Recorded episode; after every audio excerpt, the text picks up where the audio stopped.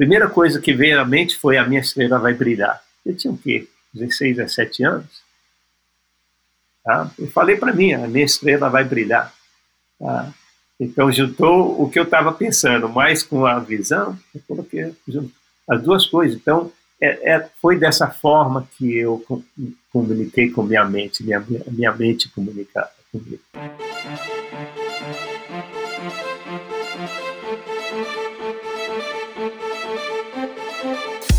Oi, eu sou a Fernanda Keller. Eu sou João Amoedo. Eu sou Poliana Kimoto. Aqui é o Murilo Fischer. Aqui quem fala é Ronaldo da Costa. Olá, sou Henrique Avancini. E, e esse é o Endorfina, Endorfina Podcast. Podcast. Endorfina Podcast. Tamo junto, hein? Sou Michel Bogli e aqui no Endorfina Podcast você conhece as histórias e opiniões de triatletas, corredores, nadadores e ciclistas, profissionais e amadores. Descubra quem são e o que pensam os seres humanos que vivem o esporte e são movidos à endorfina.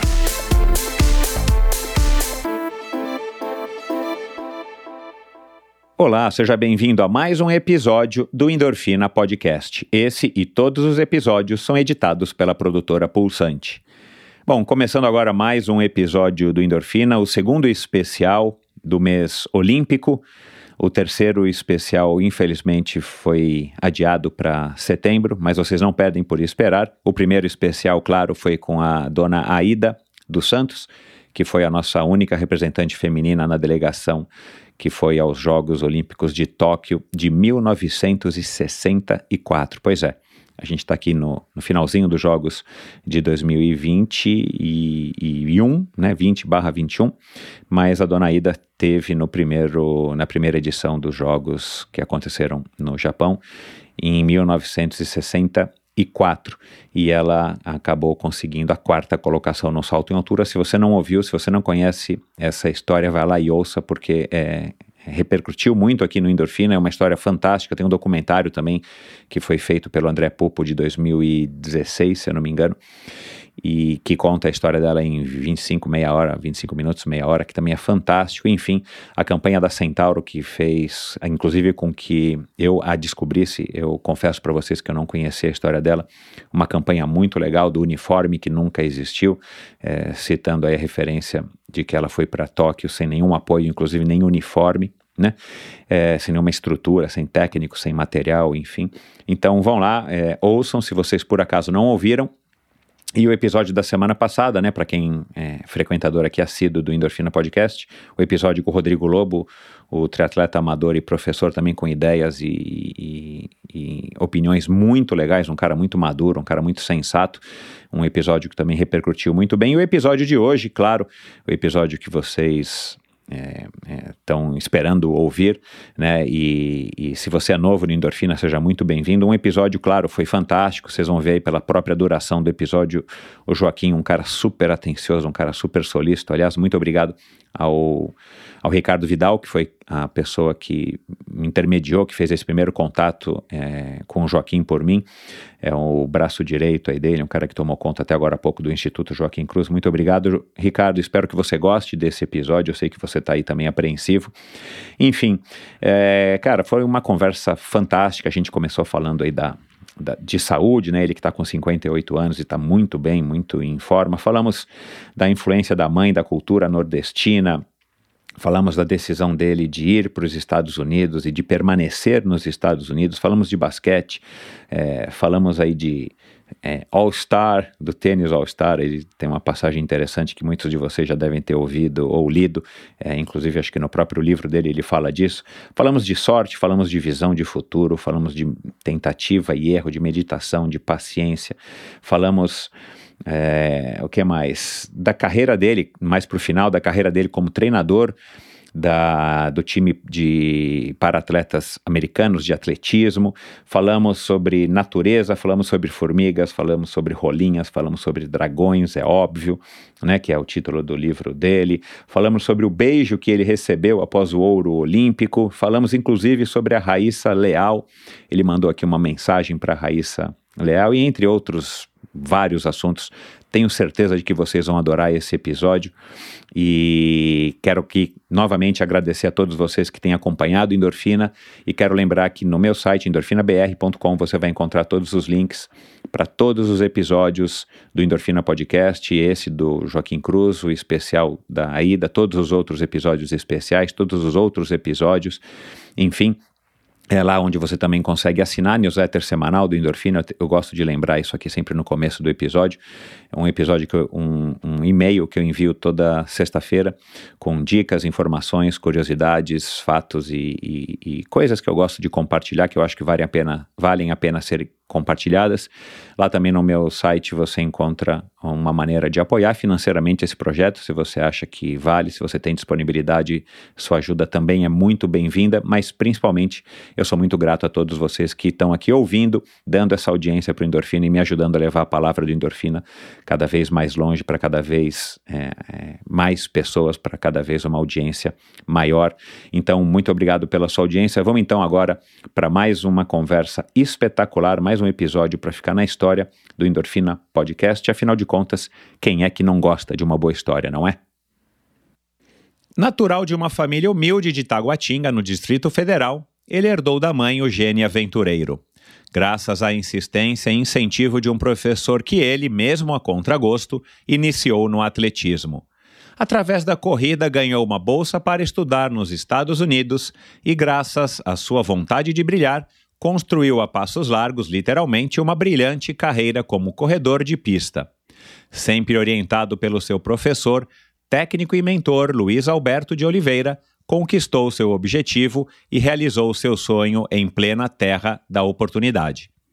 Com muita paciência e sabedoria, deixou seu nome registrado para sempre na história do atletismo mundial. Correndo os 800 metros, ele conquistou a medalha de bronze no Campeonato Mundial em 1983, a medalha de ouro nos Jogos Olímpicos de Los Angeles em 1984 e a medalha de prata nos Jogos de Seul em 1988. Conquistou também a medalha de ouro nos 1.500 metros dos Jogos Pan-Americanos de 1987 e 1995 direto de San Diego, na Califórnia, o ainda recordista brasileiro dos 800 metros, técnico do time americano paralímpico de atletismo, o domador de dragões, também conhecido como São Jorge de Taguatinga, o mito brasileiro Joaquim Carvalho Cruz. E aí, Joaquim, como é que vai? Tudo bem? Tudo bem, e você? Tudo ótimo, Joaquim. Muito frio por ótimo. aí?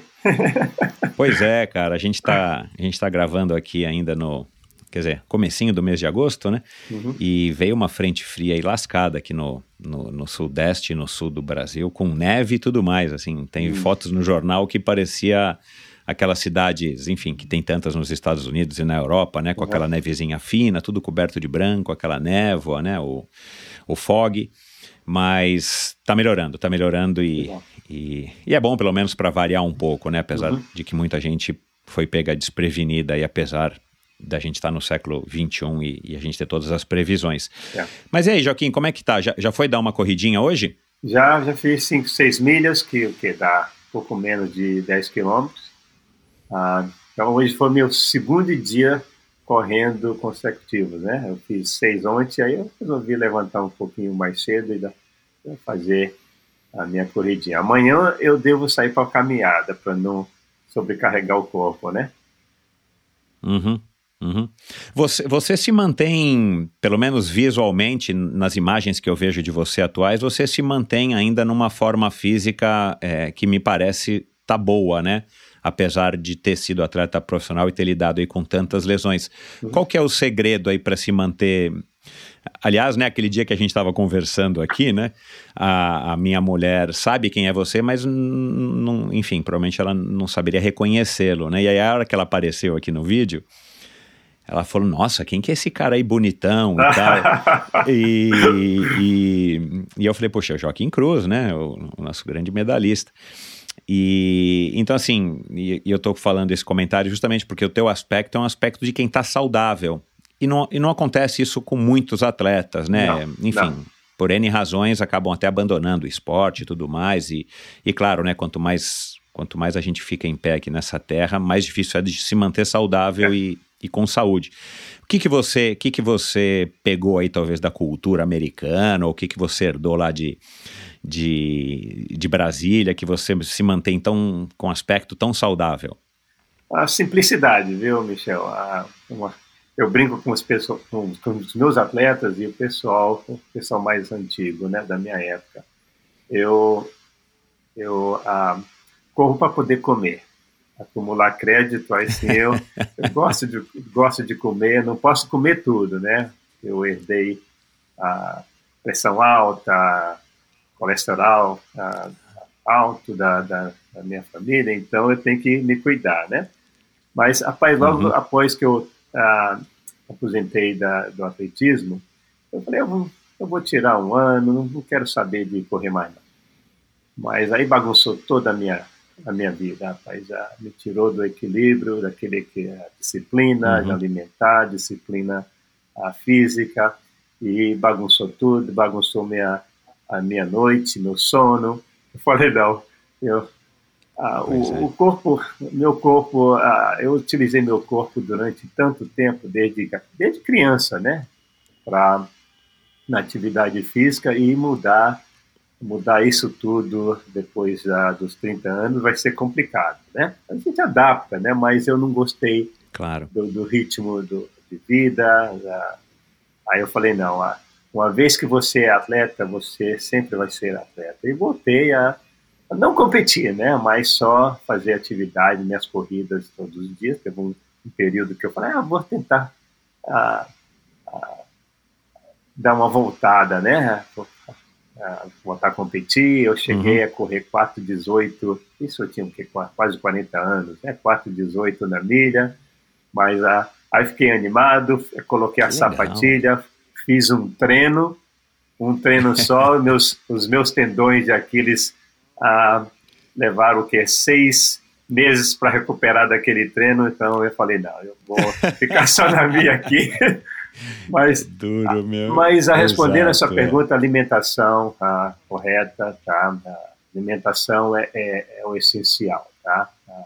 estilo de vida, então é uhum. é aquilo. Uma, o, o esporte me, me trouxe tanto, tanta, tantas alegrias, meu corpo me levou a lugares tão, tão longe, né?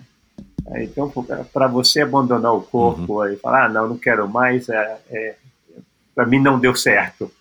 Não deu certo mesmo. Entendi. Entendi.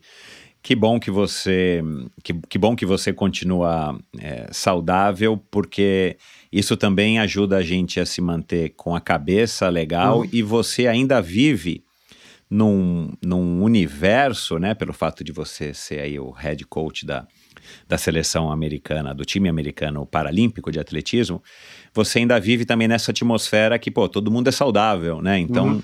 é, talvez também seja um, um boost de energia, uma injeção de energia que te, que te mantém também mais mais jovem e, e, e, talvez com mais motivação para se manter saudável, não somente a sua motivação intrínseca, né? Isso. Ou as necessidades fisiológicas. E mais, a, a, os atletas, eu vou fazer, daqui dois anos, vou fazer 60, né? E eles, de vez em quando, eles me vêm fazendo os exercícios, demonstrando, a, fazendo meu trote lá em volta da, da pista. E, e, e isso serve de motivação para eles também. Eles brincam, o coach, me chama de coach, né? Ah, eu espero estar metade das suas condições na, a, perto da sua idade. Então, a, a, é aquilo, eu não. é bom para eles e é bom para mim também. Tá? Estar na, na, Exato.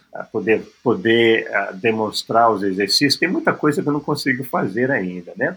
uma, por exemplo, eu tive problema seríssimo com o meu guia, né? O meu guia, eu tenho um atleta cego, David Brown, recordista do mundo, e meu guia machucou em fevereiro.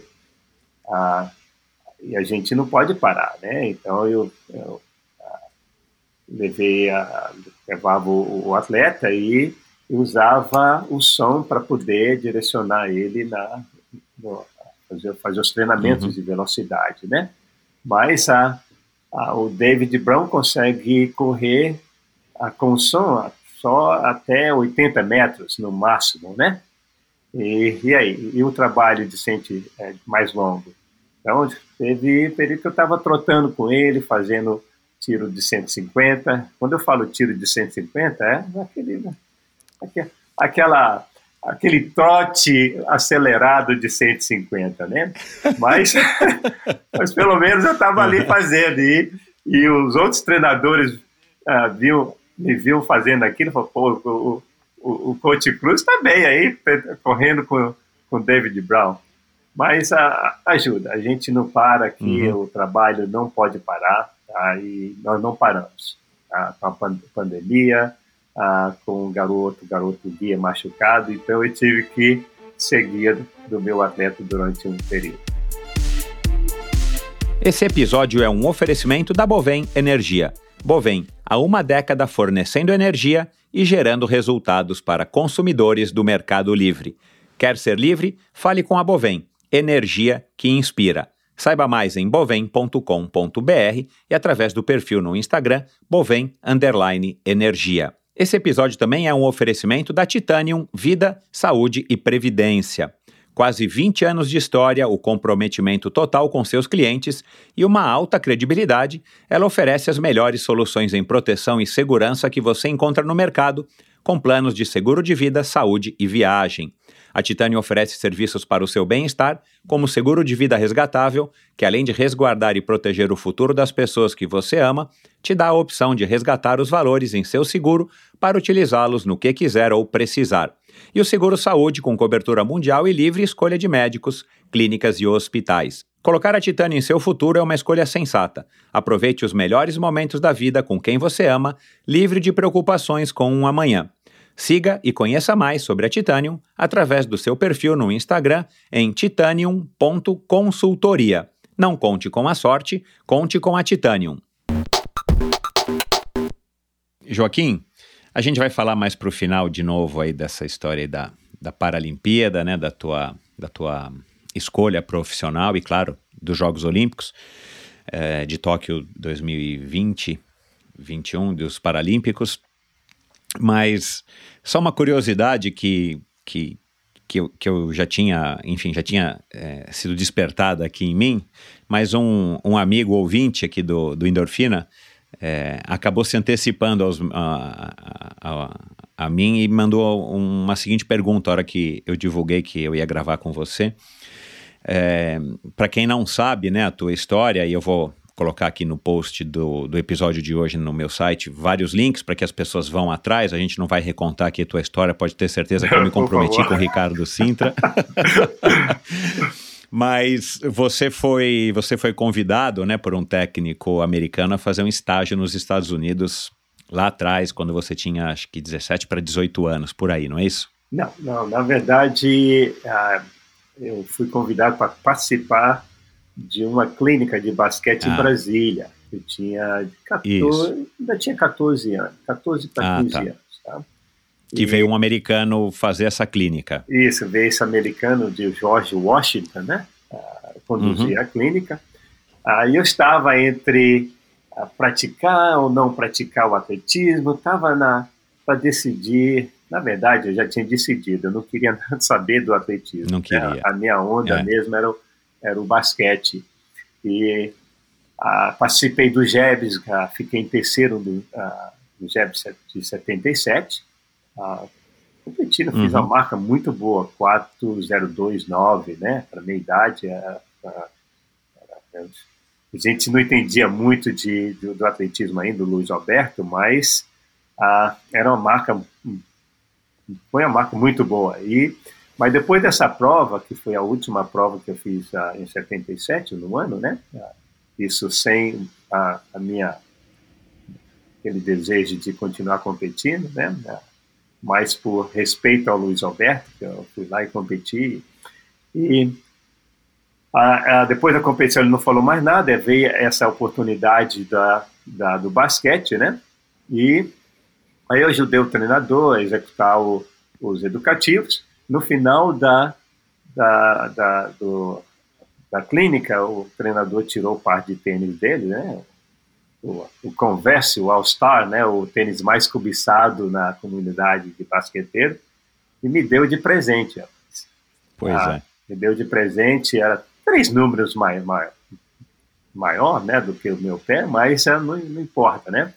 Então, ali o meu sonho já estava realizado. Tem um All-Star do americano. Mas com a, a, a tinha, tinha uma, um tradutor, né? Ele continua falando, o tradutor falou, olha, o americano disse que quando você terminar o segundo grau, ele vai te dar uma bolsa de estudo para estudar e jogar basquetebol na Universidade de George Washington. Washington, né? Mas a, a, aquela notícia era um sonho que eu ainda ia ter que sonhar. Tá? tá? Eu acreditei no cara, uhum. acreditei, eu falei, pô, eu, se o americano acha que minha bola está redonda agora, que pode, que pode que possa melhorar, eu vou uhum. nessa também, né? Eu vou, eu acreditei no cara uhum. e vou usar isso aí para ficar longe do, do atletismo, né? Mas com do atletismo, claro, é. Pois é, como é que você consegue ficar longe do atletismo quando o seu treinador brasileiro é do basquete? tá?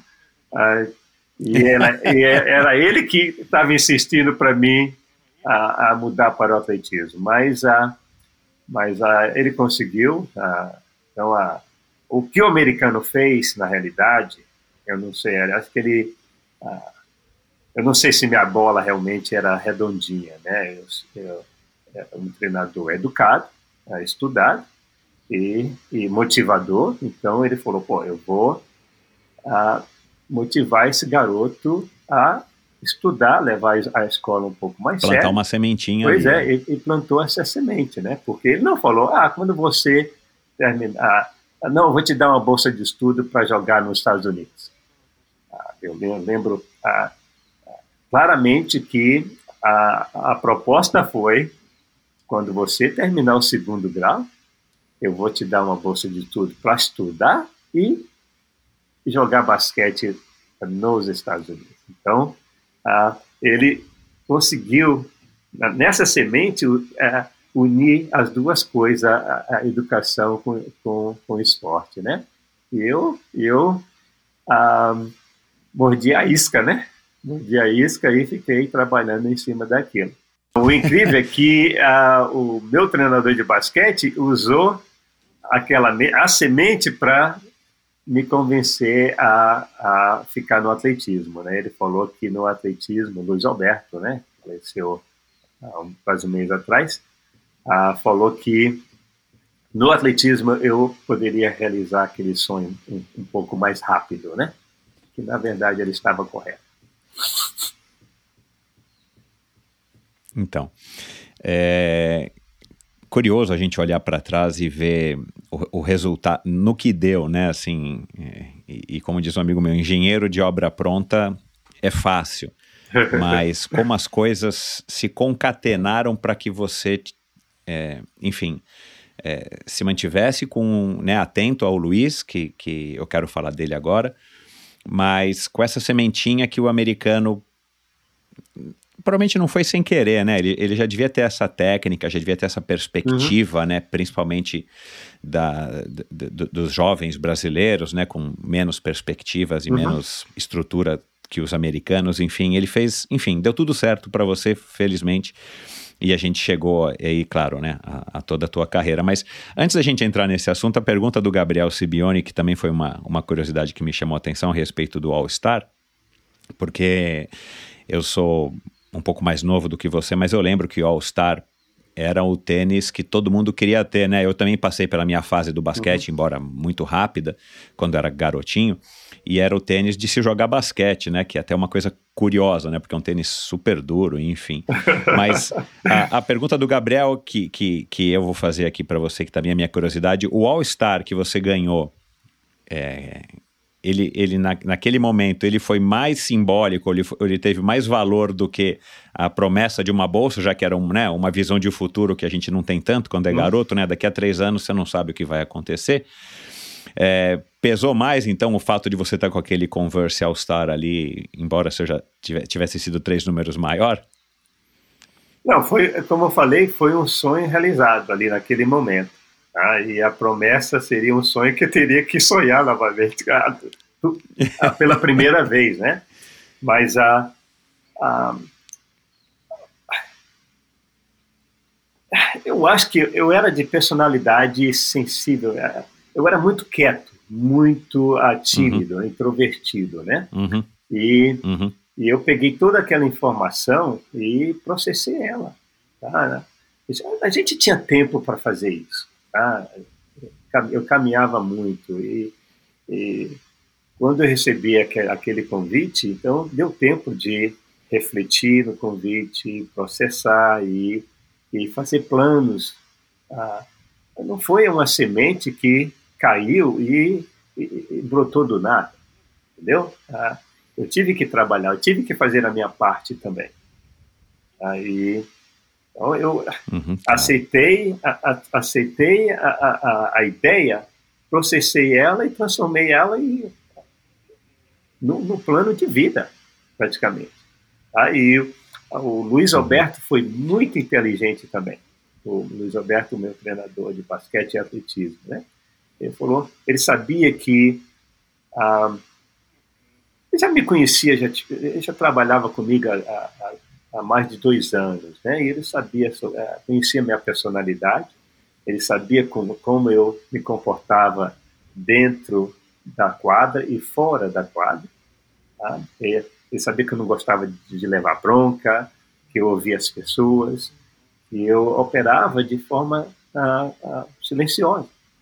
Tá? E, e, então eu não, eu não falei para o Luiz, eu vou, eu vou, eu vou. Ele, ele, sabia que eu queria ir para os Estados Unidos algum dia.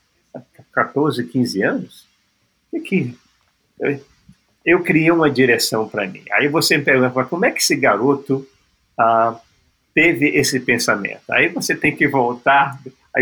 É aquilo, você é, começa, você ah, atravessa toda a sua jornada, aí você fala, pô, Joaquim Cruz, eu saí disso e e cheguei, saí de um ponto A e cheguei num ponto B. Mas houve um, a, a, algo que aconteceu antes do A. Tá? De onde veio isso tudo? Eu acho que veio da minha mãe, esse espírito de aventureiro. Tá? Essa, essa, esse jeito quieto de, de uh, perceber, uh, de ver as coisas e processar a informação uh, naturalmente e, e, e fazer as coisas acontecer. Quando a minha mãe, ela tinha, ela, perdeu a mãe quando era pequena, né, 10 anos de idade. E, é, herdou a, o pai dela casou-se novamente e ela herdou uh, os filhos da, da, da, da, da madrasta dela e, e só trabalhou. Então ela conheceu meu pai cedo, 15, 16 anos, casou e já teve cinco filhos. Tá? Nasceu na, em Corrente, no Piauí, ah, cresceu na, na roça praticamente, e a família cresceu. Meu pai teve que ir embora, teve que procurar trabalho em Brasília, e deixou minha mãe lá na, na roça com a mãe uhum. dele, né, com minha avó. Aí, de repente, minha mãe falou: Não, vou aventurar. Ela subiu no caminhão de Pau de Arara, tá, com cinco filhos, e marchou praticamente para Brasília, né? Levou o quê? Ah, 12 dias no caminhão ah, para chegar em Brasília.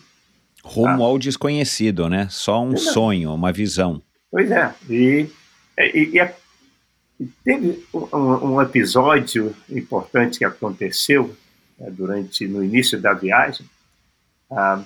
Quando ela, rapaz, quando ela, quando eu ouvi essa história pela primeira vez, a minha mente, eu estava ouvindo a história e, e me coloquei no lugar da minha mãe e, e, e fiz as perguntas: o que, que passava na mente dessa senhora, jovem, com, com cinco filhos, encarando, saindo do mundo simples delas para encarar um mundo extraordinário de Brasília, a cidade grande que estava sendo construída.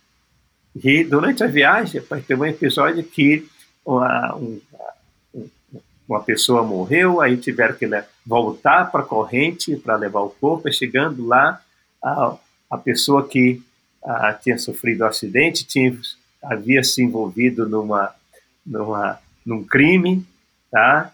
Ah, eu, essa história, eu falei, mas Nossa. minha mãe, ela, ela, ela é muito religiosa. Então, ah, ela saindo de Brasília, sem meu pai de, de corrente, sem meu pai saber, eu falei, mãe, mas a senhora não, não, falo, pô, será que Deus não está tentando transmitir algo para mim nesse momento, para mim não ir? Não, mas mesmo assim ela encarou, ela colocou os meninos de volta no carro, no, no pau de arara e, e foi para Brasília. Aí eu nasci, aí voltaram para Brasília. Que idade você tinha, Joaquim? Não, não tinha você... nascido, eu não tinha nascido ainda. Que idade você tinha? Não, não. Quando, quando você teve essa conversa oh, com não, ela, isso, mais ou menos. Você era isso... jovem, adolescente, já não, foi adulto? Não, essa conversa foi o Rafael de Marco, escritor do meu livro, do livro minha bibliografia, estava entrevistando na mãe, a minha mãe na cozinha, eu sentei ali para ouvir essa história. E ele entrevistando e eu absorvendo cada palavra que ela falava. E, e imaginando a parte, claro. a parte psicológica da aventura dela. Tá? Ah, e, e, e, ela contando a história e eu auto me redescobrindo. Você faz as coisas, você acha que você foi o primeiro, mas na verdade você foi a continuação de, de, uma, de, de, uma situação. Tá?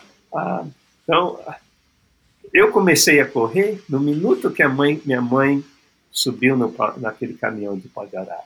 A minha vida começou ali. E aí eu nasci, voltaram, eles voltamos para a corrente, a família completa. Aí minha mãe não se adaptou no, no, com a, qualidade de vida, né, da, da, da roça. Ah, meu pai discordou dela, ela não, ela falou não, quis voltar para Brasília, meu pai discordou. Ela, ela, ela disse que deixou uma rede esticada e ah, uma farofa com, com carne seca para meu pai e pegou seis filhos dessa vez e voltou para Brasília, mais 12 dias. Aquele momento, minha mãe é, mudou todo o meu destino. Nossa Senhora. Tá? Ah, então, às vezes, ah, Joaquim Cruz, Joaquim. Não, na, na verdade, a maior heroína dessa história toda, da minha aventura, aventura é minha mãe. Foi ela que decidiu que, a, a, o meu destino, que vida que eu, que eu, que eu iria ter. Essa, essa história foi longe. Onde é que nós começamos? O que, que você Ô Joaquim, o que, que você identifica que você que você herdou da sua mãe? Você também é corajoso assim? Você também é intrépido?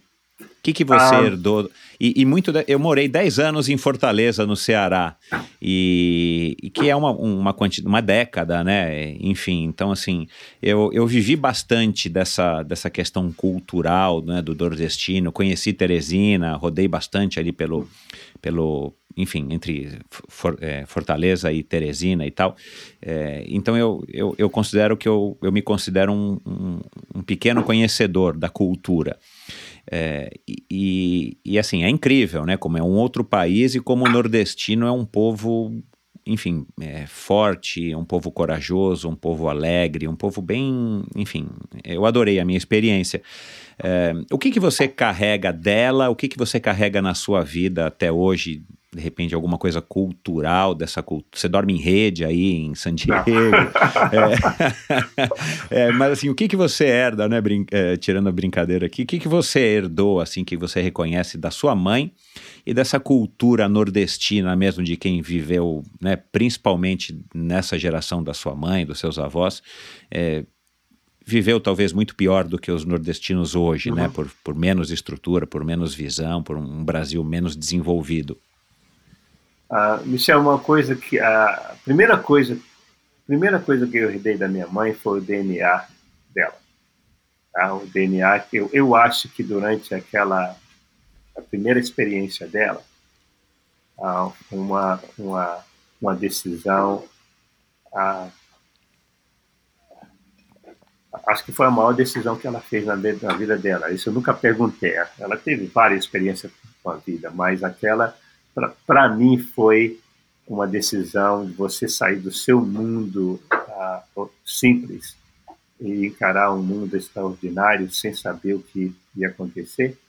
Uh, e, uh, uma coisa que exigiu muita coragem, fé e persistente, né? no fato dela persistir com a, e, e, planejamento. Tá? Ela não, sabe, não sabia nada de, de escola, nada de planejamento, mas ela tinha a forma dela natural de planejar as coisas. Então, durante aquela experiência que envolveu medo, a coragem, a ansiedade, a, aquela a, a, o fato dela estar na posição de proteger cinco crianças tá, pequenas, ela teve que ser maior do que ela, que ela mesma, né? Naquele momento. E então, naquele instante, eu acho que o corpo dela desenvolveu um DNA, uma coisa nova dela.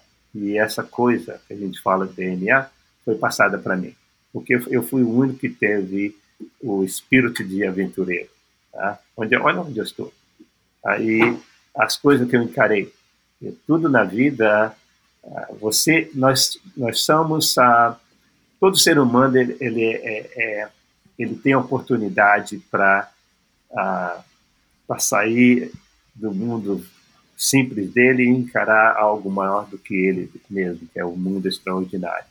Mas ele não faz porque não é fácil, é difícil. É difícil você ficar no seu cantinho protetor, tá? no seu, no, na sua cidadezinha, sem ter, sem ter que encarar as dificuldades do mundo. Ah, e, e eu não fui introduzido a, a, ao atletismo, a, a ideia de vir para os Estados Unidos. Eu simplesmente poderia ter falado, não, não, eu vou ficar no basquete e tentei fazer isso durante um, um período. Ah, e, e ficar no meu mundinho simples, tá? Crescer em Taguatinga, ter minha família em Taguatinga e, e não ter que ser maior do que eu próprio. Então, uma, uma, uma o que a minha mãe, que minha mãe me passou que que fez a grande diferença foi esse DNA. Segundo foi a, a educação, a, a, forma que ela a, tratava as crianças, pelo menos eu, a paciência que ela, que ela tinha. Você criar seis filhos num período difícil, né? tá? vindo da roça sem educação escolar, sem utilizando só a, a, educação da Bíblia para educar esses filhos. É, ela errou em algumas coisas, mas acertou em várias, tá? Porque então, todos nós tivemos a educação. Como todos, é. Pois é. Mas a, a, uma coisa que me impressionava muito era a paciência dela. A, ela, a, a paciência de resolver os desafios dela. E ela tinha, teve vários desafios, eu vi quando ela, ela costurava para fora, né? E, e ela tentava fazer roupa sem instrução nenhuma, só olhando ali imaginando como é que fazia. Ah, não, tinha internet e modelo, ah, vou seguir esse modelo. Não, ela usava a mente dela. Exato, tá? é. A, a, paciência que ela tinha catando feijão, tá? tirando pedra do feijão, catando arroz. Tá? E a, a, paciência que ela tinha na hora de, de punir a gente. Tá? Ela não... A, batia da gente assim no momento ah, raivoso. A criança ah, aprontou uma, já mete a mão na bunda e na cabeça. Não, ela eu tive essas situações, eu lembro. É, ela é, sentava a gente na cadeira, pelo menos eu, é, os meninos, eu, eu me sentava na cadeira, pegava, pegava a, a, a escova de, de de, de sapato, né? De engraxar o sapato e, e, uhum. e batia na, na tipo uma palmatória, né, na mão da gente, explicando o que, falando o que a gente tinha feito, por que, que a gente estava apanhando. Tá? Teve um, um, uma, uma uhum. vez, eu tive um período que eu queria uh, ter um dinheirinho para comprar o que, eu, o que eu queria, né? Mais coisa, bala, balinha, essas coisas. E eu comecei a pegar dinheiro, peguei dinheiro do meu pai, escondido, né? Peguei dinheiro da minha mãe, uh, levei uma, uma, uhum um couro do meu pai uma vez, uma vez também foi, foi a primeira e única vez que ele me bateu, merecidamente. Ah, mas aí eu comecei, teve uma situação que eu peguei do vizinho, eu vi o dinheiro dando, dando mole lá, né? E fui catei o dinheiro.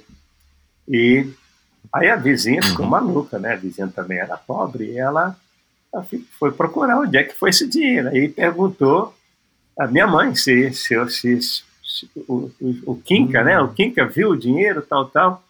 E eu, não me, eu nunca menti para minha mãe. Eu não mentia para minha mãe. Uma coisa que minha mãe falou: não minta para mim, porque se você mentir, você vai ter que claro. pagar, pagar pela, pelo que você fez e mais a mentira, tá? Aí minha mãe foi e me perguntou uhum. se eu tinha pego dinheiro.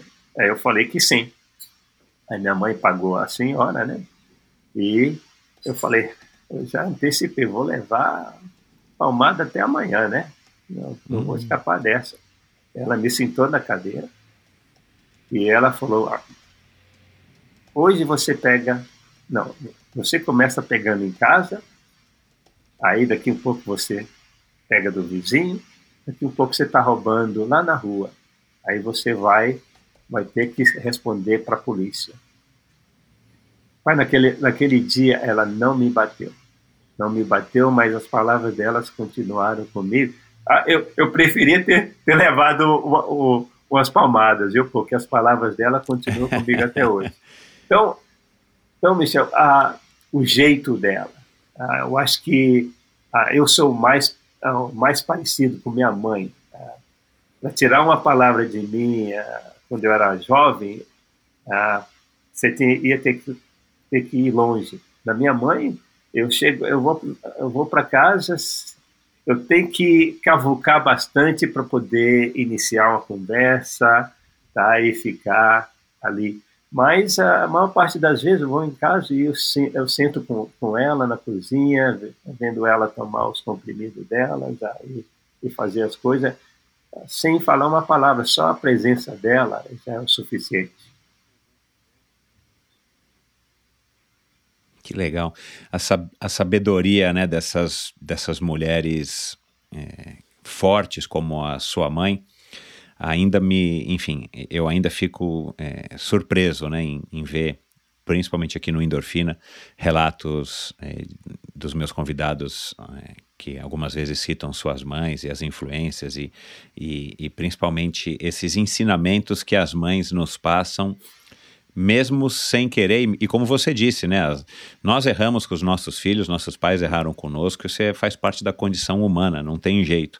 Mas mesmo com os erros, é, é bacana a gente olhar também, de novo, né, em retrospecto, e ver como a gente foi influenciado pelos nossos pais, né? Por mais uhum. que às vezes no, no, naquele momento a gente não tenha percebido, ou muitas vezes se rebelado, enfim, pelo uhum. jeito você não foi uma dessas crianças, mas como, o, como é importante a gente ter uma figura materna, principalmente, não que o pai não tenha essa responsabilidade, mas eu tenho a impressão que ainda a mãe leva uma vantagem muito grande em relação à, à figura materna, muito grande em relação à figura paterna. Mas enfim. Não, mas só para é, finalizar, uhum. essa, você me perguntou o que, que eu faço para manter a minha, minha forma física. A, a disciplina alimentar. Eu até hoje, uma coisa que minha mãe, 5 horas da tarde, quatro e meia, 5 horas, minha mãe já saía, ah, parava tudo que ela tinha que, que ela estava fazendo para ir para a cozinha fazer a janta. Eu continuo uhum. fazendo uhum. isso. De onde veio isso? Da minha mãe. Que legal. Ah, eu paro tudo, Exato, é às 5 né? é cinco e meia, eu paro tudo e já vou preparar a alimentação, porque foi isso que minha mãe passou para para mim. E foi isso que eu vi minha mãe fazer ah, ah, uhum. quando eu cresci. Então, minha mãe que está com 87, tá? tranquila, Uhum. não se, não se altera tá? com nada, com morte, com, com tragédias. Ela tem um, tem um momento dela ah, triste, mas ah, tá, é, é uma pessoa que tem é, ensinado, me ensinado até, até hoje como ah, gerenciar os momentos alegres e os momentos de tri- tristeza. Ah, ah, então, ela, eu acho que ela, não tenho certeza, carrego os ensinamentos dela comigo até hoje. Interessante, muito legal, que bom. E você tem um contato, você, você, claro, agora talvez com a pandemia tenha sido bem mais difícil, mas você consegue manter uma, uma regularidade em vê-la? Ela vai aí para os Estados Unidos, ou talvez você venha aqui para tá, Taguatinga? Não, eu, eu, ela não quis uh, viajar mais. Ela falou que não, não, não gosta de avião, para vir para cá é difícil. Então a gente mantém. Eu digo para minha irmã, a gente vai no, no, no vídeo, né? Então, aí uhum. grito, ai mãe, ela está um pouquinho surda, né? E uhum. a, visão, a visão dela também não está boa. Então, mas eu, uhum. eu mantenho contato. De vez em quando eu, so, eu sumo durante duas semanas, ela começa a reclamar. Cadê o meu filho? Mas ah, o contato é, é sempre. Que bom, né? Que bom. A gente precisa, né? Acho que a gente deve isso por respeito, né? Aos nossos pais. O Joaquim, é, e tem essa passagem também que você já contou algumas vezes, eu não quero, é, de novo, ficar repetindo o que já foi dito, mas teve essa passagem que já nos Estados Unidos, o, o Luiz Alberto, ele decide voltar para o Brasil. E você e ele vai te comunicar, vai falar, olha, Joaquim, vou voltar para o Brasil, vamos, o que, que você quer fazer? E você diz, não, eu não terminei minha missão aqui. É, que também foi outra coisa que talvez tenha sido um, um, grande marco aí na tua, na tua carreira. Eu quero que você fale um pouco a respeito disso. O que que te fez ficar, assim, naquele momento, o que que, o que, que te fazia é, continuar, enfim, né, morando lá? Claro que tem, a gente sabe de, de várias coisas que são positivas, mas o que, que qual que era o teu objetivo, assim, se é que você tinha um a, a médio ou a longo prazo, para você chegar para o Luiz Alberto e falar, não, Luiz, eu não terminei de, é, de fazer o que eu vim aqui fazer. Uhum. Não, na, na verdade, a, essa, esse episódio aconteceu há três meses, quatro meses após a minha operação, a minha primeira operação no, no meu pé, né? Uhum. Nós estávamos, eu estava morando numa casa uh, e estava com, com gesso no pé e o Luiz apareceu lá um, uma noite. Ele estava tendo muita dificuldade em casa, né? O Luiz trouxe uhum. a, a, esposa e mais as três filhas dele, né, crianças. Então ele estava passando uhum. pelo período difícil de adaptação as filhas dele também, a esposa, a esposa nem tanto, porque ela não tinha que, uh, ficava mais em casa, né? Mas os filhos tinham que estudar, então eles uhum. uh, três vezes na semana, quatro vezes na semana, o Luiz tinha que parar tudo para ir buscar as crianças, porque eles não, não estavam conseguindo entender nada, adaptar, adaptar, se adaptar na escola, né? Ele estava tendo também as dificuldades uhum. dele. Então, a vida para ele no mundo aqui extraordinário não estava sendo nada fácil. Para mim, eu só, só tinha, tinha que aprender inglês, então para mim era mais simples, né? Tinha que aprender inglês e a, a sarar da minha lesão e, e, voltar aos treinamentos. Então não tinha muita coisa, né? Mas eu também passei um período de depressivo, depressivo, depressivo, de depressão, né? mas sem saber que eu uhum. estava a, a, sofrendo yeah. a, por aquilo, né? Às vezes eu, eu, ia dormir à noite e não conseguia dormir. Então eu ligava para o Luiz Alberto e, e pedia para ele me buscar, vir me buscar, eu precisa, porque eu precisava ver gente, né? Eu falava isso, eu preciso, eu preciso ver gente, Luiz, vem me buscar. Aí eu ia para a casa dele, assistia a televisão e dormia na sala, né? Ah, Aí ele veio uh, um dia na minha casa e falou das dificuldades dele, que ele estava tendo, e, e falou que ele estava querendo voltar para o Brasil. E o que, que eu achava? Aí eu olhei nos, nos olhos dele e falei, Luiz, eu nem comecei o que eu vim fazer aqui. Tá? Se você quiser, você volta, porque eu não vou voltar. Tá? Então foi a primeira e última vez que ele citou a, a, a ideia de voltar para o Brasil. Ah, eu acho que a minha decisão motivou ele, porque acho que ele quis me sentir ah, naquele momento. E é fácil você, quando tudo está tá indo bonitinho, tá, de forma positiva, é fácil você tomar decisões, né? Então, a, uhum. nada estava dando certo para a gente até aquele momento, né? Pelo contrário. Então, a, uhum. a, a, minha resposta, eu acho que motivou ele também. Falou, pô, se esse garoto está aqui, ele está com um problema no pé, ele não quer voltar, então ele é, voltou para encarar a, a, situação de forma diferente. Mas, a, na verdade, a, Michel, eu voltar para quê? Eu sabia ah, de onde eu tinha vindo. Ah, eu não queria voltar para o mundo simples de Taguatinga. Ah, era um mundo legal. Ah, eu morava na minha família, tudo, mas eu não tinha perspectiva de vida. Jogar basquete não era mais a opção, porque já isso aconteceu com 18, 19 anos. Então eu já sabia já tinha tomado a decisão de praticar o atletismo, ficar o atletismo. E o atletismo, até aquele momento, mostrava que era a opção correta para mim. Então, quando eu, a Luiz me convenceu pela última vez e pediu pela nossa amizade de para mim tentar, tente, uh, vai lá, vê se vê que, que, é que acontece, se, se, se se der certo, você, se não, se não der certo, você muda de ideia. Então eu falei, não, eu vou. Eu, já tinha decidido, na verdade. Tá? Eu vou, vou ver onde é que essa loucura do atletismo me leva. E encarei ela, abracei a ideia com unhas e dentes. Então era uma decisão que não tinha uhum. volta, não tinha a mudar de ideia. E quando eu fui para os Estados Unidos, ah, antes de ir, algumas pessoas criticaram. Ah, ah Joaquim está tá indo para o matador, matadouro, né? O Joaquim, vão encher o Joaquim de drogas, não vai dar certo. A vida nos Estados Unidos não é, não é assim como falam. Então eu, eu vim para os Estados Unidos com a passagem de vinda só. Ah, para aprender, crescer e explorar tudo que os Estados Unidos tinham. É porque quando você ah, tem essa atitude, você consegue crescer, né?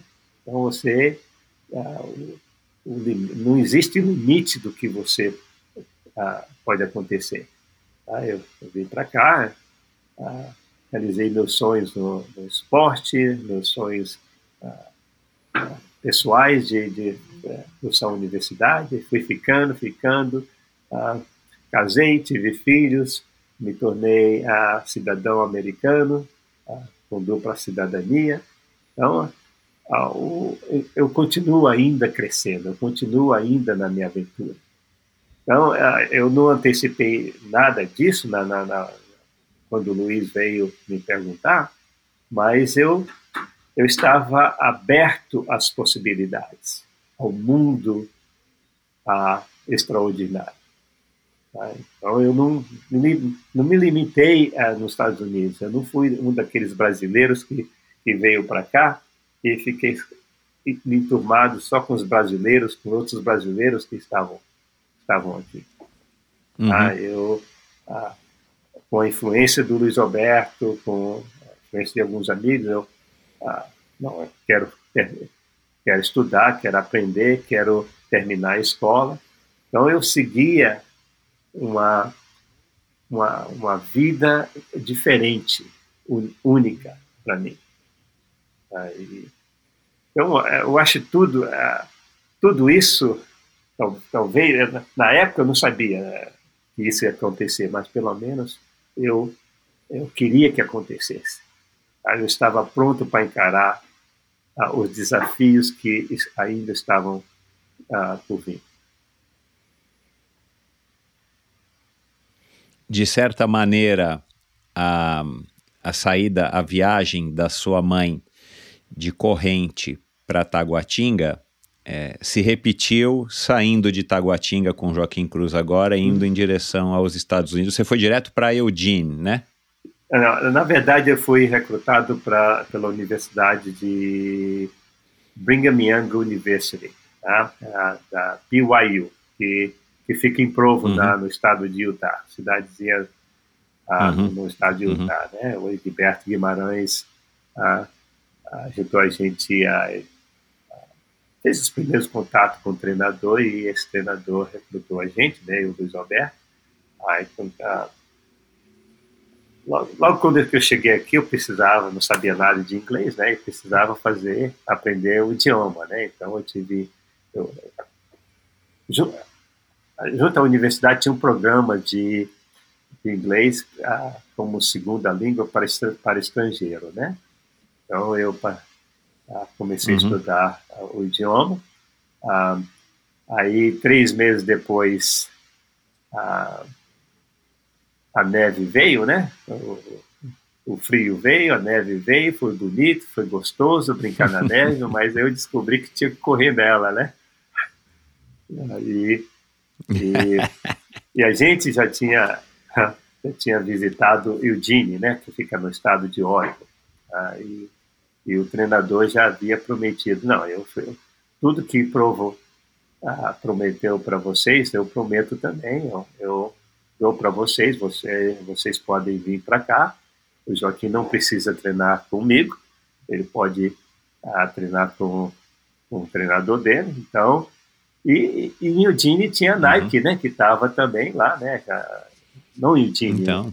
em, em Oregon, né, tinha Nike, a Nike estava fazendo um uhum. trabalho ah, por trás das cortinas, né? Ah, aí ajudando para que eu ah, fosse treinar lá no, no, na Universidade de Oregon, né? E, e deu tudo certo, era para ser. E você escolheu é, estudar em, em Eugene ah, línguas românicas, é isso? Foi, línguas românicas humânicas, né? Na época, da onde veio esse interesse?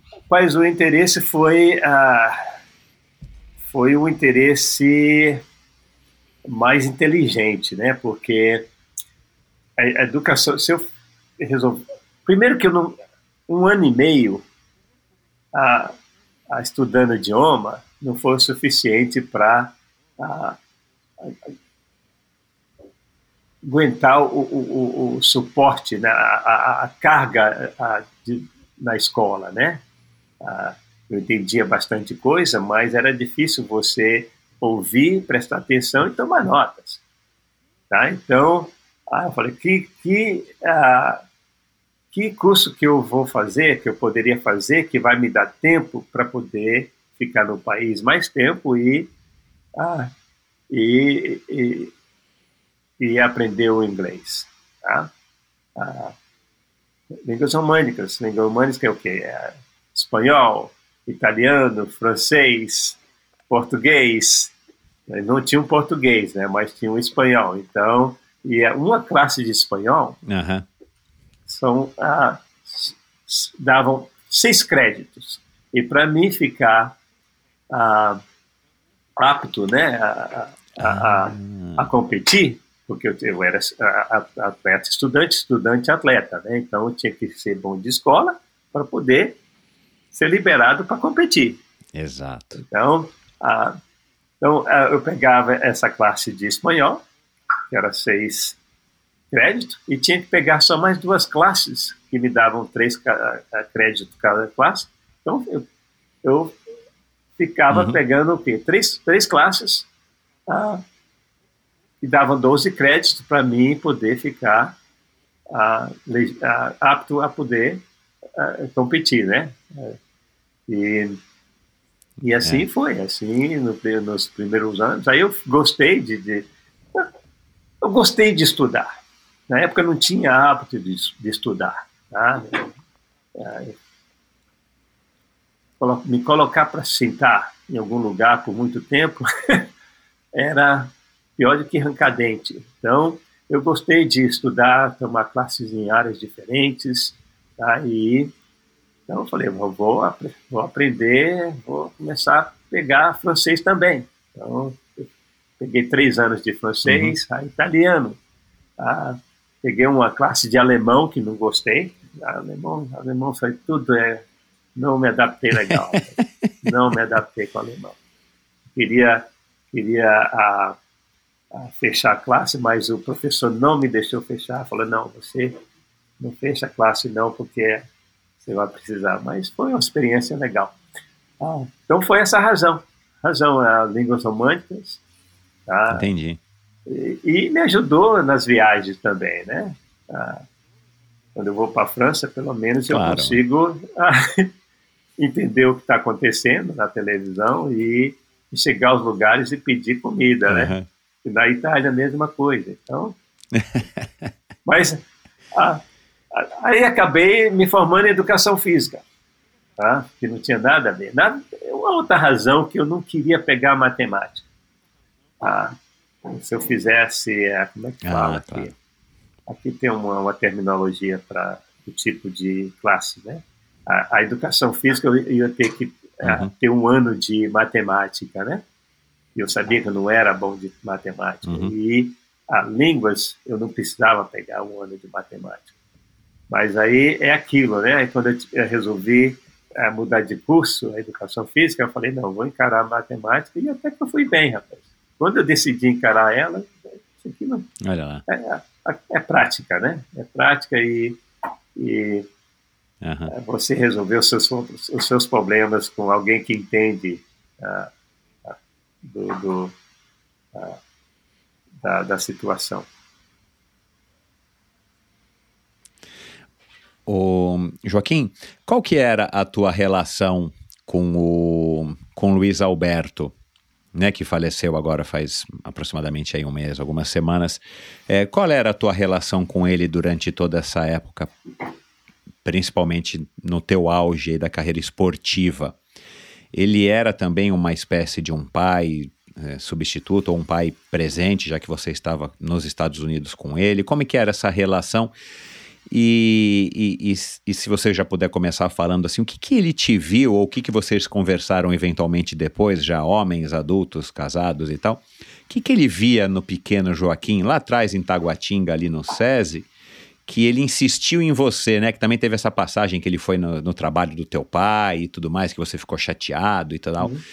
Assim, é, que é outra coisa que a gente ouve sim aqui no Brasil e acontece sim aqui no Brasil, mas é óbvio que poderia acontecer com muito mais frequência essa essa influência de um professor na vida da gente, né? na vida de quando nós somos crianças, para nos guiar, não necessariamente para ser um atleta ou ser um campeão de alguma coisa, mas é, como figuras referenciais quando nós somos tão vulneráveis e, e, e precisamos tanto disso, né? quando é, nos nossos anos de formação é, escolar, psicológica e tudo mais.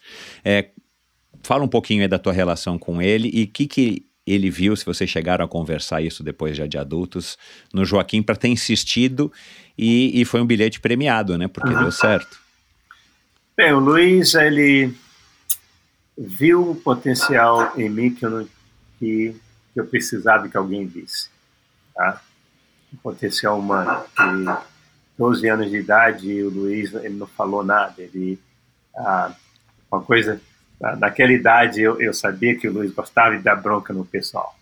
Tá? tá? Então, na, na, no treino, eu não vou errar, não vou bagunçar, porque eu não quero que ele me, me dê bronca. E, e ele, ele percebeu isso em mim também. Tá? Percebeu, ele pedia, me pedia para executar o, o, a, certas jogadas, ou, ou melhor, liderar na execução de certas jogadas. Então, aquela confiança 12 anos, 13 anos de idade, era, era qualquer garoto gostaria de ter. Tá?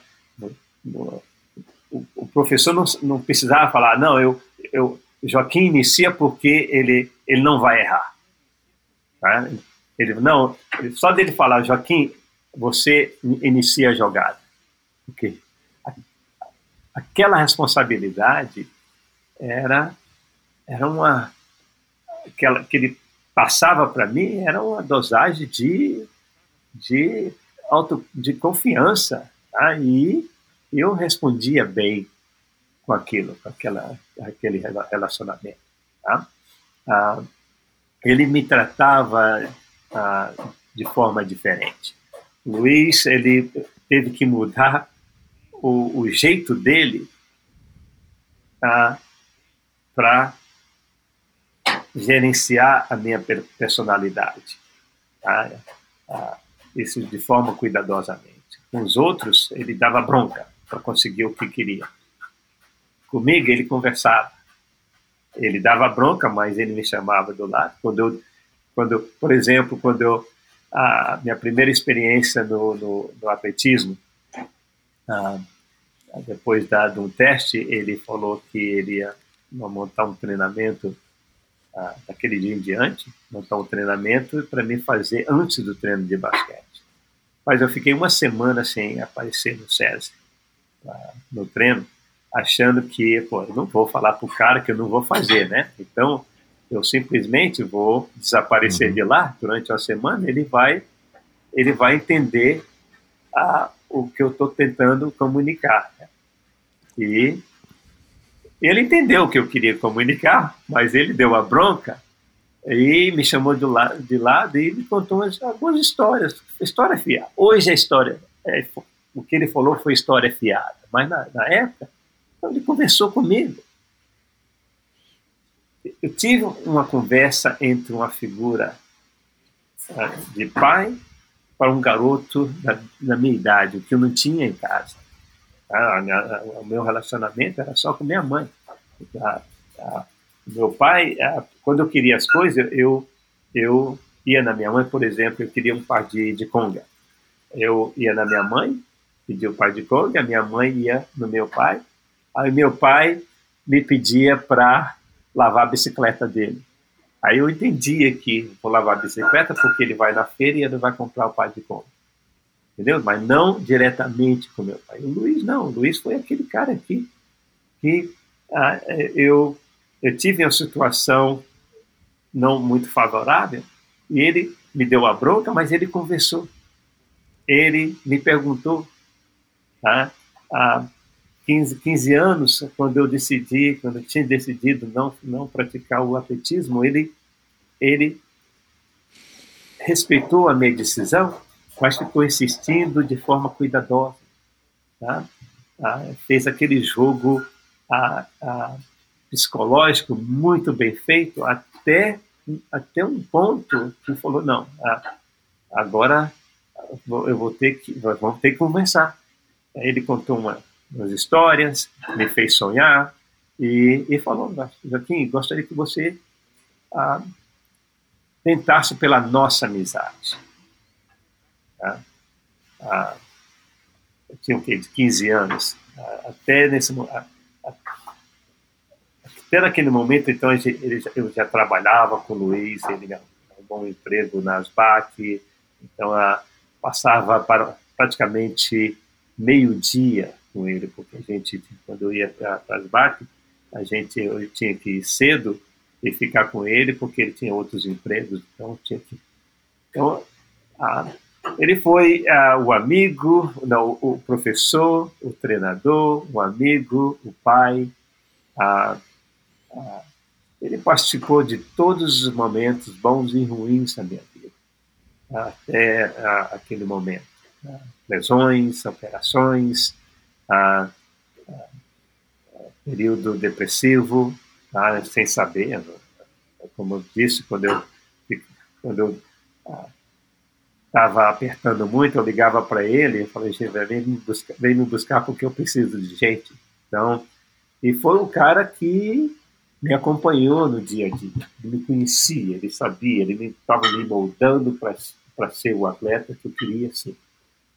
E, eu sabia que o trabalho do Luiz era um trabalho que dava certo, porque deu certo no Brasília, deu certo no Yacht Clube, deu certo no basquete, tá? nós, nós, nós fomos campeões pelo SESI, por exemplo, na, na, quando eu uh, disputei. Mas a estrutura, pelo menos nós começamos o trabalho com um planejamento uh, desenhado. E passamos pela base, específico, mais treinamento na quadra. Então, foi um cara que, que não só para mim, mas para todos que trabalhavam, trabalharam, trabalharam com ele, sabia que ele tinha um sistema e que o sistema ia dar a, a levar a um resultado ideal. Aí e eu confiava no, no, no, no, trabalho, confiei no trabalho dele. Eu falo para ele que eu fui cobaia no trabalho, ele não gostava. Eu, eu fui guinea pig, né? É cobaia, né? Cobaia, guinea pig. Aí ele uhum. falou, não, mas é, cobaia. você não foi cobaia não porque eu sabia que eu tava, o que eu estava fazendo. Eu falei, por que, que não deu certo com os outros? Mas, na verdade, nós, nós ah, nascemos no atletismo, nós crescemos e desenvolvemos no atletismo e, e morremos no atletismo, na forma assim figurativa de dizer. Né? Nós tivemos, ah, foi uma semente, uhum. cresceu, viveu e terminou. Ah, e foi um cara que representou tudo para mim. Até no, até no momento que eu ah, comecei a ter outros interesses, né?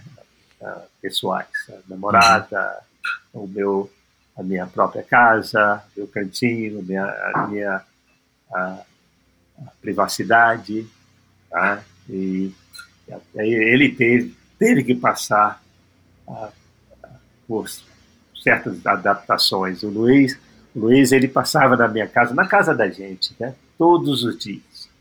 Ele passava na minha casa, aí passava na casa do Zeca, do Agberto, aquela visita ah, diária, né? E sabe que eu e o Zeca comentamos que a gente dava balão dele de acordo, de acordo com o horário que ele passava. Né? Ah, vou dormir, Luiz. Ele saía, a gente escapava para ir para o mundo, né? Ele passava para ver se você estava comendo bem, se você estava comendo uhum. bem, estava dormindo bem, se precisava de algumas coisas, e amizade, né? Ele queria, estava, ele estava, estava presente uhum. 24 horas por dia ah, todo dia da semana. Era um cara que a gente ah, ele dava ah, o treino, ia no treino. Ele só não acompanhava no treino porque não tinha como, né? Mas nos longão, longão, por exemplo, nas corridas longas, não conseguia ver o que a gente fazia. Mas treino de pista, ele estava presente todos os dias. E ele foi para os Estados Unidos é, para treinar vocês, mas ele também tinha um outro, um outro emprego aí, né? É, na, na, na época ele não tinha outro emprego, não. Ele veio para cá, ele ah, uhum. deixou o emprego de, de, educação física do Brasil dele, mais dois empregos, no IAT e nas BAC, ah, e, e, veio aventurar aqui também. Ah, mas o, o, o Luiz, eu fiquei sabendo depois ah, depois de vários anos, né, que ah, quando ele tinha 18 anos, ele também tinha aquela vontade de vir para cá, né? Ah, ele era é, fascinado e, e, tinha uma coleção da de disco do de LPs do Elvis Presley, né? Mais de 80 LPs. Uhum. E, e, a esposa dele falou que, ah, Juca, ele, quando ele tinha 18 anos, ele é, é, chegou a querer me abandonar e aplicou para uma posição de, de eh, guarda-costa do Elvis Presley nos Estados Unidos, né? Então ele estava pronto para vir para cá para ser o guarda-costa do Elvis Presley, né? Então, então ele viu a, a, a vontade, a minha vontade e o potencial que eu tinha no esporte, né? e vontade de vir para cá, falei, vou, vou pegar carona, vou usar esse, esse garoto para realizar um sonho meu também.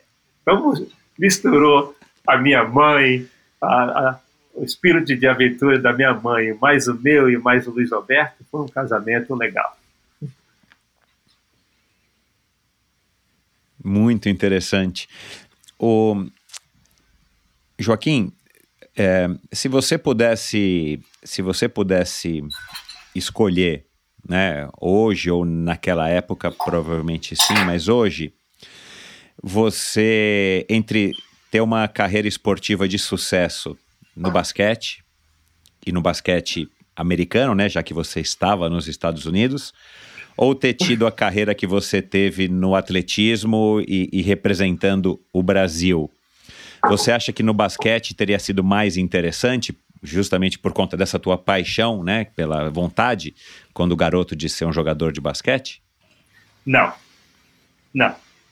Ah, pelo simples fato de eu ser muito competitivo. Eu era super competitivo e sou super competitivo. É uma coisa que eu tenho aprendido a gerenciar esse essa essa coisa, essa energia minha, né, com, com os meus atletas. Uhum. Ah, eu tive uma, uma experiência, ah, eu tinha o quê? 15 anos. Ah, eu estava, ah, a gente estava disputando ah, os finais com a, com a ABB, Associação do Banco do Brasil, né, e o SESI. E, Atlética do Banco do Brasil. É, é. Atlética do Banco do Brasil.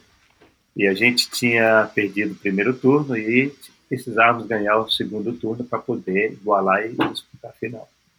E perdemos o jogo, rapaz. Aquele jogo eu queria ter ganho. Ganho a, e me causou uma, uma frustração, uma dor enorme. Ah, eu fui, por, ah, fui, fui para o vestiário eu não consegui me segurar. Tá? Ah, por mais que eu tenha tentado esconder, mas ah, desceu tudo, as lágrimas, chorei de frustração. Ah, então, ah, ah, agora eu posso comparar. Na época não, não podia comparar, vou fazer o atletismo porque o atletismo depende só de Exato. mim. Né? Mas a, a minha personalidade de querer vencer tá? da, da derrota. Eu sei que isso ah, é, é, é, forte eu, eu, eu, falar isso, mas, mas é verdade. A derrota me causava dor, me causava frustração. Tá? E ah, isso é bem pessoal, mas é, é bem pessoal mesmo. Tá? E isso começou desde garoto. Desde garoto jogando bola lá com a garotada. Aí eu perdia nos campos de futebol e levava aquilo para casa. Ficava tentando à noite, tentando descobrir como é que poderia ter feito diferente. Ah, ensinando a meus meninos no basquete, no jogo de basquete, com criança, com garotinho. Eu perdi os jogos, então vim para cá, vinha para casa eu ficava, eu não conseguia dormir à noite tentando, ah, como é que eu vou fazer diferente para para a equipe do meu, dos meus filhos vencer. Tá? Então, a minha personalidade encaixou, encaixou, melhor no atletismo, porque no atletismo eu tenho eu e tenho meu treinador. Aí tem as pessoas, os complementos, né? Fisioterapeuta, a, na época a gente não, trabalha, trabalhava com psicólogo, mas com massagistas. A esposa do, do Luiz, na época, era era a cozinheira, a gente ia muito na casa dela. Então, tinha as outras pessoas que a gente dividia essa experiência no esporte com elas, né? Mas a mais com o Luiz Alberto. Tá? O Luiz Alberto era o nosso massagista. Uhum. Era, a, era o cara que, que dava os conselhos para estudar. Era o cara que apontava na direção pessoal que a gente tinha que seguir. Então, a, uhum. então a, a resposta. Então, eu acho que eu teria me adaptado, mas eu não acho no basquete, né? Mas eu não acho que no basquete eu teria tido a oportunidade de desenvolver o meu verdadeiro potencial humano. Tá? Então, ah, e mesmo, e mesmo no atletismo, eu, eu, eu, eu decidi no atletismo ah, trabalhar de forma diferenciada. Eu, desde jovem, que eu acreditava que eu queria, ah, para ser ah, uma pessoa única, eu, eu ia ter que fazer algo único, né? algo diferenciado. Então, ah, juntava, juntamos a, o, o, trabalho do Luiz Alberto, que é um, um trabalho forte, é, diferente, e, e, mais a intensidade que eu fazia aquele trabalho, ah, é, deu no que deu, deu um resultado. É, eu machuquei bastante, as pessoas podem falar isso, é, mas você sofreu seis cirurgias de tendões, mais uh, um no pé e outro no joelho.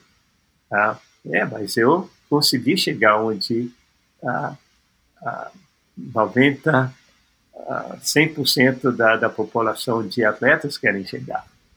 Tá? É, é, eu, eu caí várias vezes, mas eu soube ah, ah, levantar e continuar fazendo o que eu acreditava que ia, que ia dar certo. Então, fui atleta que, que hoje tinha que ser melhor do que ontem e amanhã tem que ser melhor do que hoje, na intensidade, na seriedade de fazer. Ah, eu fui um atleta que chegou ao, a um, a, a um, chegou um tempo, a um ponto, trabalhando dessa forma, que o, o treinamento ficou fácil de ser feito.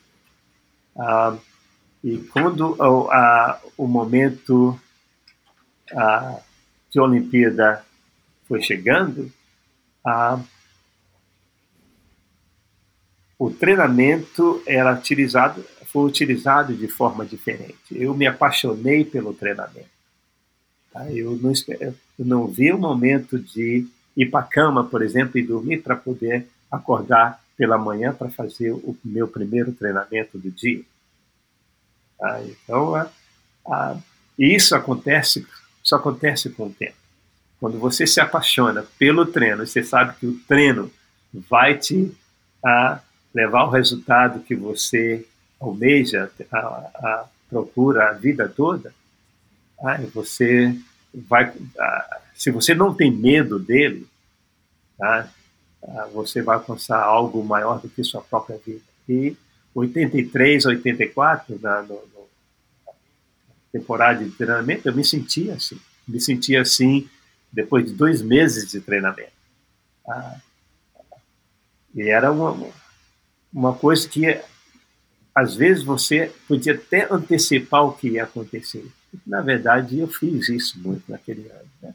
Então, eu me colocava sempre após a, a, a competição, ao objetivo, e via de, de frente para trás.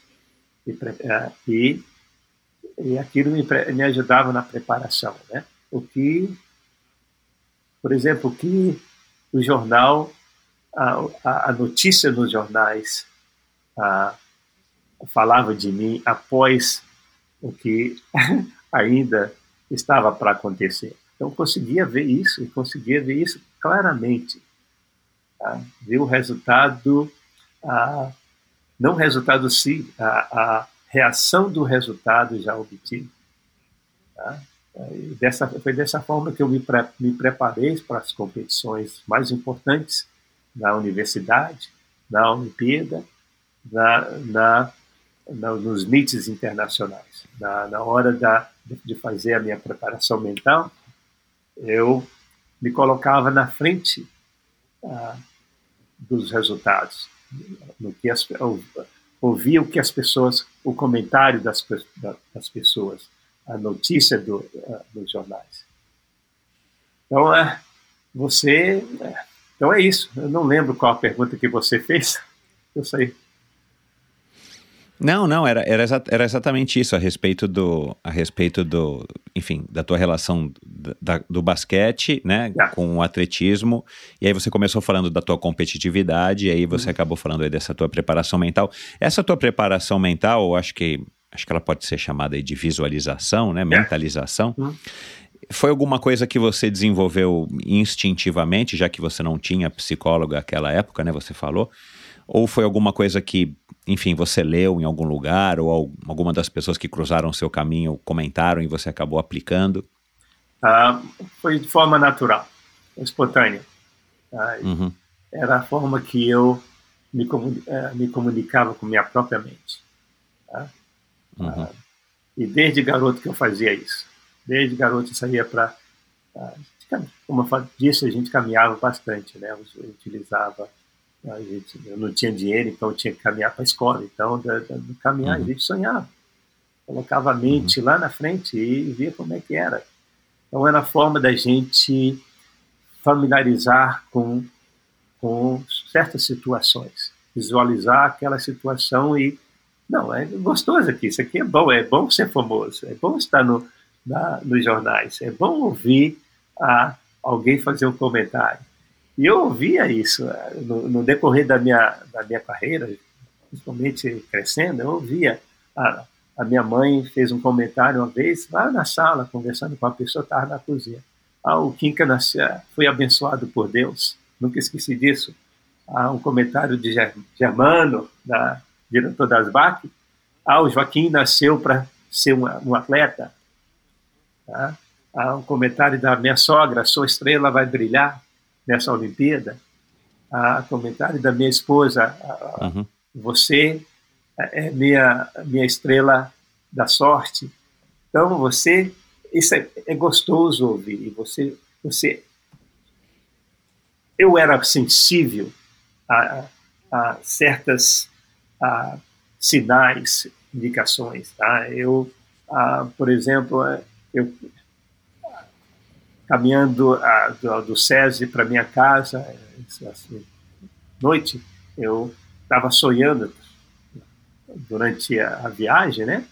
Coloquei a minha, mãe, a minha mente lá na frente, aí, aí eu olhei para o céu e de repente vi uma estrela brilhando, não é estrela, é um, um planeta, hoje eu sei que é um planeta, e a primeira coisa que veio à mente foi a minha estrela vai brilhar. Eu tinha o quê? 16, 17 anos. Tá? Eu falei para mim, a minha estrela vai brilhar. Tá? Então juntou o que eu estava pensando, mais com a visão, eu coloquei as duas coisas. Então é, é, foi dessa forma que eu comuniquei com minha mente, minha, minha mente comunicava comigo.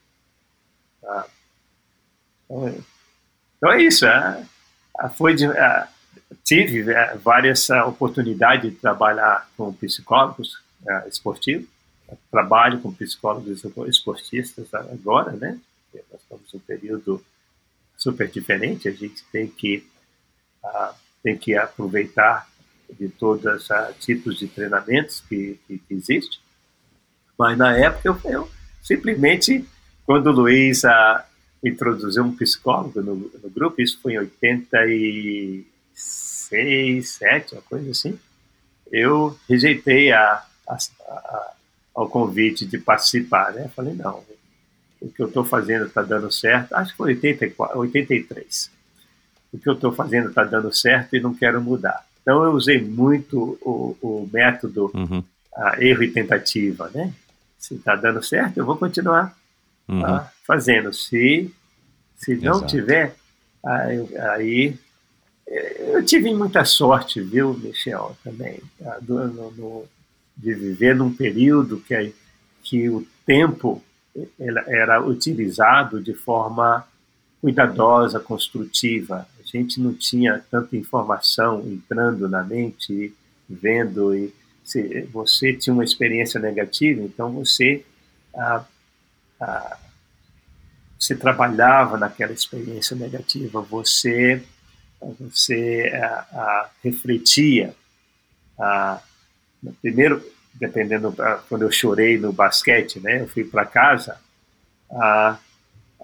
não lembro ter pensado nada sobre aquilo porque os outros meninos vieram e, e, e me abraçaram, tal, os meus coleguinhas, mas a minha experiência em Roma primeira experiência em Roma correndo quando com o Sebastian Coe, né?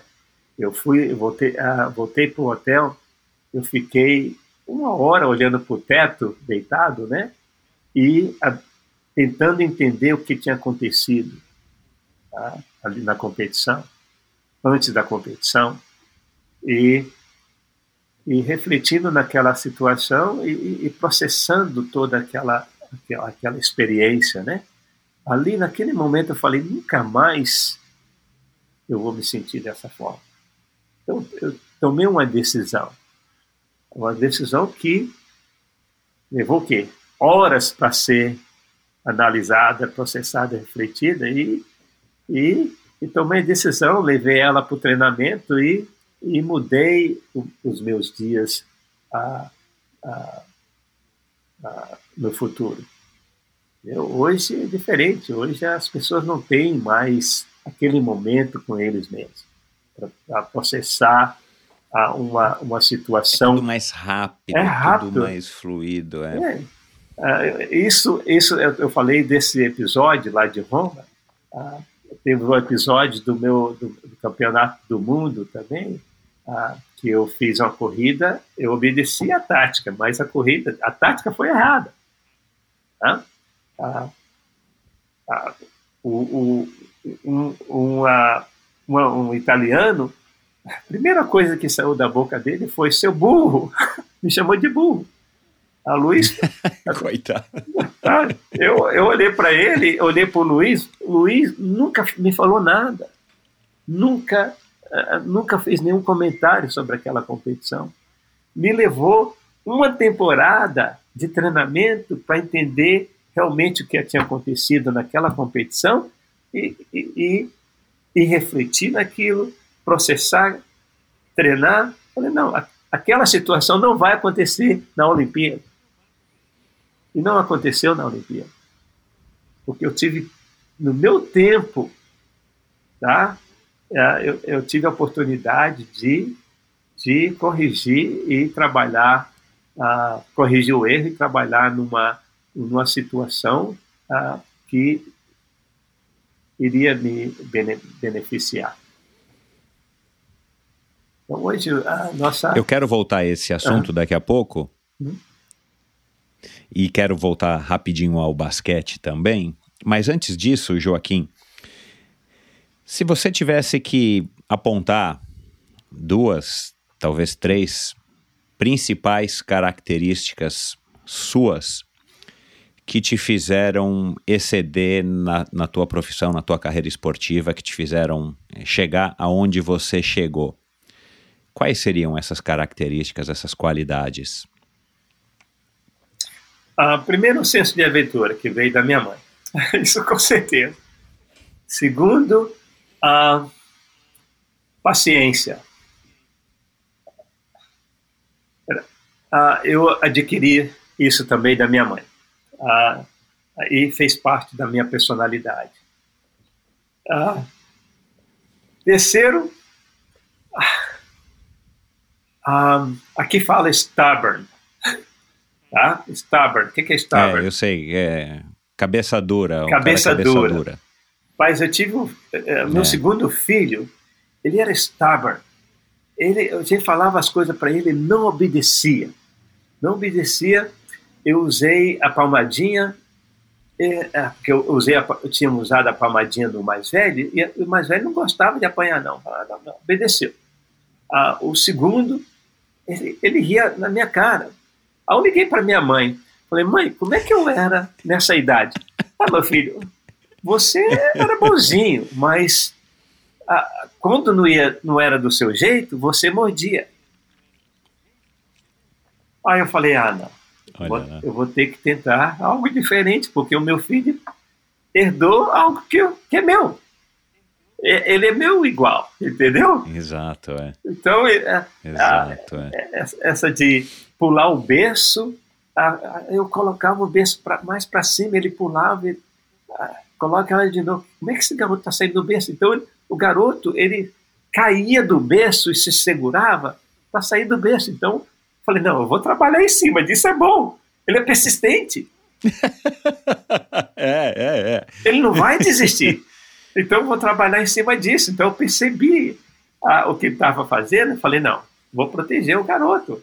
É, uma, é dele isso. Uhum. Então, eu, então uhum. a persistência, e ah, fazia parte da minha personalidade. Aquele cara chato que é, tá uhum. jogando ele contra mais três. Ah, é, não, era dois, a, dois contra dois. Aí o garoto. Ah, tá, o, o, o, jogo estava empatado, o garoto, o meu coleguinha teve que ir embora. Aí eu falei: não vou embora. O, o jogo está empatado. Tá? Se eu for embora, o outro time vai falar que ganhou. Mas não vai, não vai mesmo. Não vou mesmo. E ficamos escurecer uhum. e eu estou ali defendendo, defendendo, até o outro time falou: não, então vamos, vamos parar o jogo. Deu um empate. Eu falei: não, empate eu, eu, eu aceito. Competitividade. Tá? Ah, uhum. Você falou três, mas eu acho que eu tenho mais. tá? Ah, as pessoas falam. Não, as pessoas Fala, falam. Pode falar. Não, a persistência. É. As pessoas falam. Ah, o, o, meu lado espiritual, ah, ah, eu acho que é diferenciado. As pessoas. Foi um muçulmano falou para mim, o Ad, Adbili, ah, corredor da Somália. Ele estava tendo um problema, né?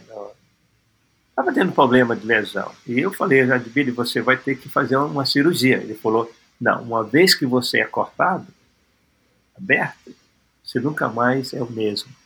Eu falei, isso aí não funciona para mim não.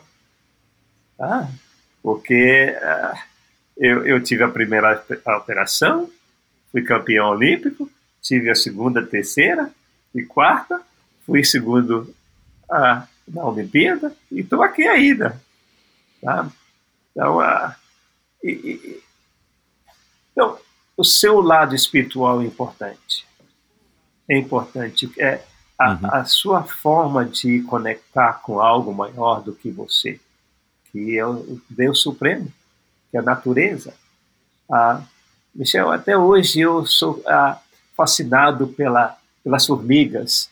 As formigas me tiram, me chamam a atenção. Eu posso fazer, eu posso estar conversando, se eu vejo uma formiguinha, já, já encaro a formiguinha e vejo ah, o que, que ela está fazendo, ah, ah, um beija-flor, uma, uma rolinha caminhando no, no fundo de casa, ah, procurando o que comer, ela me tira a atenção, ela me, me chama a atenção. Tá? É, é, eu digo isso para você, é uma forma de, de uh, sensível de conectar com a natureza. Tá?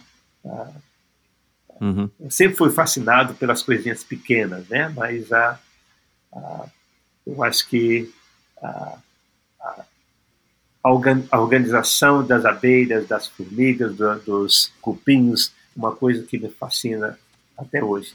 E quando eu saio para correr, é, é, minha, é meu momento de ir para a igreja. Eu consigo ah, conectar com algo maior do que eu mesmo. Tá? E, então, a, o meu lado, o lado espiritual a, faz parte da minha personalidade. Não é espiritual de ir para a igreja, de frequentar certas seitas, uhum, nada uhum. disso. É, é, o esporte passou a ser a minha religião. É por isso também que eu pratico, porque é o meu momento de meditação, meu momento de, de conectar com algo uhum. maior do que nós mesmos. É, eu, eu já tinha reparado isso e ia, ia, ia colocar essa, esse assunto no ar que você realmente não, eu não, nas tuas entrevistas, nos textos que eu li, nas lives, eu não, não ouço você falando de Deus, você fala de uma força maior, de uma força superior, mas você usa esse termo natureza, né? Uhum. E, e eu não sei se você eh, já ouviu falar, mas eu descobri recentemente, também não conhecia, que existe uma não, é uma religião, mas é uma talvez uma linha de pensamento, uma filosofia, enfim, na, na cultura japonesa é, que chama Shintoísmo. E eles acreditam na natureza como um ser vivo, um ser é, supremo, um ser maior e que acaba de alguma maneira é, regendo o nosso universo, né? A natureza como talvez, aqui eu posso estar falando um pouco de besteira porque não fui atrás para estudar, mas é, alguma coisa nesse sentido de que é, o shintoísmo é como se fosse uma religião, né? Uhum. Mas não é uma religião, mas é como se fosse, tivesse essa abrangência de uma religião E, e, e, talvez o que você tem aí, essa tua, esse teu fascínio pela natureza, talvez tenha alguma coisa a ver com isso, que já existe aí no Japão, não sei há quantos milhares de anos. Agora, voltando ao basquete, só uma curiosidade, né? Você falou que você talvez não, não tivesse se dado muito bem no basquete por conta dessa tua competitividade. E é claro que é completamente diferente, né? Um esporte é, individual do um esporte coletivo. Você ah, é, chegou a assistir aquele documentário do Michael Jordan no Netflix, o Last Dance? Ainda não, ainda não. Ah, então. eu, eu, eu vi comentários que deu algumas polêmicas, né? Deixou algumas pessoas chateadas, né? Porque é. ah, mesmo no basquete, ah, eu, eu, adoro o jogo de basquete, porque é um jogo inteligente, rápido, tá? Que você tem que pensar rápido e é um jogo também que você depende das pessoas, tá? Dificilmente você vai ver ah, num jogo de basquete cinco atletas ah, vencendo um campeonato. Tem que ser ter no mínimo sete atletas tiver mais, melhor. Mas você uhum. tem que ter, no mínimo, sete, uhum. oito atletas para vencer uh, um, um, campeonato. E, e, você depende das posições, né? De cada um fazendo a sua parte. É igual, por exemplo, é igual os dedos da mão, né? Você, a mão é a mão, você às vezes não consegue a, a, a falar, ah, se eu perder o dedão, não vai fazer diferente, a diferença, né? Ou o dedinho não vai fazer a diferença. Perfeito. Você vai ver a falta que ele faz. Não vai ser a mão completa. No jogo uhum. de basquete é. tem, o, tem o, uhum. os, os, armadores, tem os, uh, o pivô, tá? então tem que. Na hora da marcação, você depende dos outros. Tá? Então, para o Michael Jordan, para eles colocarem ênfase no Michael Jordan, falar que não, ele fez a diferença, ele foi muito jogador. Tá? Mas ah, os outros tiveram que fazer algo para deixar ele livre ou, ou de um a um com, com, com a defesa para ele fazer o que ele fazia de melhor, tá? decidir o jogo. Porque se os outros uhum. não tivessem ali, dois ou três estariam, estariam marcando ele e não iam fazer coisa nenhuma. Então, eu não assisti, não, não assisti ainda, mas não sei se eu vou assistir, porque eles manipularam um pouco a situação para mostrar a importância do Michael Jordan, Michael Jordan, né? E eu não acho que ele foi importante, ele foi um jogador que o mundo nunca vai uh, incomparável né, com, com o momento dele, né? Uh, até porque aqui uhum. nos Estados Unidos teve jogadores que eu, eu acho que ah, não foi igual ao Michael Jordan, mas que foi tão bom com, como o Michael Jordan. O, próprio, o, o próprio Kobe Bryant, né, que eu nunca fui, de, eu, gostei do jogo dele, por ele ser, ser um, muito individualista, né? Ah, e uhum. o LeBron James, que não é comparado com, com o Michael Jordan, eu acho que o Michael Jordan foi uh, melhor do que o, uh, o LeBron e o Kobe Bryant melhor do que o Michael Jordan e o LeBron. Então, cada um reinando o seu momento, a sua época, né? Uhum. Mas para você existe um, um, jogador de basquete que você admira mais, que se destaca em relação aos outros, que você gosta de assistir? Eu gostava de assistir o Magic Johnson, aquela aquela equipe do Lakers, né? Porque eles passavam a bola muito bem. Uhum. Eu adoro assistir um, um, uhum. qualquer time que passa a bola. Tá? O, o, próprio Estados Unidos assistiu uhum. o jogo dos Estados Unidos contra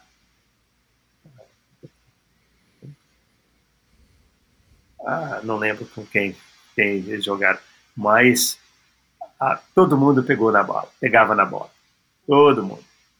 Aí, uhum. e aqui, uhum. principalmente quando a bola é passada rápida, né? Pra, não, vamos, vamos, vamos passar, distribuir a bola, passar ela rápido para uma pessoa ter a visão completa, né? E o tempo para poder arremessar e fazer, uh, fazer o ponto, né?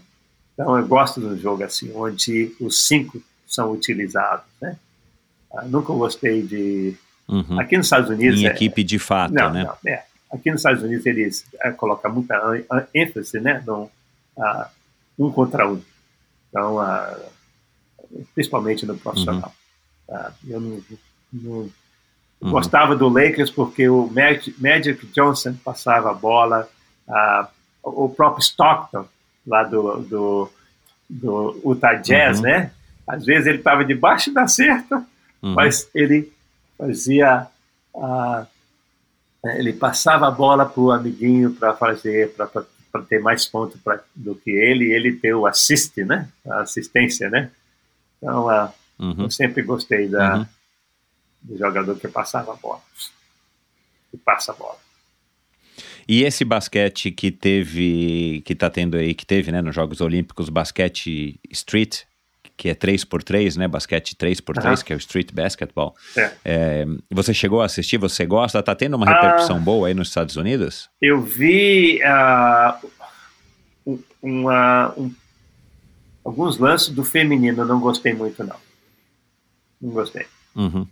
Ah, não Hum. sei por que ah, in- introduziram esse esporte na Olimpíada, porque já tem, É, então, eu, já tem o basquete, né? Então, ah, é, isso. Eu, eu, eu arrisco dizer que é para trazer mais público jovem, né? É. Porque é um basquete que é jogado nas Na ruas, rua, né? é, Enfim, isso. principalmente eu acredito que nos Estados Unidos, né? aham. Ou nos backyards, né? Ou no front yards, né? Na garagem, as pessoas têm a cesta de basquete, É, mas- aí o mas pessoal aí- joga. Mas mas aí para daqui, nós aqui no Brasil é uma coisa que. é, mas aí vão, vão trazer os gol- o, a- o, o futebol de golzinho, porque eu joguei muito golzinho, né? claro, é. é. Entendeu? Porque é, é o esporte ainda, Aham. futebol praticado na, na rua no Brasil. Vamos, vamos. Então você tem É, que tem é. certas coisas. ah, é. Eu, eu, não- eu tenho que assistir um pouco mais para poder. É igual, a, é, é igual é, é, o, o nosso futebol daí, né? O americano não gosta do futebol. Então, só quem aprecia o futebol Uhum. e entende é aquele que entende do futebol, né? E percebe às vezes um jogo que Uhum. acabou de 0 a 0, mas teve lances sensacionais e é o que você lembra, né? Aqui não, é tipo beisebol. Se você não É. entende do beisebol, você não vai gostar do beisebol. Eles É, comparam é. muito o beisebol com o Exato, futebol, é. nosso futebol soccer, né? Uhum. É. Ô Joaquim, é, voltando aqui para a corrida, o- os 800 metros foi uma modalidade, 800 e 1500, né, que você correu e teve aí bastante títulos, foram modalidades que, na verdade, é, te escolheram ou você curtia essas modalidades? Claro, você tinha mais aptidão para correr, para corrê-las do que para correr outras distâncias. Mas era, era eram também distâncias que, que te agradavam ou também se você pudesse ter escolhido, você preferia ser um velocista puro ou de repente um fundista? Qual era a tua relação com essa corrida que é uma corrida eu não posso dizer que seja ingrata, mas é uma corrida sofrida, né? Os 800, os 1500, depois, claro, os 3000 com obstáculos já é um pouco mais diferente, mas também igualmente sofrido, né? São, são modalidades que o cara tem que ter, talvez, alguma coisa diferente para ter destaque, né? É, é, em termos de aguentar essa carga de sofrimento, o nível de sofrimento. Fala um pouquinho da tua relação com essas distâncias que foram as suas distâncias. Ah, rapaz, minha, minha primeira experiência ah, no atletismo, assim, fazendo um tiro, né, foi o 1.500 metros. E eu, até hoje eu pergunto, por que não 400 metros? Por que não os 200 metros? Por que não... eu acho que o Luiz Alberto, ele só conhecia o 1.500 metros, na, a modalidade do 1.500 metros, né, na época. Uhum. E ah, então foi a, a distância que ele me pediu para fazer depois de uma hora de ginástica, corrida de ginástica, né? Ele falou, ah, você vai, vai representar a escola, então vou fazer um, um tiro de 1.500, que, que seria cinco voltas, né? Por que não três voltas só? Eu já estava cansado. Então, é, aí deu, Uhum. dei esse tiro e depois ah, competi, isso eu tinha 14 anos, né? Competiu, ah, participei da Uhum. competição, foi 4,47, aí corri na primeira competi comp- competição oficial, 4,19, aí fui no Jebs, 4029 403. Ah, ali, dali o Luiz falou, não, esse garoto vai ser ah, meio fundo. Na verdade, ele, ele, eu acho que ele nem sabia o que era meio fundo na época. ah, e tive uma experiência com o professor Cantarino, e que eu ouvi dizer que o professor Cantarino da UNB, né, foi professor da UNB, e era entendido a fisiologista de, de exercício a, e, e, e, treinador de atletismo.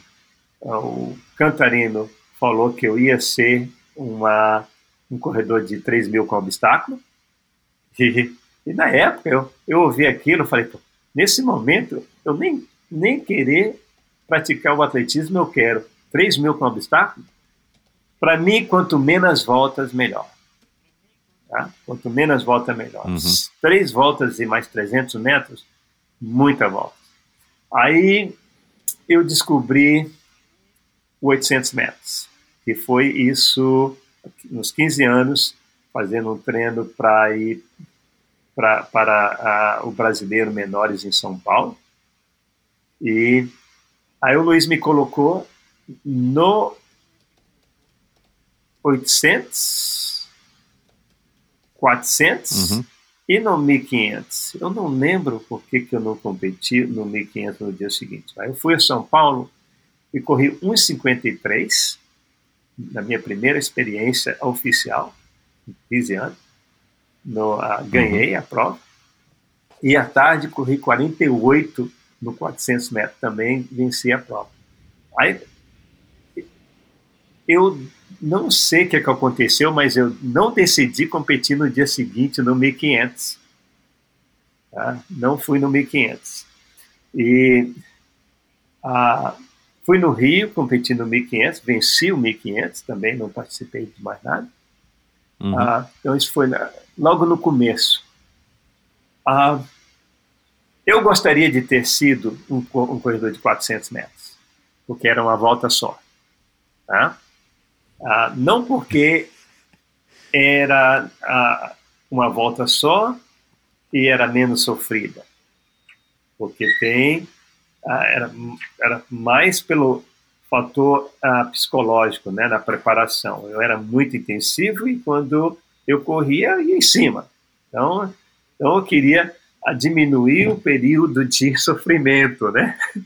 Ah, e uma volta só. Uhum. Eu sabia que eu não ia ser um velocista, porque eu não tinha velocidade. E partir logo para o tudo ou nada. Pois é, né? pois uhum. é, essa era, uhum. era o objetivo. Mas aí, ah, o 800, parece até que eu fiz uma, uma. Eu vou. Não vou ser do 400, mas também não vou ser do 1500. Então vamos juntar, vamos vamos uh, escolher o meio, né? Mas eu corri, uhum. eu continuei correr, correndo 400, uh, as três provas, até no Sul-Americano. No Sul-Americano foi a minha última vez que eu corri 400, né? eu tinha 17 anos. 17 anos. Aí eu senti, isso o Luiz não falou nada para mim, eu senti que uh, o meu progresso, no, no, as minhas marcas do 1500 estavam diminuindo, diminuindo rápida, nos 800 diminuiu rápido. Uhum. 15 anos eu, come, eu abri com 1,53. Aí fui, fui no Sul-Americano Sul juvenil, é, fiquei em terceiro na prova, mas corri 1,51 com 15 anos. Ah, no ano uhum. seguinte, abaixei para 1,49,8 e o 400 abri com 48, mas fiquei correndo 48 aquele ano, no ano seguinte 47, alto, aí com 17 anos, 47, o 1500 a, a 3,56, 3,52, 3,47 e o, o, o 400 ele não melhorou. Então eu cheguei à conclusão que eu não vou ser corredor de 400 metros. Ah, então foi essa a minha, a meu, a, a, o, o, meu pensamento, o meu, a, minha lógica, né? Ah, e o Luiz Alberto uhum. Nós nunca chegamos a, a, a conversar, discutir que prova que eu vou correr. Tá? Ele me treinava por 1.500 e me treinava para 400. Então, aqui, aqui eu, eu tenho que falar uh, sobre sobre treinamento para, essas três provas, né? A, a 1500, uhum. 800 e 400. Tá? Porque às vezes o corredor de muitos corredores de do 1500 eles correm mais para uh, com rodagem, né? Com bastante quilometragem. E os uhum. corredores de, de 1500, de, de, de, de 800, tem uns que fazem a maioria trabalha mais com rodagem. Eu não, eu trabalhava muito em cima da velocidade. Então eu, eu não, não estava interessado em um 400 só, estava interessado em, em 3 400 no treinamento. E aqueles 3 400 tinha que ser para 47, uhum. 48, 47, 49, porque eu tinha que passar a primeira volta para 50, 49. Então, ah, quando eu ah, quando eu consegui ah, a suportar carga de 3, 400 para ritmo forte, para abaixo de 49, é, esse era o objetivo e esse é o que a gente estava interessado. E mais, aí juntou também a personalidade, mais a, a, o biotipo, né, a, do, do, uhum. da pessoa. Então, a, não, levou, não, não levou muito tempo para o Luiz saber que eu gostava de fazer as coisas rápida, né? Que fazia parte da minha natureza de querer ir em cima do tiro. Ele, ele colocava, vamos supor, três tiros de 600 metros para 1,20, 1,23. Eu já ia lá e metia um 18 no primeiro tiro. Aí morria no resto. Ele colocava seis tiros de 400 para 58, 60. Eu já ia e metia 56 no primeiro tiro. Então, eu não era paciente ah, nesse, nesse sentido, né? E eu bagunçava, baguncei muito o treinamento uhum. dele, mas muito mesmo. Todo, todo treinamento que envolvia qualidade e mais um pouco mais de volume, ah, saía qualidade, mas não saía volume. Primeira vez que eu comecei, é que eu que foi uma decisão minha, né? No período que eu descansei, ah, depois da temporada de 83, a setembro, eu refleti e comecei a planejar. Então, eu cheguei à conclusão que, para mim, a ser um atleta melhor e, e, conquistar os meus objetivos, eu ia ter que ser um, um, um atleta diferente nos treinamentos. Eu vou ter que respeitar o ritmo, vou ter que respeitar o volume no período correto do treinamento. Tá? Qualquer distância acima de, de 500 metros, ah, eu não, já, já, não tinha paciência. Eu falei, se eu vou ah, chegar na Olimpíada, eu tenho, eu tenho que trabalhar ah, essa parte. Então, e o Luiz, eu nem, nem precisei conversar com o Luiz sobre isso é, para qual na planilha de treinamento para 84. Ele colocou três sete de 3 vezes 600 metros, nove tiros de 600 no ritmo mais, mais uh, leve, com uma pausa curta. E eu encarei toda, toda aquela carga de treinamento no período de base, né? E que me ajudou uhum. tremendamente. Ah, mas a personalidade. A personalidade, se você eu era um atleta. Ah, eu falo isso para você porque eu treinei atleta que você, ah, ele é um atleta, ah, é um atleta energético quando ele está correndo distância curta, ah, mas quando ele está correndo distância longa, ele é completamente diferente. O corpo dele está comunicando algo diferente. A, a, a, a, biomecânica dele comunica algo diferente. Então, era uma, eu era um atleta que gostava de correr rápido, distâncias mais curtas, não assim, por exemplo, volume curto, né? De, é, entre. Vou falar um número, mas não vou falar, mas isso aí não é um volume curto. Fazer 16 milhas para mim. Não me interessa, não me interessa, sabe? Fazer 16 milhas para 70, 75. Tá? E me interessava uhum. fazer 16 milhas para 50, entre 52 e 58, e o meu melhor é 52. Não me interessava fazer os tiros, as rodagens curtas de, de 3 a de, de 5 quilômetros a 8, a 8, 8 quilômetros, num, num ritmo só para soltar a, no período da manhã, para me fazer o, o treino intervalado no período da tarde. O meu treinamento de de 5 eh, milhas tinha que ser para 20, 27, 26.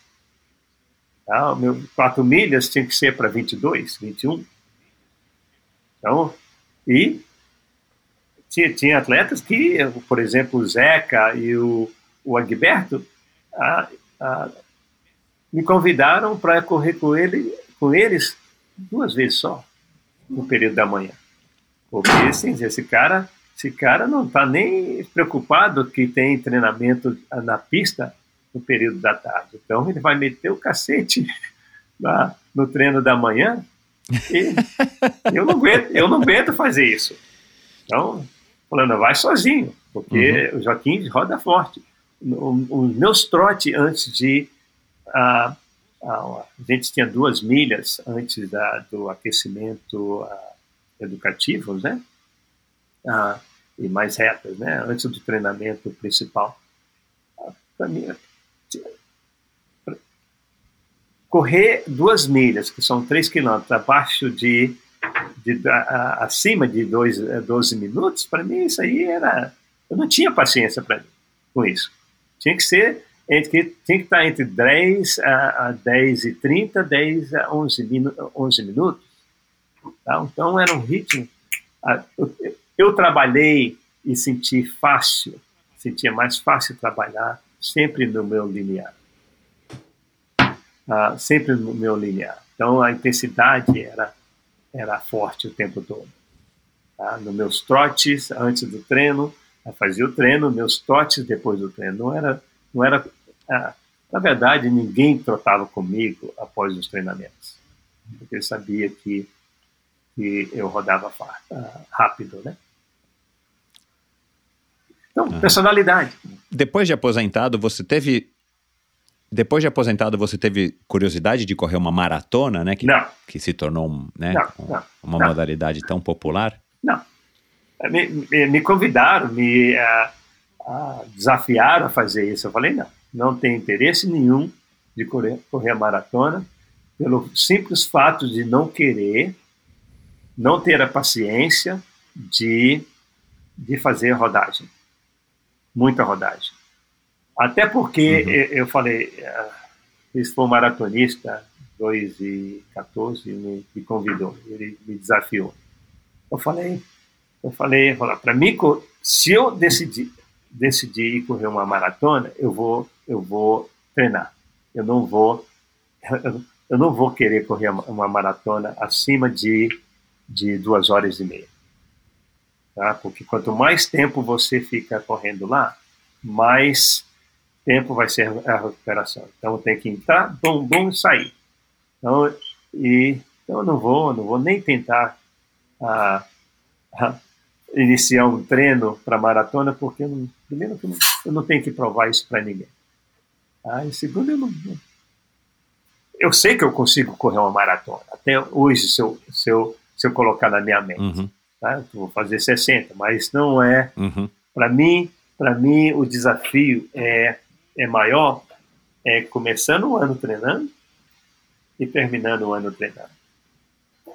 Para mim, me interessa uhum. o tempo de treinamento, não a colocar meu corpo para correr uma maratona, para treinar para correr uma maratona e depois você ficar sem objetivos. Ah, não vou, já corri a maratona, então não preciso mais fazer. Para mim, é, continuar a, praticando a minha corrida duas, três vezes na semana, tá? pelo resto da minha vida, é, é, o benefício é maior. E o desafio é maior. Joaquim, vamos. Claro. Vamos voltar aqui para o teu ápice, eu acho que foi o ápice né, da tua carreira, o ouro lá em, em Los Angeles, 84. É, eu li em algum lugar que você é, achou depois, né, que você passou por tudo isso também, olhando em retrospecto, que você achou legal, bom para você ter voltado para Eugene, sendo campeão olímpico, porque lá você era um mais um. Se você tivesse voltado para o Brasil, se você tivesse morando no Brasil na época, ia ser aquela história né, de desfile em carro de bombeiro, de aparecer até no Jornal Nacional, de ser, de ser convidado para ir, não lembro quem que era o presidente naquela época, para ir lá no, no, no encontro com o presidente, Figueiredo, Figueiredo olha, para lá ir lá bater continência para o Figueiredo e tudo uhum. mais, quer dizer, é, é, você achou bom para você poder assimilar e, e, e, poder, claro, né, continuar se concentrando na sua carreira. É, chegou a subir na sua cabeça é, o fato de você ser medalhista olímpico, medalhista de ouro, ser recordista até hoje, né, recordista brasileiro. É, você chegou a eventualmente perder um pouco o controle, se achar, né, como a gente diz aqui no, no linguajar comum, né? Ah, o Joaquim está se achando. Aí teus amigos começando a falar, ou a tua esposa, ou o próprio Lu, Luiz. Não, nunca. Nunca porque é aquilo que eu falei para você. Eu, eu, venci a Olimpíada e voltei para Eugene, fui recebido, a minha, minha namorada, minha esposa hoje, eu tinha um, fez uma, um cartaz, ah, bem-vindo, ela e a amiga dela. Eu tive um pequeno momento com a imprensa local, de entrevista, ah, mas aí fui para o meu apartamento. Vida continua a vida continua normal. E ah, foi estranho, aí ah, tive momentos, ah, as pessoas me lembrando do, do, que eu tinha acabado de fazer. Eu estava na pista com o Luiz Roberto, tinha acabado de fazer um treino, né? Isso foi uns cinco dias depois da, da Olimpíada. Aí passou esse cara, ele veio na minha direção e me abraçou e me deu um beijo. Eu Entendi. ele falou que ele prometeu para ele mesmo que um dia ele ia beijar um campeão olímpico. Eu falei, mas por que eu? tá? um, eu, eu, tive situações, situações assim. Eu, eu lembro que uh, quando eu voltei na, na Europa, e na Europa foi diferente. Na Europa, uh, quando você, o atletismo acontece na Europa, né? Então é, é uma experiência única você ir para a Europa, principalmente quando você você é um atleta que está vencendo as provas, né? Não necessariamente campeão olímpico, né? Mas campeão olímpico é maior, mais ainda. Ah, você quando você chega no país, você é recebido pelos fãs, ah, bate foto, tudo, ah, posa para uma foto, aí aí você vai no hotel, daqui algumas horas depois aparece aquele garoto com a, a foto, a, a cópia da foto para você assinar. Aí falou, onde é que você conseguiu essa foto aí? Ah, não, consegui no, no aeroporto. Ah, aí você Caramba. sai daquele país, você vai para outro país. Eu comecei em, em Zurich, né? Ah, não, comecei em, em, em Nice mas nisso a França fica ah, longe, né? Mas quando eu, ah, início até que não foi, não teve, não tive muita sede não, mas em Zurich, aí eu fui para Colônia, não, para Bruxelas. Para Bruxelas, o, gar, garoto tirou foto, foto minha em Zurich e estava me esperando em Bruxelas para me assinar a foto. Aí em Uau. Colônia para me assinar outra foto. Então você você entra naquele ritmo, né? mas é aquela coisa de momento, né? não é aquela coisa de ah, uhum. ah, você ficar pensando sobre o assunto. Né? É, é, é uma situação uhum. quase gostosa, não, não, não, tanto gostosa, né? porque é as pessoas lem te lembrando e apreciando, lembrando o que você fez e apreciando o que você faz. Tá? mas não acontece sempre. Uhum. Ah, aí voltei para Eugene, depois da temporada na Europa. Não lembro ah, ah, de muitas ah, experiências, sim, de fama. De, eu era mais um estudante com uma, uma como é que fala, ah, com, com, habilidades especiais, né? Porque lá na universidade tinha um, um, jogador de, de, de, futebol jogando na, na escola que, que foi mais tarde recrutado para jogar no NBA, no NBA, não, no, no NFL, e um do basquete que foi recrutado uhum. para jogar no NBA. Ah, e eu era mais um. Tá? Ah, teve uma situação uhum. que eu fui numa uhum. festinha, uhum. Ah, entrei na festa, eu achei que o meu zip estava abaixado, porque todo mundo parou para ficar olhando, né? Eu falei, me deixou super desconfortável. Boa. Mas, mas ah, na escola, mas na escola eu era mais, mais um estudante. Na, na, na, temporada de treinamento eu, eu voltava a ser um estudante. Aí vinha a temporada de atletismo, aí começava a aparecer, a aparecer no jornal da universidade e no jornal da, da cidade, claro. se, se eu vencer a prova. E é isso se eu vencer a prova. Às vezes eles anunciavam, Joaquim vai competir esse final de semana, aí tinha o Jornal da Cidade, tá? Ah, que tinha as notícias do, do, do, do sábado, né? a competição sempre era na, no, no, sábado, e no domingo eu assinava o jornal, já pegava o jornal na, na, na, na minha porta, aí abria na página da, de esporte para me ver a ver o que eu tinha feito no dia seguinte. Então, eu tinha que trabalhar para isso acontecer. Então, é uma grande diferença. Uhum. Era estudante era aí, tem uma época de ser atleta, que era, era tudo por temporada. Né? Tinha temporada de treino e a temporada de, uhum. uh, de, do, do, do, atletismo. E o Brasil sempre distante, né? Uhum. Tinha os assédios, não, mas eu não atendia o pessoal. A, a, a distância e a, a dificuldade de me encontrar não permitia, né? A gente não tinha celular uhum. e, e, e, telefone não era tão simples assim, né?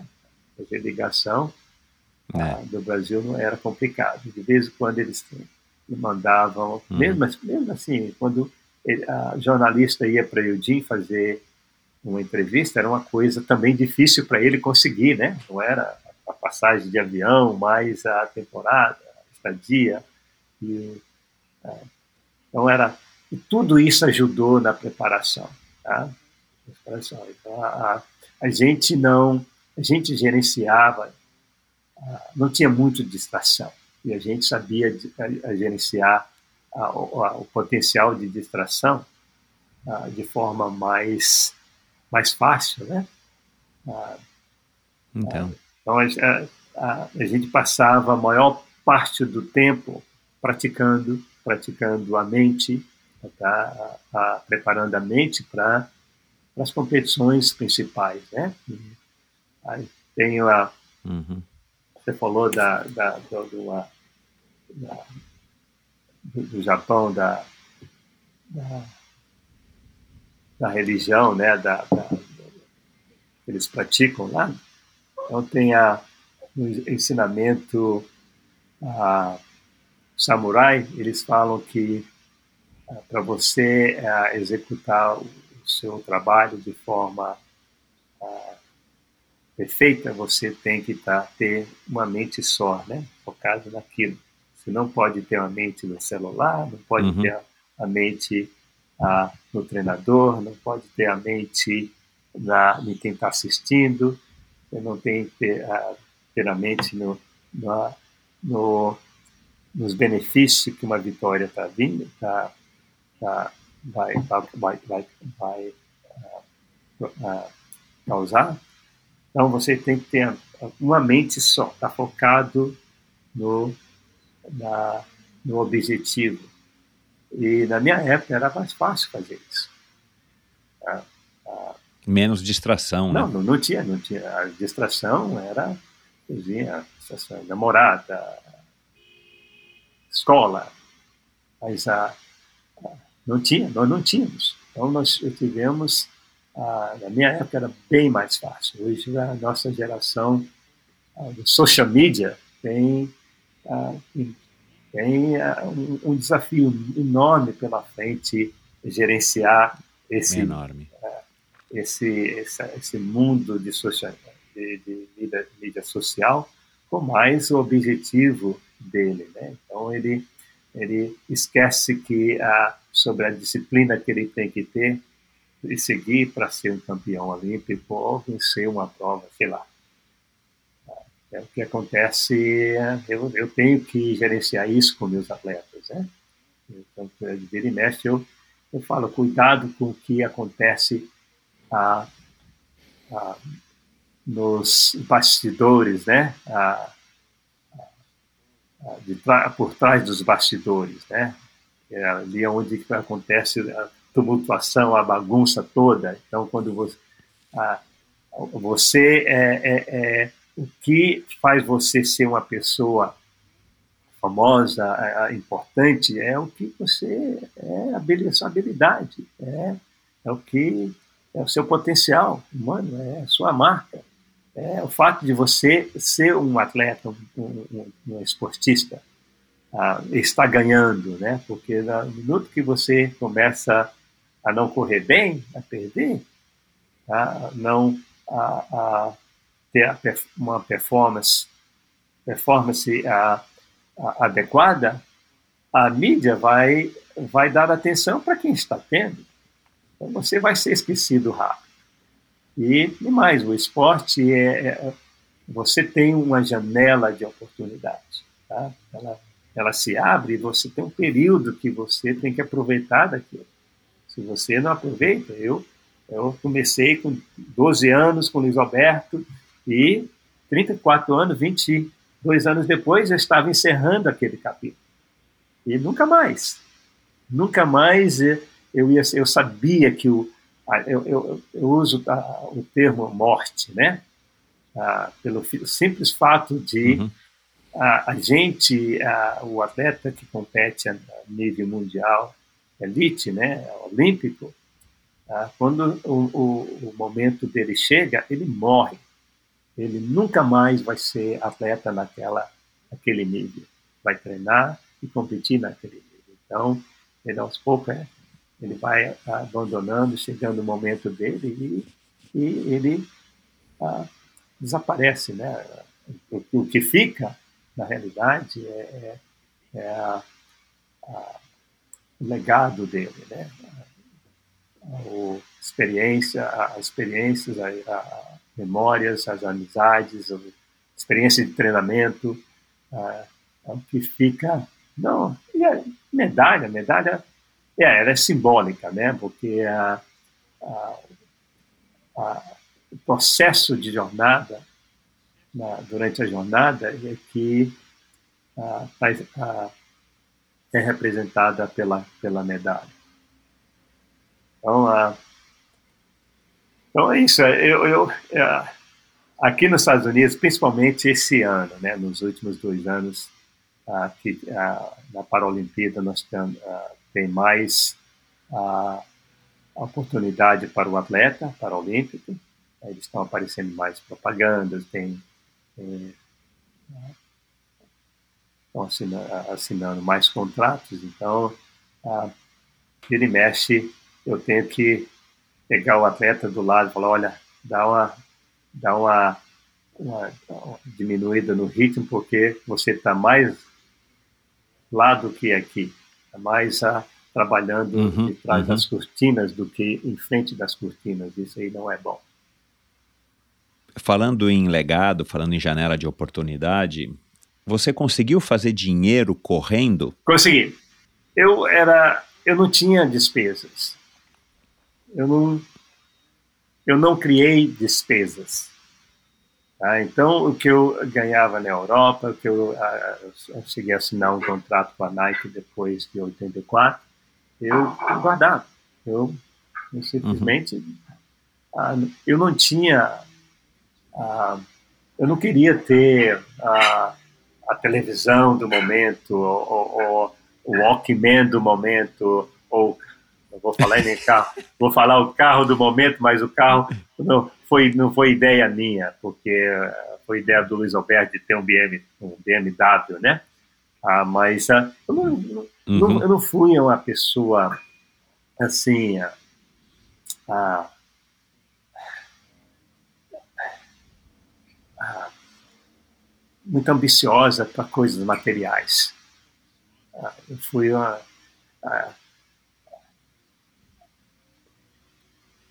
uma coisa que a, a melhor forma de dizer, eu não ah, porque eu queria, o meu maior desejo, desejo era ter um, um Converse, um All-Star, que agora que eu tenho um pouquinho de dinheiro, eu vou ter uma coleção de All-Star. Tá? as pessoas não entendem, falam, uh, mas coach, eles falam, coach, mas você uh, fala pra gente que andou de pé no chão o tempo todo, brincava de pé no chão e você não queria, não, não, não tem vontade? Eu falei, é, para mim o pé no chão ainda é importante. Tá? Ah, eu, é, então, respondendo, eu tenho as minhas razões ah, e eu sou mais ah, estou mais direcionado à simplicidade do que qualquer outra coisa. As outras coisas são do momento. Aí eu valorizo muito ah, uhum. o meu mundo natural o meu mundo simples. Aí, quanto mais próximo do meu mundo simples, melhor eu vou viver no mundo extraordinário. Lá no comecinho, quando você se mudou para os Estados Unidos, nem com o primeiro dinheirinho que sobrou para você, você não foi na loja comprar um All-Star do seu tamanho? Não. Não. E foi uma coisa espontânea, foi uma coisa natural, não é? Até porque na época, a, a, época, a Nike predominava. A gente queria ter um par de uhum. tênis na Nike. Então, eu tinha. A Nike uh, fazia o meu, o, o, meu, o meu sapato, o meu par de tênis. Eles construíam, construíam colocavam a sola no solar por causa da diferença na minha perna, né? Eu nasci com a perna direita uhum. dois centímetros mais curta e a Nike descobriu isso e eles fabricavam o meu tênis. E com meu nome, Cruz, no, na, no, no, no calcanhar. E, e para mim isso aí já era legal, já era o suficiente. Aí, é, é engraçado que é, em 83 é, eu, eu, tive, eu fiquei na Europa 40, um mês e meio competindo, né, fazendo uh, um circuito europeu de competição. E onde, no país que a gente passava, a gente, a primeira coisa era, ah, vou, vamos ver se a gente consegue ver a alguma loja da Nike para ver se a gente consegue material da Nike. Eu comecei a viagem com uma bolsa, né? E voltei com três bolsas cheias de materiais. Né? Ah, e aí, em 85 eu mudei para Adidas. Aí tive que fazer dois anos de materiais da Nike para dar espaço para o material da Adidas. E depois você vê uhum. que não, não tem, é coisa do momento. Tá? Eu tinha uma coleção de selos, que eu comecei quando eu tinha 15 anos de idade. Ah, não esperava, vi o momento de, de receber cartas de, outro país para tirar o selo com cuidado e guardar no meu álbum de selo. Aí eu fui na minha primeira viagem para a uhum. Alemanha ah, e depois para a França. Né? Na França eu fui é, descobri uma loja onde vendia selo. Quando eu cheguei na loja, entrei na loja e vi o número de selos que tinha ali, eu falei, gente, eu não vou colecionar selo. Eu não vou conseguir comprar todo o selo que tem aqui. Ah, muitos selos, eu vou ter que... É verdade. É. Então, tinha tinha uma, uma, uns envelopes assim, cheios, mais de 100 selos, de selos diferentes, de países diferentes. Eu falei, da Itália, da, da França, da Alemanha. Eu falei, não vou conseguir ah, aí parei a coleção de selo, porque ia ser uma coisa, eu ia ter que gastar muita grana, né? Eu ia ter que ser mais específico né, na, na coleção. Aí apareci, apareci no meu. Apareci, o Uruguai, não, o Paraguai a, a, fez um selo comemorativo comigo. Aí eu coleciono, aí eu coleciono selo, aí ficou mais específico, né? Então eu coleciono selos imitei, foi da, da, da Costa do Marfim também, mas são coisas do momento, coisas que não tem nada a ver. Ah, eu não sei de onde que eu recebia, talvez, essa educação de financeira. Uhum. Eu acho que eu descobri, eu acho que eu peguei da minha mãe também. Minha mãe, toda a minha casa, ela fazia a compra do mês, né? Ah, e às vezes eu e meu Uhum. irmão ia buscar a, a, a compra e então era tudo medidinho, tudo muito bem, muito bem planejado, bem distribuído. Eu acho que eu peguei isso dela. E minha mãe não tinha essa de gastar dinheiro. Ah, tô, eu estou, ah, estou meio boring, né? Chato, né? assim. Entediado. Eu estou entediado, né? Então eu vou na loja gastar um, um pouco de dinheiro, comprar uma blusa, uma camisa, um tênis. Não, nunca usei o, a- a- a- o dinheiro como, como a, ferramenta de brincadeira, né? De para corrigir um, um sentimento psicológico, sei lá. Uhum. Quando você não gasta, você consegue guardar. Simplesmente isso. E eu consegui guardar. Eu vou colocar aqui uma mensagem para você, para a gente entrar nesse assunto antes de, de encerrar. Queria que você ouvisse, por favor. Olá, Joaquim. Aqui é o teu grande amigo Robert Scheidt. Queria te deixar um grande abraço, muita admiração. A tua, me lembro que a tua última Olimpíada foi a minha primeira, que foi em Atlanta, 1996. É, você realmente foi uma grande inspiração para a minha carreira. Eu já contei essa história muitas vezes, né, em várias entrevistas, mas a tua medalha olímpica em 1984, o ouro olímpico, é, ficou muito marcado para mim. Eu era um garoto de 10 anos de idade, assisti aquela, aquela tua prova espetacular em Los Angeles, onde você trouxe um, um ouro olímpico importantíssimo para inspirar a nova geração de atletas. Eu acho que esse é o maior. É, eu acho que é o maior é, ponto que o esporte tem, essa, essa inspiração que a gente traz para os jovens e, e ao longo da tua carreira você fez muito isso. Eu também é, li o teu livro, muito legal, muito bacana, tuas histórias de superação, né? Todo mundo fala do, das, dos feitos olímpicos, mas é, da luta, da determinação, dos momentos difíceis, da, das lesões, isso pouca gente lembra e foi muito legal que você botou isso num livro. Um grande exemplo para todos nós. Obrigado, Joaquim. Estou indo para minha sétima Olimpíada, daqui a pouco em Tóquio. Um grande desafio, né? Aos 48 anos de idade, mas é, vamos lá representar o Brasil, que é a coisa mais linda que tem, né? Para um, um atleta é estar é tá lá e, e, e dar o seu melhor pelo seu país. Grande abraço, amigo. Fique com Deus para você e família aí. Tudo de bom. Robert Scheider. Um, mas um, sabe quando você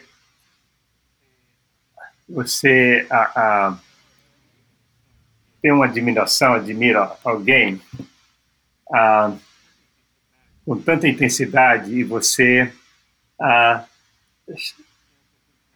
tem a oportunidade de estar na presença daquela pessoa tá? e você se, acaba se sentindo criança, tá? Ah, ele é bem mais novo do que eu, ah, mas eu, eu admirava os feitos deles, né?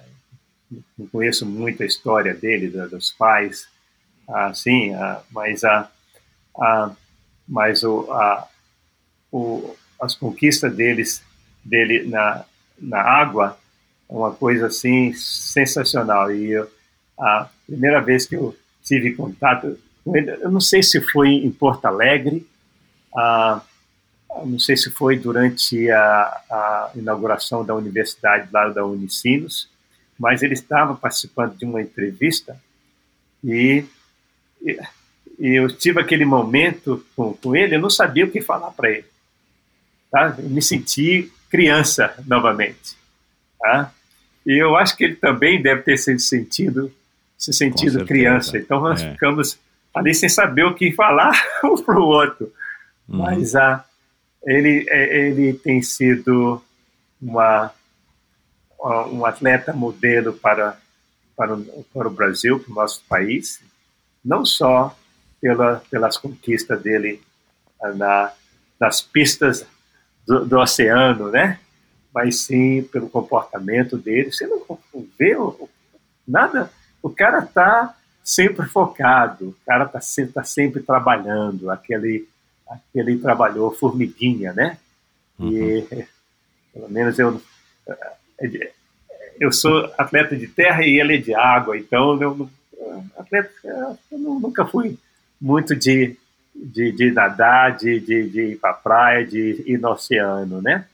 Mas ah, você não, não, não ouve falar dele assim de forma negativa no, na, na mídia. Ah, ele tá, é uma pessoa de família, ele está sempre ah, trabalhando e, e, focado nos objetivos dele, até porque ele está aí na, nas, na sétima, sétima Olimpíada. Olimpíada sétima Olimpíada e eu tenho, tenho procurado resultado, não, não, nem sei quando ele vai competir, né, mas a, a, se, se deixarem ele vai sair novamente com a medalha para o Brasil. E uma, uma pessoa que, que, que, que a gente tem que usar ele como modelo, porque ele representa uh, o atleta de excelência de, em todos os níveis, uhum. né?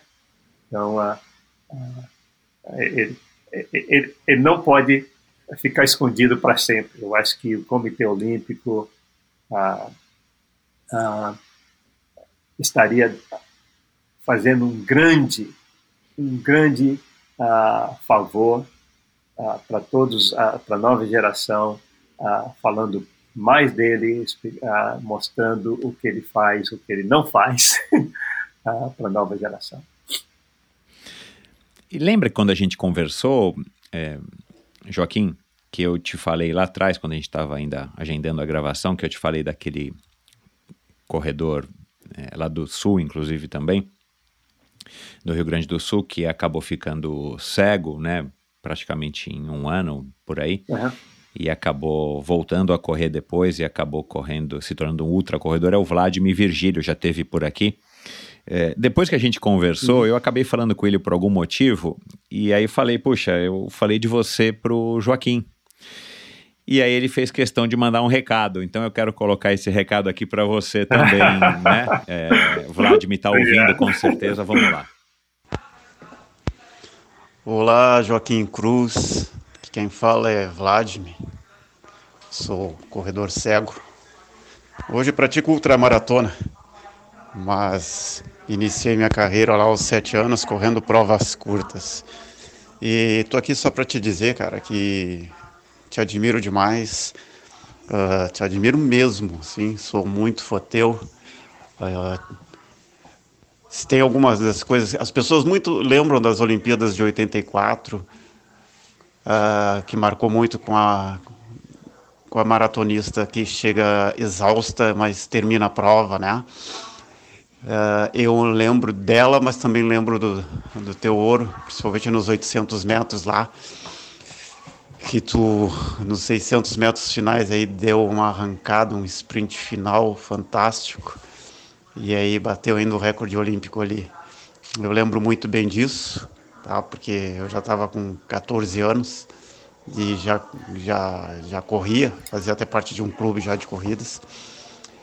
E quero só para te dizer, o meu contato mesmo é para te dar um abraço, te agradecer por tudo que tu fez pelo Brasil e que tu está fazendo hoje pelo esporte paralímpico também.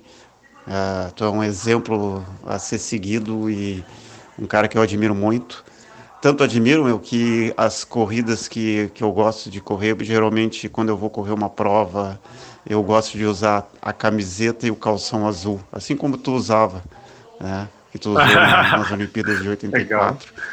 Então, muitas vezes eu uso camiseta e, e o calção azul para dar sorte, a mesma que tu teve, e competência, né?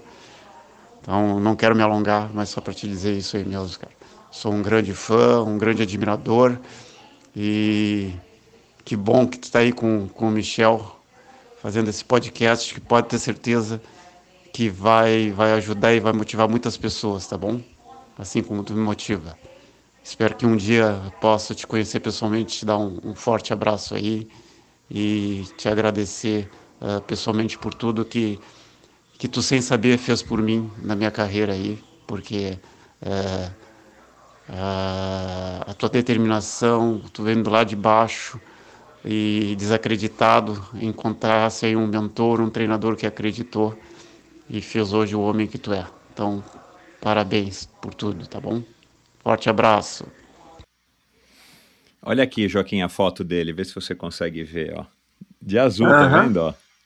Eu não sei que corrida foi essa que ele é, correu, que ele tava todo de azul, ó. Legal, hein? Oh, legal. Esses atletas são impressionantes. O atleta cego, ele é. Ah, rapaz, não, não, eu não conseguiria encontrar palavras ah, que, que apresenta esses meninos. Tá? Ah, é ele usar ah, todos os sentidos para poder, poder cobrir a visão que ele não tem, para poder alcançar os objetivos que eles têm. Tá? Todos os dias eu tenho uma, eu trabalho com, com um atleta cego desde 2012. Ele está se preparando para essa Olimpíada, mas uh, uh, ele, então, ele mais uh, uma outra cega tá? com quem, quem eu, eu, trabalhei e fui guia também, a Ivone Mosqueira. a determinação, a vontade, a persistência, a disciplina, a encarar o dia a dia a, nos treinamentos e, e, na vida, né? Porque não é só nos treinamentos que eles têm dificuldades, né? É, é, tudo na vida, né? Para sair da, do local de, de da casa dele para chegar no centro, é. as dificuldades que ele tem. Ah, e mais o treinamento, certo? esse esse ano, por exemplo, nós ficamos quase quatro meses sem guia, aí eu trabalhando com ele da forma que, que, que conseguia, que podia, e ele e a paciência dele, né? Paciência de voltar no dia seguinte, vamos ver o que, a gente faz, coach, ah, ah, ah, e porque o garoto tem sonhos, tem objetivos e, né, e não podia parar. Tá? É uma coisa que você, ah, eles Todo dia você vai no treino para poder aprender com esses meninos. Todos os dias. A Ivone, ah, não existe, ah, eu não consigo fazer isso, não, não consigo fazer aquilo. Uma, uma, uma coisa é, impressionante com, trabalhando com os Paralímpicos, com atletas com a, a, deficiência física, mais, mais cego também, é que o atleta, ele, você já conhece a, a da deficiência. Tá? Ele já vem, é, você a, aprende sobre a deficiência dele. É, então você aprende a trabalhar em volta da deficiência, né? No caso do David, da, da Ivone, tá? eu tive que explorar o som, tá? o tato, tá? para demonstrar exercícios que eu queria que eles é, fizessem. Né? Então o contato era sempre mais uh, pessoal, né? E, e esses meninos jamais usariam, jamais usaram e, e usariam a deficiência como uma desculpa para não conseguir isso, não conseguir aquilo. Tá? Uhum. Já no, no, no, no, esporte convencional, ah, eles escondem, eles o atleta vem treinar com você, eles escondem a deficiência, que a maior parte das vezes é deficiência mental, e depois de um certo tempo, você começa a perceber o atleta usando a deficiência para sair do treino, para não competir bem, e você, qual é a Aí? Você começa a falar, não, não, não, você tem que trabalhar em cima da deficiência da, da pessoa. Tá? Tem uma atleta minha que Toda vez que ela tinha um treinamento forte, ela me chamava no escritório para poder uh, me falar sobre uh, desafios pessoais. Eu falei, por que você está conversando comigo agora sobre esse desafio? Aí, depois de, de três situações, falei, não, não, não, não.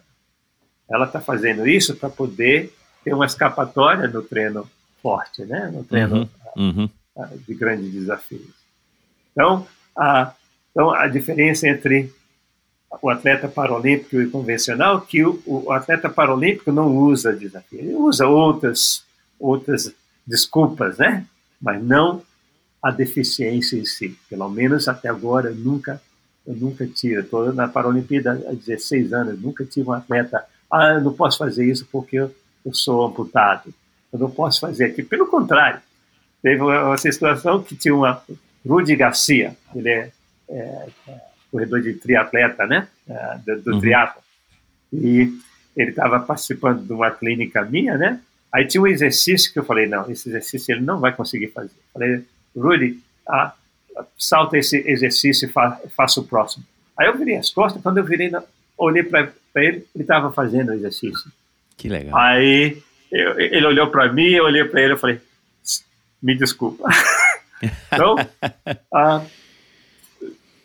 então, é, é, incrível, todo dia você vai você aprende coisa nova. Tive um período que eu trabalhei no, no centro médico, ah, na reabilitação de soldados. Ah, teve uma época que eu peguei, tipo, foi uma clínica, né, com soldados.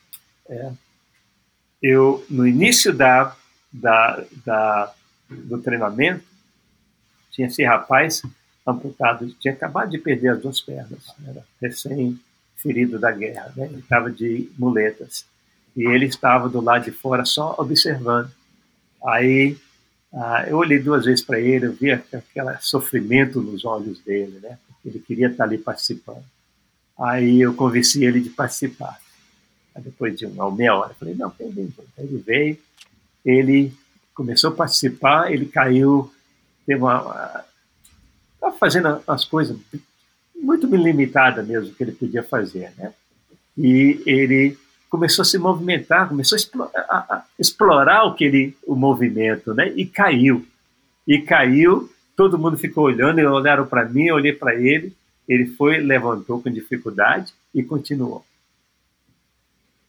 No final, no final que foi duas horas, três horas de, de, de atividade, né? No final, ele estava fazendo quase tudo que os outros estavam fazendo.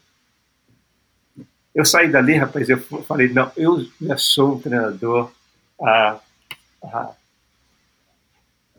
como é que fala, um, ah, realizado. Uhum. Porque eu, eu consegui pegar um cara que não sabia andar e coloquei ele andando. Tá? É. Então, são, são situações que você ah, consegue obter com, com, com, é, com, o ser humano, com essas pessoas, com os, com os deficientes, ah, os atletas deficientes físicos. Tá? Você não tem, não tem treinamento que eles não conseguem fazer. Meus atletas fazem circuito, fazem rampa, fazem ah, ah, treinamento nas escadinhas, fazem treinamentos na, usando ah, os ah, as hurdles. As barreiras. Então, eles fazem tudo que um atleta. Barreiras. Treinamento de barreiras. E todo dia eles me ensinam tá, que eles podem fazer melhor. Tá? Todo dia eles, eu, eu, eu tenho que ser mais criativos, mais criativo para poder oferecer uma qualidade melhor de treinamento para eles. Ou uma coisa que eu não descobri fazendo uma pesquisa a seu respeito, Joaquim, como é que você acabou se tornando um treinador de, de para-atletas? Foi uma, uma procura que, que, que, você teve por algum motivo? Como é que você acabou se tornando um, um, um treinador de para-atletas? Em 2005 eu estava, eu aposentei do esporte 10 anos, 10 anos depois. Uh, antes, 10 anos que eu estava uhum. aposentado. Uh, o Tony Campbell, uh, ele foi, Tony Campbell corredor de 110 com barreira. Ele trabalhava no centro lá de Chula Vista, ele era diretor do centro uhum. né, de atletismo. E ele me telefonou, me convidando para perguntou se eu, se eu, não tinha interesse de viajar com a equipe paralímpica para para a Europa, né, Helsinki, 2005, é, 2005. E, e que eles precisavam de um treinador e ele não ia poder ir, ele estava me indicando, né? Ele perguntou se tinha alguma experiência com atletas deficientes. Eu falei, ah, nenhuma, né? Na primeira uhum. reação, foi falar, vou falar a verdade, nenhuma. Mas aí eu refleti e falei, peraí, né? eu tenho trabalhado com meu sobrinho, que ele tem, que ele é surdo e mudo, né? Tem uhum. problema de audição. E ele é, tem deficiência física, né? Então, então eu tenho alguma experiência, né? Aí fui nessa, né, a, a, dei o meu nome, e fui nessa viagem, né? E em Washington, paramos em Washington, DC, né, na capital, para fazer um camping, né? Aí eu, imaginando, falei, como é que eu vou trabalhar com esse pessoal que eu nem conheço as, as classes, né, as deficiências. Uhum. Uhum. lá, aí o que eu fiz, eu se, uh, sentei no banquinho uh, durante o treino, fiquei observando os atletas se moverem, né? fazerem os, os, treinamentos deles, né? Aí eu falei, se ele sabe fazer aquilo, eu sei, eu sei trabalhar isso. Então, eu simplesmente aprendi a, observando, tá? observando. Primeiro observei como o atleta movia os corpos deles. Aí, não demorou muito, eu cheguei à conclusão, falei, não, se ele consegue fazer aquilo, ele consegue ser treinado. Aí fui para fui para Helsinki com a equipe, e em Helsinki a, a comunidade ela é, é muito acolhedora, tá? a, a comunidade paralímpica ela é super amiga, foi uma experiência sensacional. Tá? O, meu, meu chefe, o diretor, ele era sueco, naturalizado canadense, mas trabalhando para a equipe dos Estados Unidos. Ele sabia tudo de, uh, da minha carreira, né? Então, cara, a gente conversava bastante. Ele queria estar tá sempre me convidando para ir com ele, para ver as competições, ele me explicando como é que era. E aí teve uma, uma eu passei aquela aquele momento que todo atleta que começa a, a trabalhar com, com atletas deficientes passa, né? Medo, incerteza, a, e não fazer errado, né? Não dar conselho errado. Aí teve, teve, teve, dois momentos. O primeiro momento foi em Washington, né? Nós fomos buscar os cegos, né? No aeroporto. Aí eu tô ali olhando para os cegos aí. Aí os cegos entraram no carro. Aí o, o Peter, que é o, esse, o diretor, falou: Eu preciso de alguém que, que sente, sente aqui na, na frente para me ajudar na direção, né? Com a de copiloto, né? Aí o cego, eu posso ir? Aí o filho, mas você é cego. Eu falei, então eu posso dirigir? então ali já, o, o gelo já foi quebrado, né?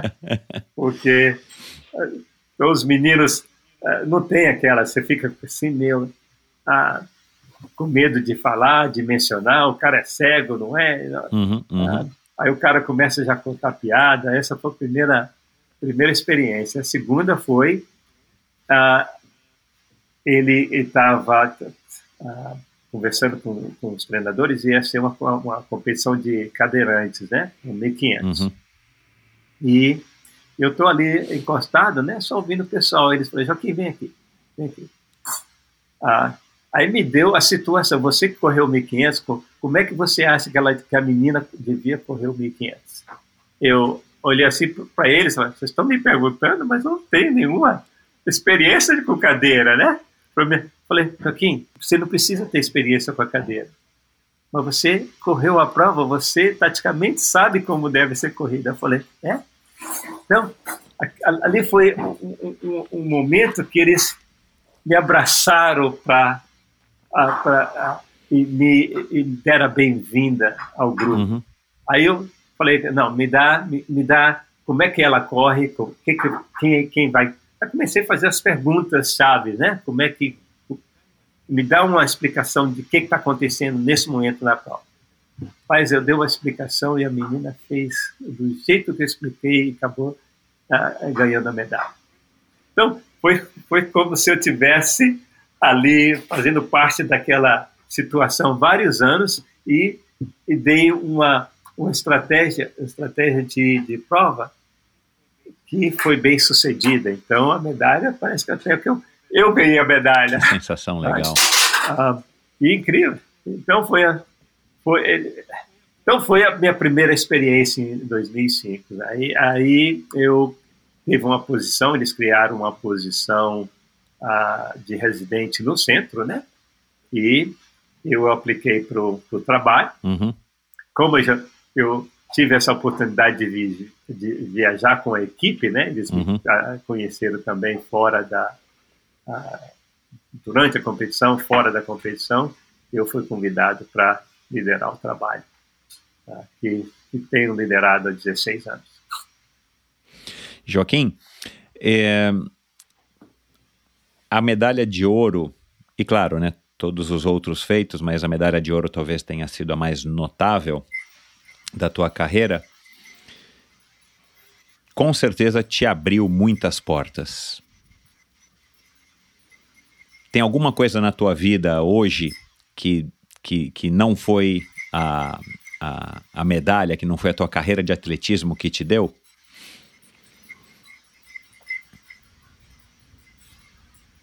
Bom, a Mary, né? Porque a Mary você já namorava antes de ser medalhista, né? Embora talvez depois da medalha de ouro era, os pais Ah. dela falaram: olha, casa com esse menino aí que ele vale ouro. Também, né? Pelo comportamento, É. né? Pelo comportamento. Eu sou, eu sou o favorito Olha da lá, mãe dela, né? A comportamento, né? pelo comportamento e a, a educação, né? Então, ela me- eh, viu uma, um tipo de educação diferente e gostou. E até hoje ela fala que você deu ah, meu, o filho que eu não tive. Que legal. Tá? Rapaz, mas ah, é, é difícil dizer, porque o, o esporte foi o centro da minha vida, né? Em tudo. Então, eu tive o esporte e ali eu, é, eu, ah, eu criei objetivos ah, paralelo ao esporte, né? Educação, ah, relacionamento, mas a, a, a minha vida pessoal, disciplina, tá? Ah, trabalho. Eu fui convidado para trabalhar na Paralimpíada porque eu fazia me conhecia do esporte. Então é difícil você ti- tirar o, o esporte da, da figura, Uhum. né? Ah, eu fui um atleta que eh, eu falo para as pessoas que eu fui ah, colocaram uma marca em mim, tá? Ah, eu tinha o quê? 11 anos, 12 anos de idade, 11, 10 a 11 anos de idade. Tá? Os meninos tiravam sarro quando eu comecei. Um pouco mais de disciplina nos treinamentos no SESI, eu afastei um pouco da, dos meus coleguinhas de rua, né? Parei de brincar tanto na rua para dedicar à escola e, e- e os treinamentos. Então, os meninos da rua ah, tiravam sarro de mim, ah, porque tiravam sarro de mim, porque você é atleta, atleta, atleta não pode fazer isso, atleta não pode fazer aquilo, atleta não bebe. Ah, até no dia que você falou, realmente atleta não bebe, realmente eu sou atleta.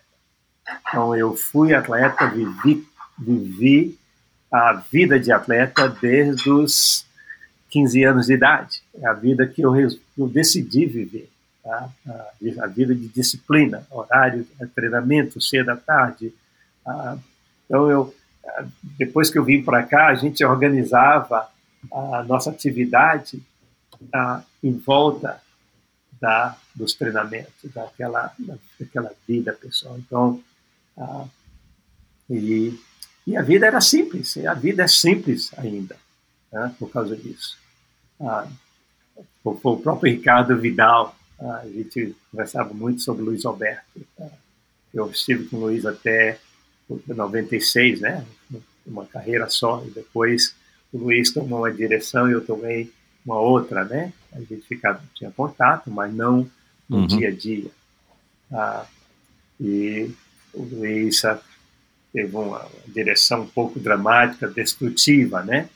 E ah, coisa que eu não compreendia, e a gente, o Ricardo, tem a, o dom de fazer as perguntas certas no momento certo.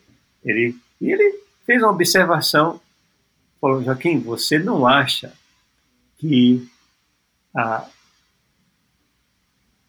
o, a, a, a, sua carreira, carreira, a sua carreira esportiva e a carreira esportiva do Luiz no atletismo deu, criou um equilíbrio na sua vida e na vida do Luiz?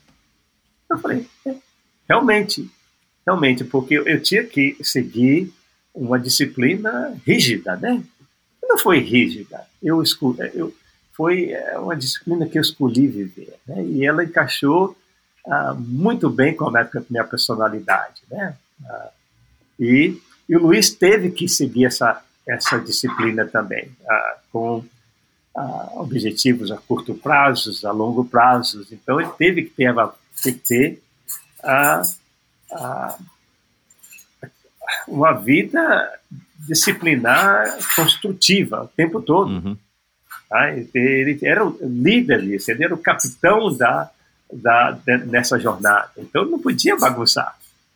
Tá? E quando acabou a nossa carreira, ele seguiu é claro que ele seguiu como treinador e eu segui é, como, como treinador também, é. ah, mas eu não consegui, eu não tive mais influência no Luiz e nem ele ah, em mim, da forma que a gente tínhamos quando eu era atleta dele. Essa, é, essa, esse efeito colateral é, que muitos atletas têm, Robert Scheid inclusive, mas ele falou aqui, né, que era garotinho quando lembra de você é, acelerando e ganhando ouro. Eu também lembro muito bem, eu tenho 51 para 52, sou um pouquinho mais velho do que o Robert. Eu lembro dessa imagem, né, como você foi falado e tal, em 84, o Vladimir, a mesma coisa, e tantos outros.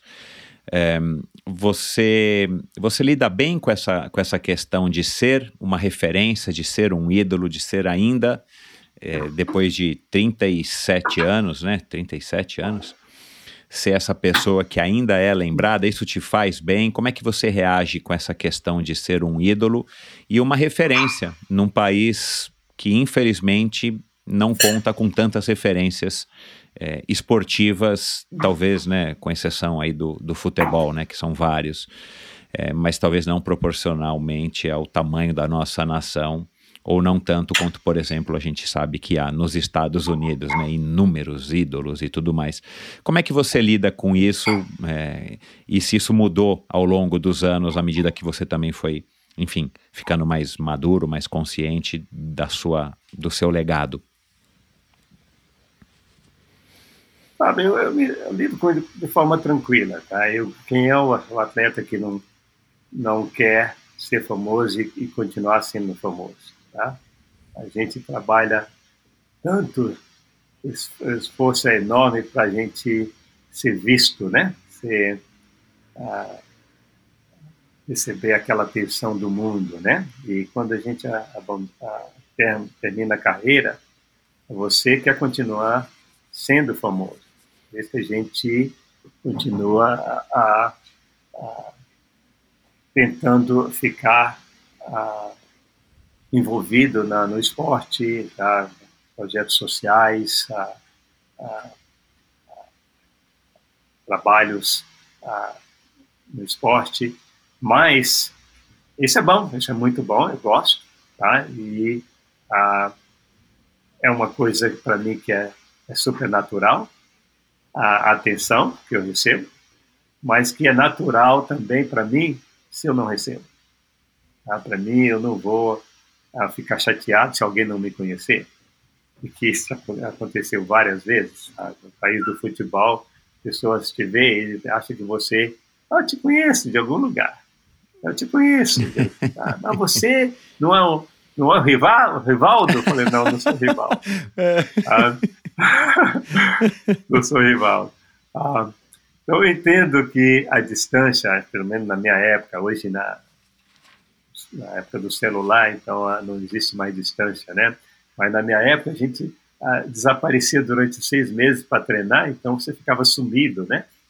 E, e aparecia só na, nas competições. Aí durante as competições você aparecia, você estava nos jornais, na televisão, e depende do, do local, era diferente, né? Se, você, se eu estava, por exemplo, em Brasília, as pessoas conheciam qualquer lugar que eu ia. São Paulo, mais ainda, porque São Paulo é onde acontecia as, as competições, né?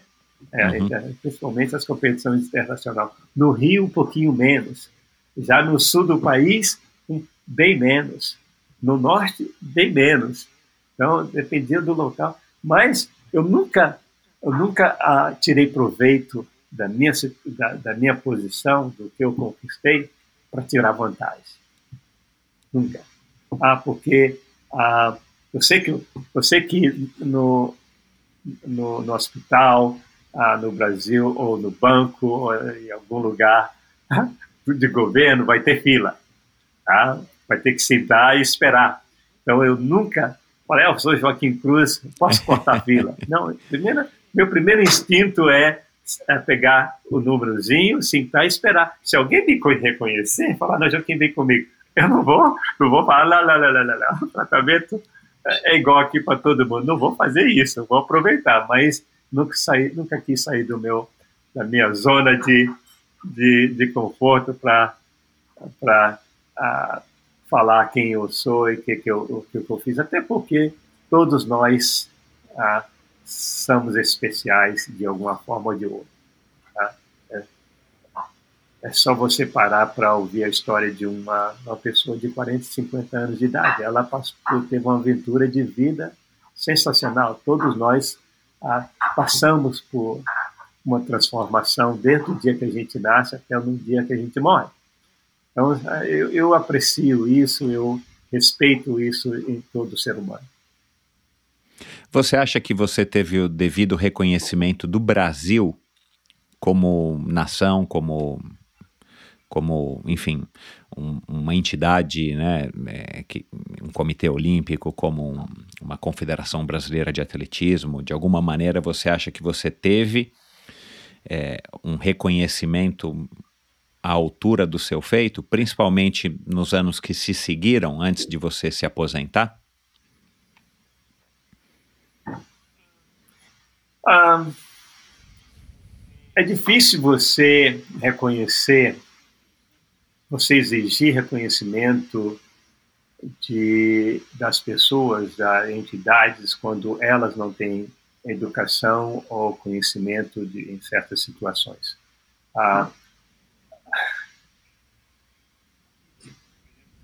Por exemplo, o, o governo brasileiro ah, opera de forma diferente do governo norte-americano.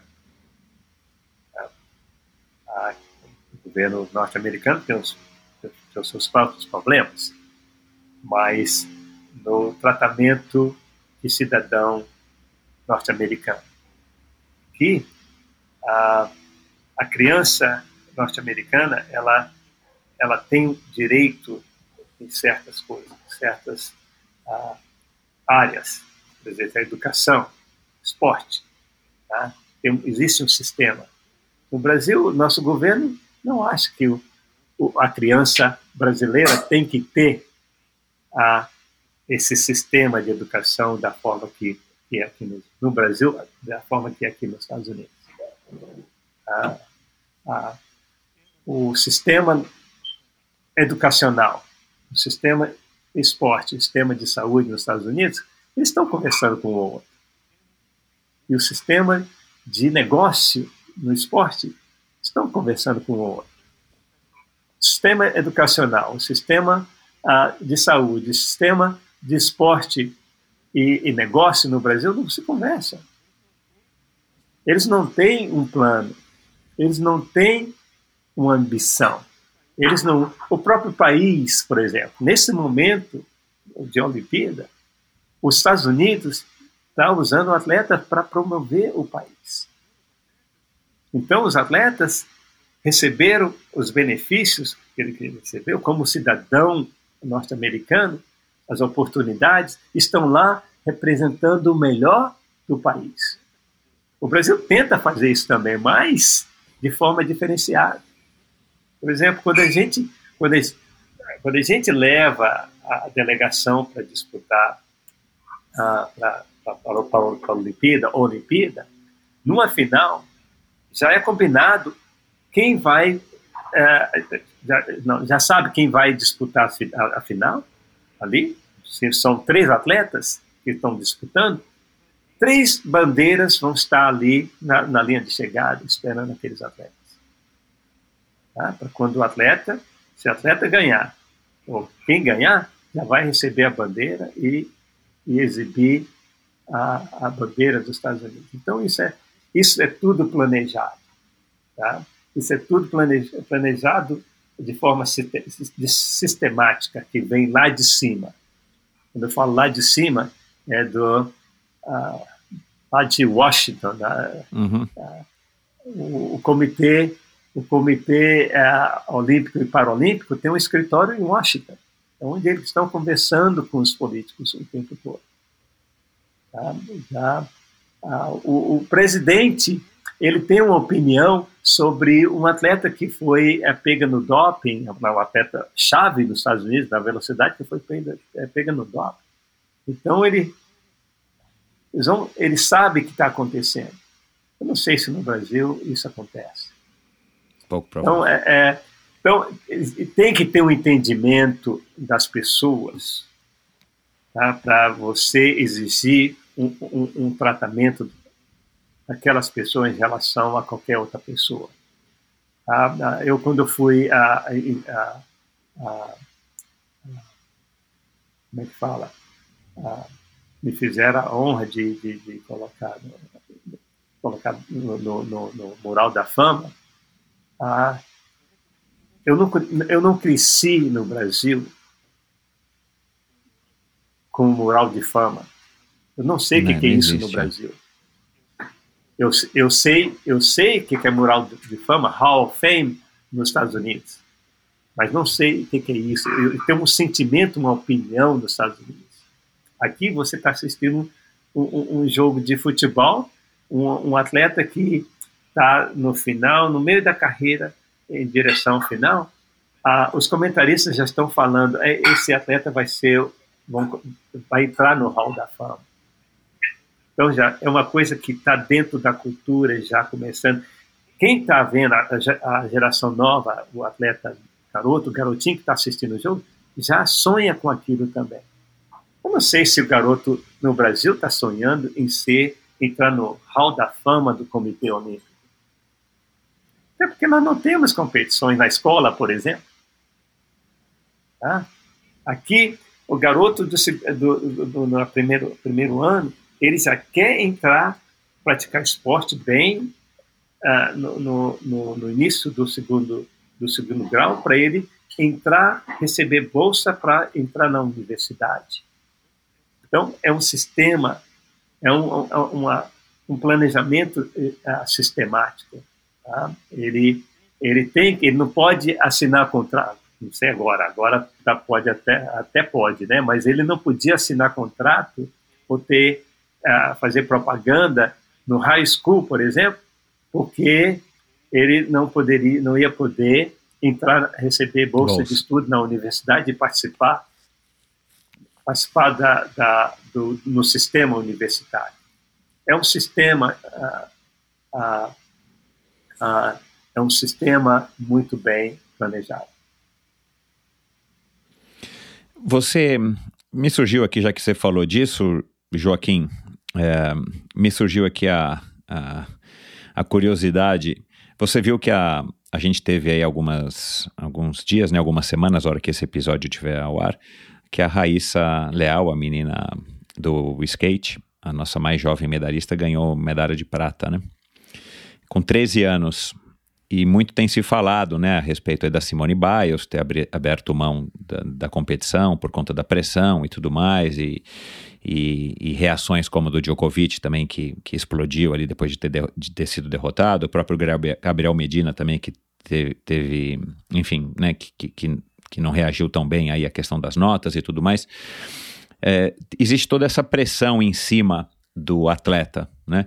E, e aqui no Brasil a gente tem a impressão que como são menos atletas e a nação é enorme, a pressão acaba sendo maior, até porque culturalmente não existe talvez a, a, esse hábito, ou não existe a cultura do esporte, até falei disso recentemente no meu e-mail, uhum.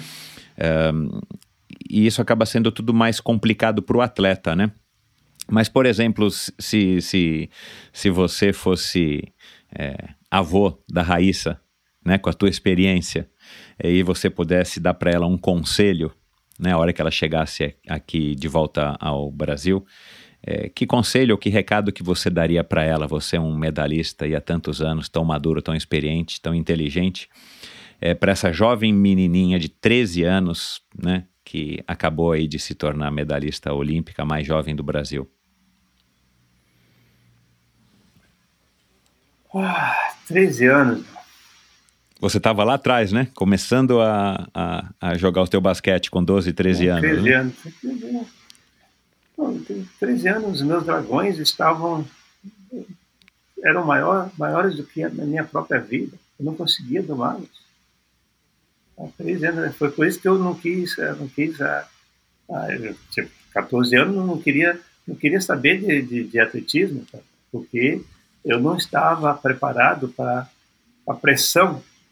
Tá? Eu queria vencer, como é que eu vou vencer sozinho? Tá? Gostava do basquete porque eu dividia a responsabilidade com os outros meninos. E o atletismo, não, ele ia ser tudo em cima de mim. Tá? Eu sei que a Raíssa começou cedo, ela vem trabalhando há vários anos tá, para esse momento, e, e, e obteve um resultado ideal.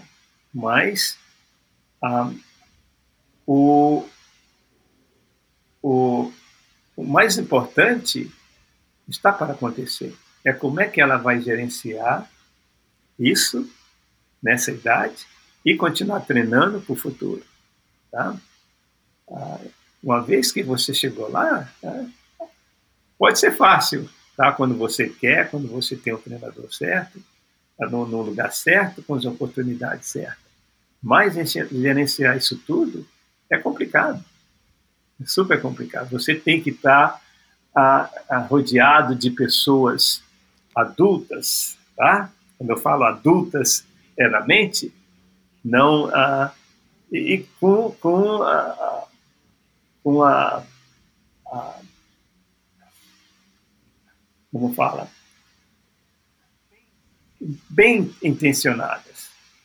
Não é pegar essa menina, ela está rodeada de, de, de, de, pessoas que vão tirar proveito dela para poder uh, uh, tirar benefício para si próprio. Então, meu conselho para a Raíssa seria gerenciar isso da melhor forma possível e aproveitar o momento da vida dela ela está entrando na adolescência, é. ela, ela, de certo, ela já teve que desfazer de muito, muito mesmo uh, do que uma, as coisas que uma adolescente faz, tá? Para poder treinar, se dedicar uh, no esporte, principalmente na ginástica, né? Que é um esporte de que é uma disciplina enorme. Tá? Não, eu estou falando da Raíssa skatista, né? Você confundiu com a Rebeca. Ah, da skatista. Da, da, é, porque a skatista é, que tem 13 é, anos, né? A Rebeca é novinha, skate. a gente poderia falar dela. Não, é. no, no, próprio, é, no, próprio, no próprio skate também. Tá? próprio skate. Nesse momento, ela está ela tá, ah, ela tá se divertindo, isso é importante. O meu, o meu conselho é que ela continue se divertindo. Brincando. Porque a partir do momento que ela que, que fica muito sério é, é, onde o esporte começa a, a, você começa a detestar o esporte, né? Eu a, eu tive a oportunidade de é, praticar o, o, o, atletismo no período que eu estava jogando basquete, então eu fazia o treinamento de, de atletismo, mas eu me divertia no basquete, né? Então eu queria estar ali, queria estar me divertindo. E a, e a Raíssa está, tá, nessa idade, ela está se divertindo, ela está querendo, uh, querendo mostrar para o mundo todo que ela consegue fazer o que ela consegue fazer no skate. Isso aí é importante. Importante que ela nunca deixa, nunca deixa que a, a criança, tá, porque ela ainda é criança, vá embora, a criança dentro dela desapareça.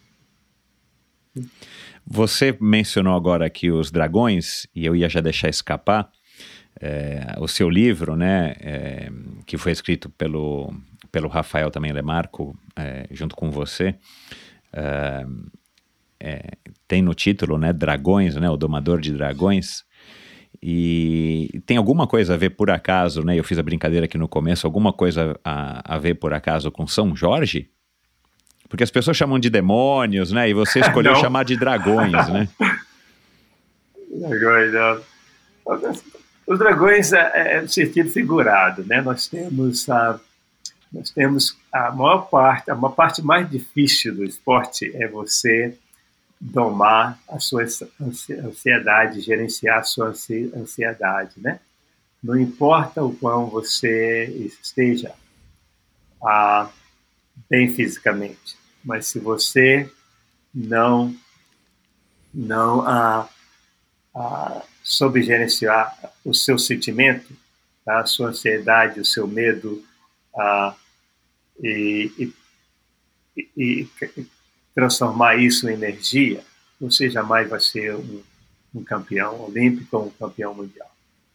Você vai estar competindo, você pode até fazer marcas boas, ah, tá? mas dificilmente você vai chegar na frente, ah, mesmo com as marcas boas. É por isso que você, ah, é por isso que nossos brasileiros, tá? muitos atletas, eles correm ah, marcas pessoais, mas chegando quarto, quinto, sexto lugar.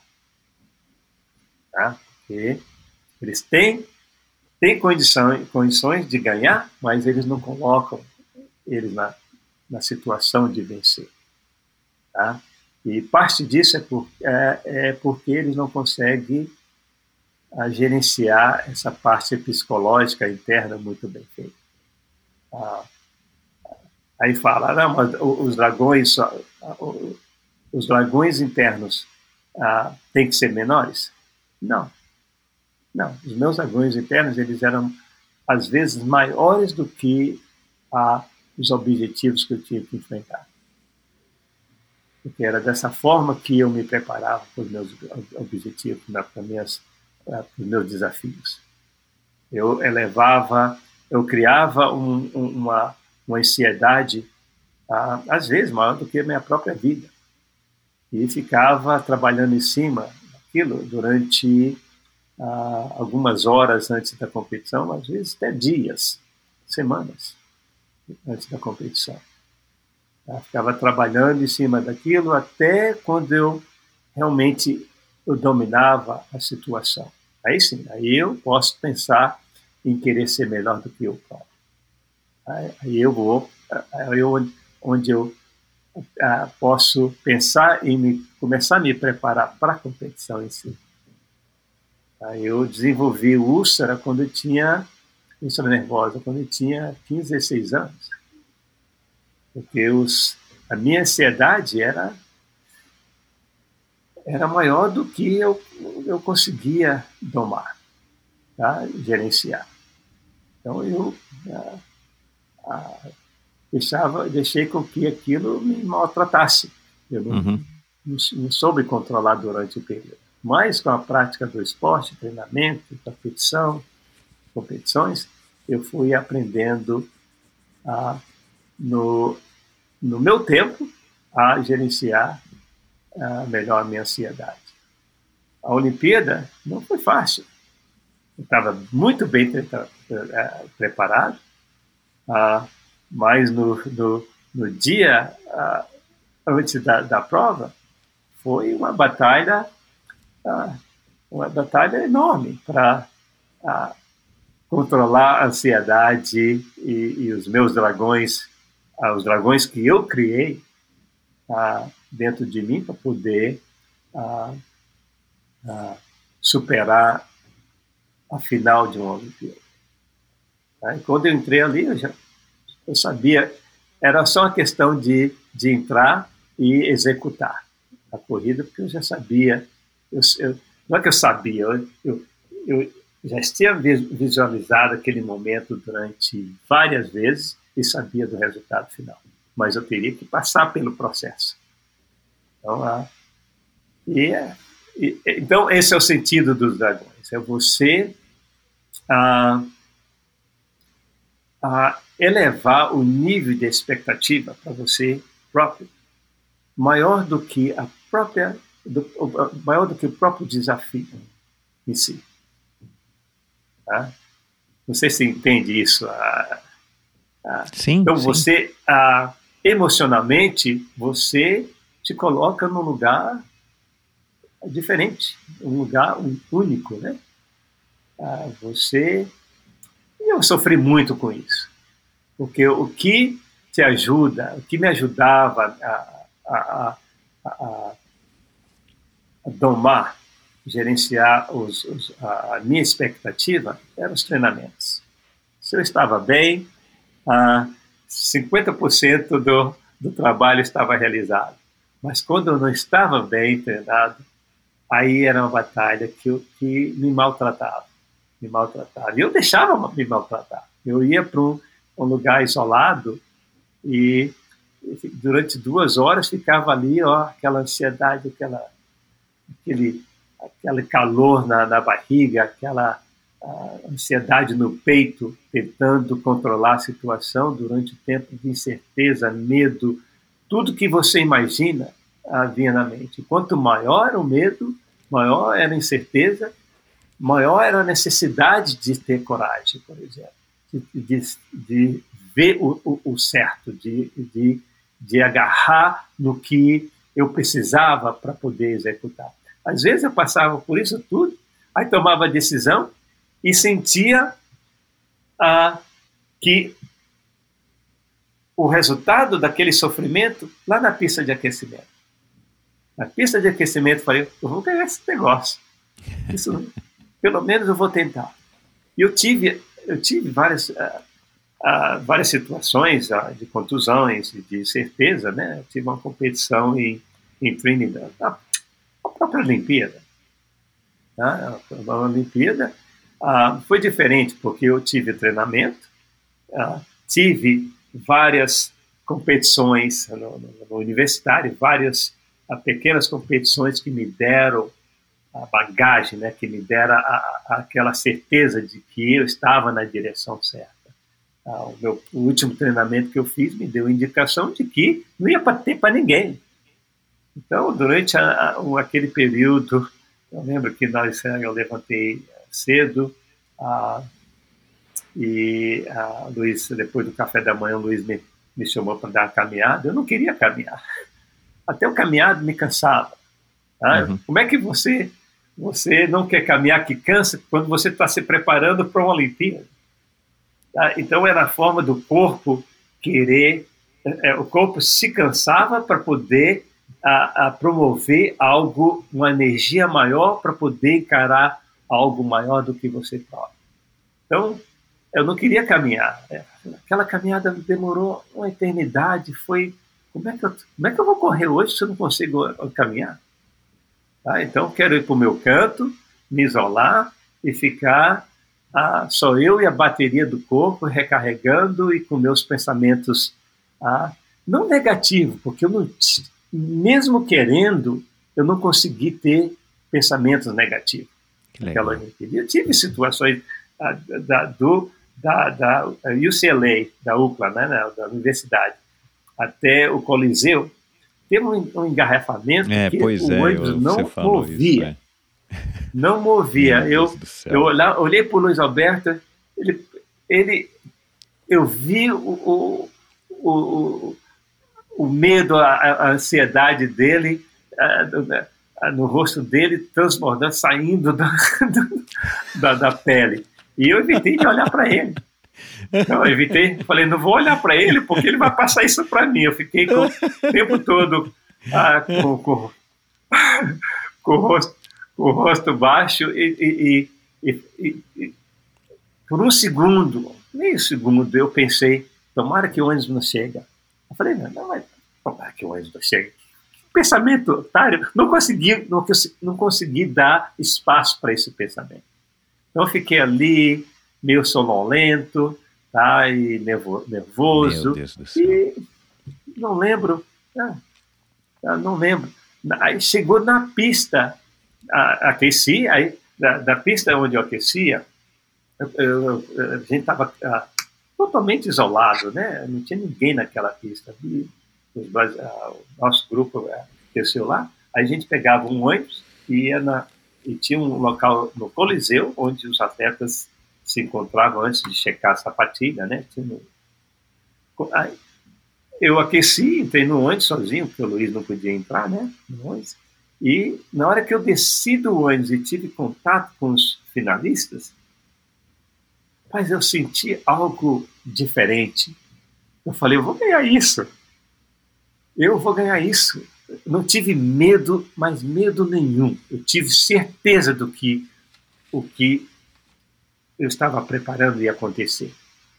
Eu eu não eu me arrepiei todo ali. Na hora que eu vi os outros atletas, me arrepiei, entrei na pista, comecei a fazer trote, me despedi do Luiz. Ah, eu acho que ele viu, ele sentiu isso no meu, ah, quando ele tocou minha mão, quando eu olhei nos olhos dele, que, uh, que isso ia acontecer, porque eu acho que eu transmiti isso para ele. Aí, aí tive outra situação uh, em Trinidad, uh, Trinidad e Tobago. Eu, eu tive uma lesão que demorou que, quase um mês para sarar. Aí tive, tive essa competição, que a competição eles pagaram, estavam pagando bem, né? E eu não, ia ser difícil rejeitar, a cancelar. Eu fiz um treinamento durante a viagem, nós paramos na Flórida, saí de Eugene para a Flórida, aí fiz um treinamento na, na Flórida, no Fort Black, Aí no dia seguinte da, da, competição, não tinha, tinha mais de mês, tinha cinco semanas que, que não vi uma pista, né? Eu não tinha feito nenhum trabalho em pista. Eu falei, Luiz, uhum. eu tenho que fazer um trabalho em pista para ver como é que eu tô. Eu fiz um, treinamento de 200 um dia antes da prova. Ah, e, e, claro que eu puxei, né? Eu puxei no, treina, no treinamento. No dia seguinte, Michel, eu fiquei tão dolorido, mas todo dolorido eu falei, o que, que, eu, que, que eu fiz? Ah, e a prova era à noite, né? Falei, Luiz, eu vou ter que ver um massagista para poder ajudar aqui, porque eu estou muito dolorido com, a, com, aquele estilo de 200. Aí fui, fui ver o massagista, né? ela, ela, fez a massagem, aí fui para a competição. Duas horas da competição, novamente aquele maltrato. Maltrato, ah, eu e a minha mente, meu corpo. eu falei, como é que eu vou ganhar isso? Eu não fiz nada, eu não fiz. Como é eu vou, como é que eu vou correr? Como é que vai ser o ritmo? Correr 1.500, né? Eu falei, não era nem 800, porque 800 você pum, dá um tiraço, um 400 dá um tiraço, acabou, né? Mas uhum. 800 é mais trabalhada. Eu fiquei ali me maltratando durante uma hora e meia. Ah, Michel, teve um momento que eu falei, chega, chega, eu vou lá, vou dar o meu melhor, eu vou competir. Se esses caras me deixarem, eu vou ganhar isso. Aí fui aqueci, peguei a liderança a da prova, não vi ninguém. Ninguém nem veio para frente. Corri a segunda melhor marca da minha vida. Que legal. Tá? Então você tem aqueles momentos. O que, que eu fiz durante aquele eh, momento de visualização e, e pré pré-preparação. Eu a, a, aumentei a expectativa. Era fácil falar, já peguei o dinheiro, estou aqui, vou lá, fica em último. Não. Acabou, compareci, a, a feri meu ego, mas depois recupero. Não, nada disso, nada disso.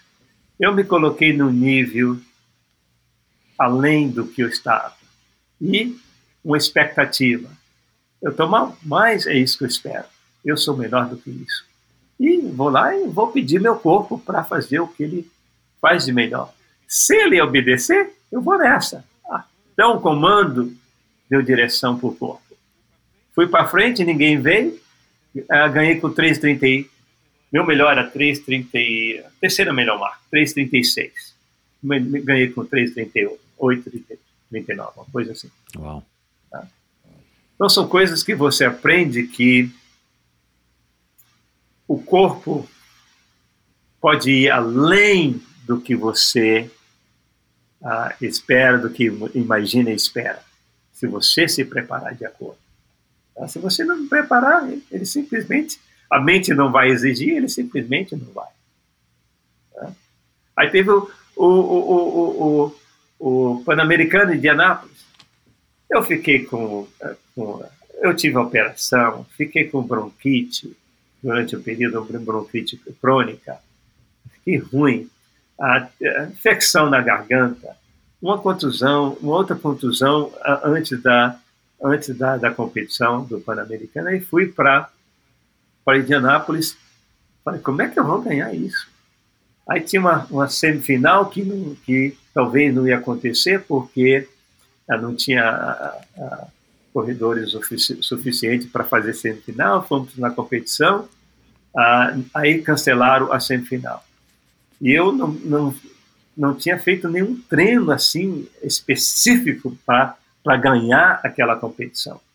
Ah, e o Luiz percebeu isso, porque o Luiz ah, teve um circuito que eu fiz, eu fiz 200 metros no circuito, para me preparar para 1500.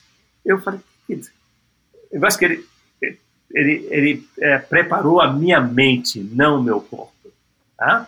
Se ele uhum. der, tivesse é, dado um tiro de 400 ou mais longo, a, qualidade não, não teria sido, a, a, essa qualidade não teria saído. Então ele teria a, ah, causado ah, danos na minha mente. Claro, é. Eu fui para, antes da prova, eu fui para uma, antes da prova eu fui para uma sala, estava tá uma sala vazia, a escondi lá, porque a gente escondia, né? Ah, eu procurava um, um, um lugar isolado, se escondia, e eu fiquei ali, sentado na cadeira, me maltratando. 70, uma hora e quinze, mais ou menos, 75 minutos. Para, ao, ao ponto de falar, chega, chega, vou lá, vou competir, eu, eu não, não vou, eu vou ter que encarar isso. No aquecimento, Michel, eu falei, eu vou ganhar isso. Tá? Eu, eu, transformei aquela ansiedade, aquele medo em energia e, e me descobri ah, no aquecimento. No aquecimento eu falei, ah, eu usei aquilo como energia, tá? Aquela serviu como bateria, tá? A luz veio, falei, e aí, Juca, como é que tá? Eu falei, tô bem, vamos lá. Ainda bem, ainda bem que o ritmo da prova foi, ah, meu Deus, foi mais fraco do que a, a juvenil, juvenil no Brasil feminino competido. Passamos 2 e 6 aos 800. Última volta eu vi em terceiro. A, a prova estava forte, tinha os dois melhores americanos, o Steve Spive e o Steve Scott, que sabiam, me conheciam muito bem nas pistas daqui, né? Então eles saíram, né? 100 metros, os dois estavam na frente, Spive na frente e Steve Scott. Era era eles iam dar primeiro e segundo. Mas eu falei, não vai não, vou nessa. Se você ver a prova, eu, eu dei um sprint final, eu corri 51 a última volta. Uau. Michel, eu decidi ganhar e encontrei uma forma de ganhar. Ou melhor, eu, eu, não posso nem falar que criei uma forma de, de ganhar, porque eu deixei eles, os outros, determinarem o ritmo da competição. Eu simplesmente encontrei uma forma de ganhar. Tá? Ali no último final, eu falei, vou ganhar isso. E fui em cima. Tá? Fui em cima e passei eles nos últimos, no finalzinho dos dois. Corri 51. 51, no último, nos últimos 400. Deve ter no YouTube, né? Vou procurar então, é isso, isso. que... Ah, tem, tem, tem. Vou procurar, é isso vou colocar que aqui os no dragões post. As, uhum. Os dragões representam as suas expectativas pessoais, como ser humano, o que você espera para você, tá? E, e, a forma que você ah, te trata, o que você quer, ah, ah, como que você quer ser visto, como que você quer ah, ah, encarar os seus desafios para terminar, onde é que estão esses dragões hoje? Ou qual é o tamanho deles? Qual é o estado deles? Continuam bem vivos, tá? E resolvem me perturbar três horas da manhã, quatro horas da manhã, tá? Porque eu tenho meus desafios, ah, tenho meus, meus sonhos, meus objetivos, que são sonhos dos atletas, né? uhum. né? Os objetivos ah, para os atletas. E eles têm os problemas deles. Uhum. Então, ah, toda vez que eu estou dirigindo, eu estou com um atleta na mente. Como é que eu vou ajudar esse atleta a realizar, a, a chegar nas melhores condições dele para realizar o, o, o, sonho dele? Ah, eu tenho um atleta que, que ela não ela teve Covid, ah, não está nas melhores condições dela, ah, teve um, um período de, eh, depressivo, depressão, então ela já, desist, já quis abandonar. Ah, essa semana ela falou em abondar, abondar, encerrar a carreira com 25 anos Uau. de idade. E eu Uau. tive que dar conselho: não, não, não, não, não, você não vai. Você não tem que ir para essa Paralimpíada. Ela está na equipe, né? Você não tem. Quem falou que tem? Não vai, não vai tomar uma decisão assim que vai afetar toda a sua carreira por causa de uma Paralimpíada. Você já é campeã olímpica em duas uhum. modalidades. Você não uhum. pode, você não pode uh, generalizar, ah, vou acabar com isso porque por causa de um ano, atletas, atletas sofrem contusões, atletas têm operações, tá? Então, isso é, então três horas da manhã minha, minha mente começa a trabalhar como é que, que eu vou, como que eu vou ajudar um atleta assim? O que, que eu vou fazer? Como que, que que treinamento que eu vou dar para o atleta que vai dar a indicação de que o atleta está no, no, caminho certo. Ontem foi um dia bom. Tá? Ontem foi um dia muito bom. E na, no meio da semana, ela fez um treino, ela me veio com essa conversa. A, tá? a, a semana retrasada ela correu 63, que não é a prova dela, é o 400, tá? mas ela está fazendo um, um, um, trabalho de base. E ontem ela correu 60. Opa! Tá? Ontem ela, ela falou, não. Ela falou, eu tenho quatro semanas, em quatro semanas o melhor dela no 458. Em quatro semanas eu me coloco de volta no, no, no jogo. Entendeu? Então, a, a, são dessa forma que os meus dragões começam, ainda estão vivos, né? tentando uhum. como é, a, tem uma, uma outra atleta jovem que ela ficou uma veio uma semana eu falei seria sensacional se você ficasse aqui mais três semanas em três semanas eu coloco você de 27 para 26 tá ela foi ligou para a mãe dela a mãe dela veio com, com, com o irmão e ficou ficaram no hotel três semanas aqui ontem ela correu 26 90, 93 tá então então, a, a, os atletas a, são razões para mim continuar motivado no esporte, porque cada atleta é um sonho e cada sonho é um desafio. E, e eles são. Eu, quanto mais atleta você tem, mais desafio, desafios que você tem. Eu tenho nove atletas na equipe são nove atletas que no final de semana eu fico ali quebrando a cabeça, tentando analisar a personalidade de cada um a, a, e montar o treinamento que não vai que vai ser benéfico, benéfico né, nesse período para o atleta se preparar, a fazer a preparação finais para os jogos. É mais fácil ser atleta ou técnico? Ah, bem mais fácil ser atleta. Bem é. mais fácil. tá? Porque eu, eu, eu, cometi um erro muito grave na minha primeira Paralimpíada. Na primeira Paralimpíada, o meu forte foi: não, eu, eu vou me preparar para a Paralimpíada Mundial e vou crescer na hora que tem que crescer, que é nas finais. Então eu fui atleta de finais uhum. e crescia nas competições mais importantes, tá? desde, desde jovem. Tá? Eu crescia nas competições importantes. Então, ah, e era simples fazer isso. Era, para mim, era simples. Ah, Então eu ia, eu, eu, fui na minha primeira uh, Paralimpíada, falei, não, o atleta tem que se comportar dessa forma. Então eu esperava é. isso dos meus é atletas, claro. né? Ele vai, é claro. ele vai passar pelo, ele vai passar pela, pela ansiedade, nervosismo, pela dúvida, tudo isso, mas na hora de ir ele vai. O atleta não ia. E aí? O que, que você faz aí? Você vai a, a, gritar com o atleta? Você vai chamar o atleta disso? Cada um no seu tempo, da sua forma. Então eu aprendi na minha primeira Olimpíada. No, no minuto que eu a conversei com o atleta antes de estar para a prova e, e deu a tchau, boa sorte, eu não tenho mais nenhum controle que, sobre o que vai acontecer com aquele atleta. O atleta decide, né? vai executar o que ele decidiu fazer naquele momento.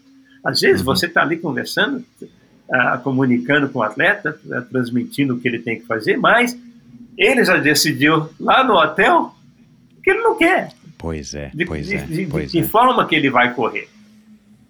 Tá? E aquilo prevalece. Se você não fez um trabalho muito bem feito, e até, até porque você não consegue, porque é mais a parte psicológica, né? Você, primeiro que você não tem habilidade, né? não tem o conhecimento ah, profundo para dar informações para os atletas. E segundo, ah, você pode até falar uma bobagem, né? É uma, uma coisa que não, e cada um no seu tempo, né? Às vezes o atleta não está preparado para aquilo. Ele acha que está, mas não está. Tá? E você, como treinador, você não pode, você tem que ser paciente, né? Paciente, esperar o atleta decidir o que ele quer. Na minha, no meu caso, eu, eu treinei um atleta que ela foi na primeira Olimpíada e na segunda, mas me levou sete anos para convencê-la de mudar para o 1500 que seria a prova que ia dar mais chance para ela chegar a uma uhum. final. O problema é que, na seletiva, ela entrou no 800, na equipe. E, o 1500 veio depois e ela perdeu o interesse no, no, na, do 1500. Então, ela foi no 800 novamente, tá? porque ela simplesmente, uh, eu forcei a situação, tá? Como é que eu forcei? Eu Levou sete anos, eu convenci ela, mas no, no finalzinho ela, como ela já estava na equipe, ela perdeu o interesse no 1500. E foi lá em Londres, a, a, ela foi para o segundo dia de competição, e eu falei para ela, olha, nos últimos 300 vai vai ter uma janelinha de oportunidade. Quando o pessoal ir, você tem que ir. Se quando você vê a janelinha, você tem que ir embora. Eu estou correndo com ela. Estou correndo com ela. Aí ela, eu vi a janelinha, ela viu a janela, ela, só que ela não entrou. Ela não viu. Eu vi, Luiz Alberto no Brasil viu e comentou sobre. Juca, ela cometeu um erro lá nos últimos 300, que teve a oportunidade uhum. dela ir e ela não foi. Falei, eu falei isso para ela, Luiz. Ela simplesmente não decidiu não ir. Não, todos nós temos uhum, esse momento. Claro. Tá? O meu momento no Troféu Brasil, em 81, quando eu corri um 44 pela primeira vez, foi recorde uh, mundial juvenil. Eu, eu, eu, eu, tinha um plano de, de execução do, do, da prova, que era sair forte, pegar a liderança. Ali nos primeiros 120 metros, eu estava ali, tava, quando todos nós estávamos em, uh, em, para, como é que fala? Alinhado. Uh, alinhados, alinhados, eu, eu tive aquele momento de hesitação. Ah, eu vou ou não vou? Ah, vou eu vou para frente ou vou ficar aqui onde está confortável? Confortável. E decidi Aí eu tomei a liderança e deu o que deu. A Jogos Olímpicos, mesma coisa. Eu tive aquele momento, vou ou não vou? Ah, eu, eu poderia ter ido para frente, mas aí eu obedeci a minha primeira tática, que era: eu acho que o keniano vai, vai pegar a liderança. Se ele não for, eu pego a liderança e vou embora. Então eu tive aquela, estava ali na frente, aí eu, eu, eu esperei o keniano a pegar a liderança, até porque eu, eu fiquei muito encurralado e tive que dar uma brecadinha para sair ah, do lado a direito e foi a melhor posição durante a corrida. Mas todos nós temos esse momento. Exato. Vou ou não vou, durante é. a prova. Uhum. Bacana. Uau. É, Joaquim, acho que a gente pode encerrar, né? Antes das quatro horas aqui. Acho que. Você fala, hein, homem? Tem história aí, hein? É, até uns 60 anos, quase 60 anos, você quer o quê? Ô Joaquim, cara, sensacional. Não, eu tive, eu tive, eu, eu, tive uma experiência com esporte e estou tendo essa experiência com esporte. Nenhum, nenhum atleta ah, está na, na, posição que eu estou, ah, que eu tenho nesse momento. Ah, vários, né? Tem vários atletas, mas não ah, liderando a uma equipe no país de primeiro mundo como. Cara, como você é um privilegiado né? também nesse aspecto. De trabalhar. Não, pois é. Tenho, uh, tenho o apoio do Comitê Olímpico e Paralímpico tá, em todos os sentidos. Todos os sentidos. Tem, tive muita sorte na minha carreira também, tá? Uh, e de uh, passar para frente o que eu aprendi. Então, Isso todos os dias eu, é. eu vou e, e, tenho a oportunidade de passar para frente, né? Passar para a próxima geração o que eu aprendi fazendo e recebendo, né? Porque eu aprendi muito recebendo, que foi as instruções do Luiz Alberto, o treinamento do Luiz claro. Alberto. Não, não é, não é que eu ah, ah, eu duplico o treinamento do Luiz Alberto e dou para os meus atletas, né? O que eu falo, eu falo, não, não, não, meus atletas jamais iam conseguir fazer o que eu fiz, por exemplo, né? Jamais. É, ah, ele teria que nascer, ah, nascer primeiro para mim poder. Ah, ah, mas ah, eu, é o que minha mãe me disse uma vez. Eu fui abençoado, abençoado por Deus e e, e, e levo isso muito a sério, tá? Então, a então, eu acho que quando você tem a bênção de Deus e, e trabalha do lado dele, você, ah, você tem muito que, que agradecer e, e servir, né? Servir. Estou aqui servindo e vivendo a vida que, que foi pré-desenhada. Quando que a gente vê você voltando a morar no Brasil?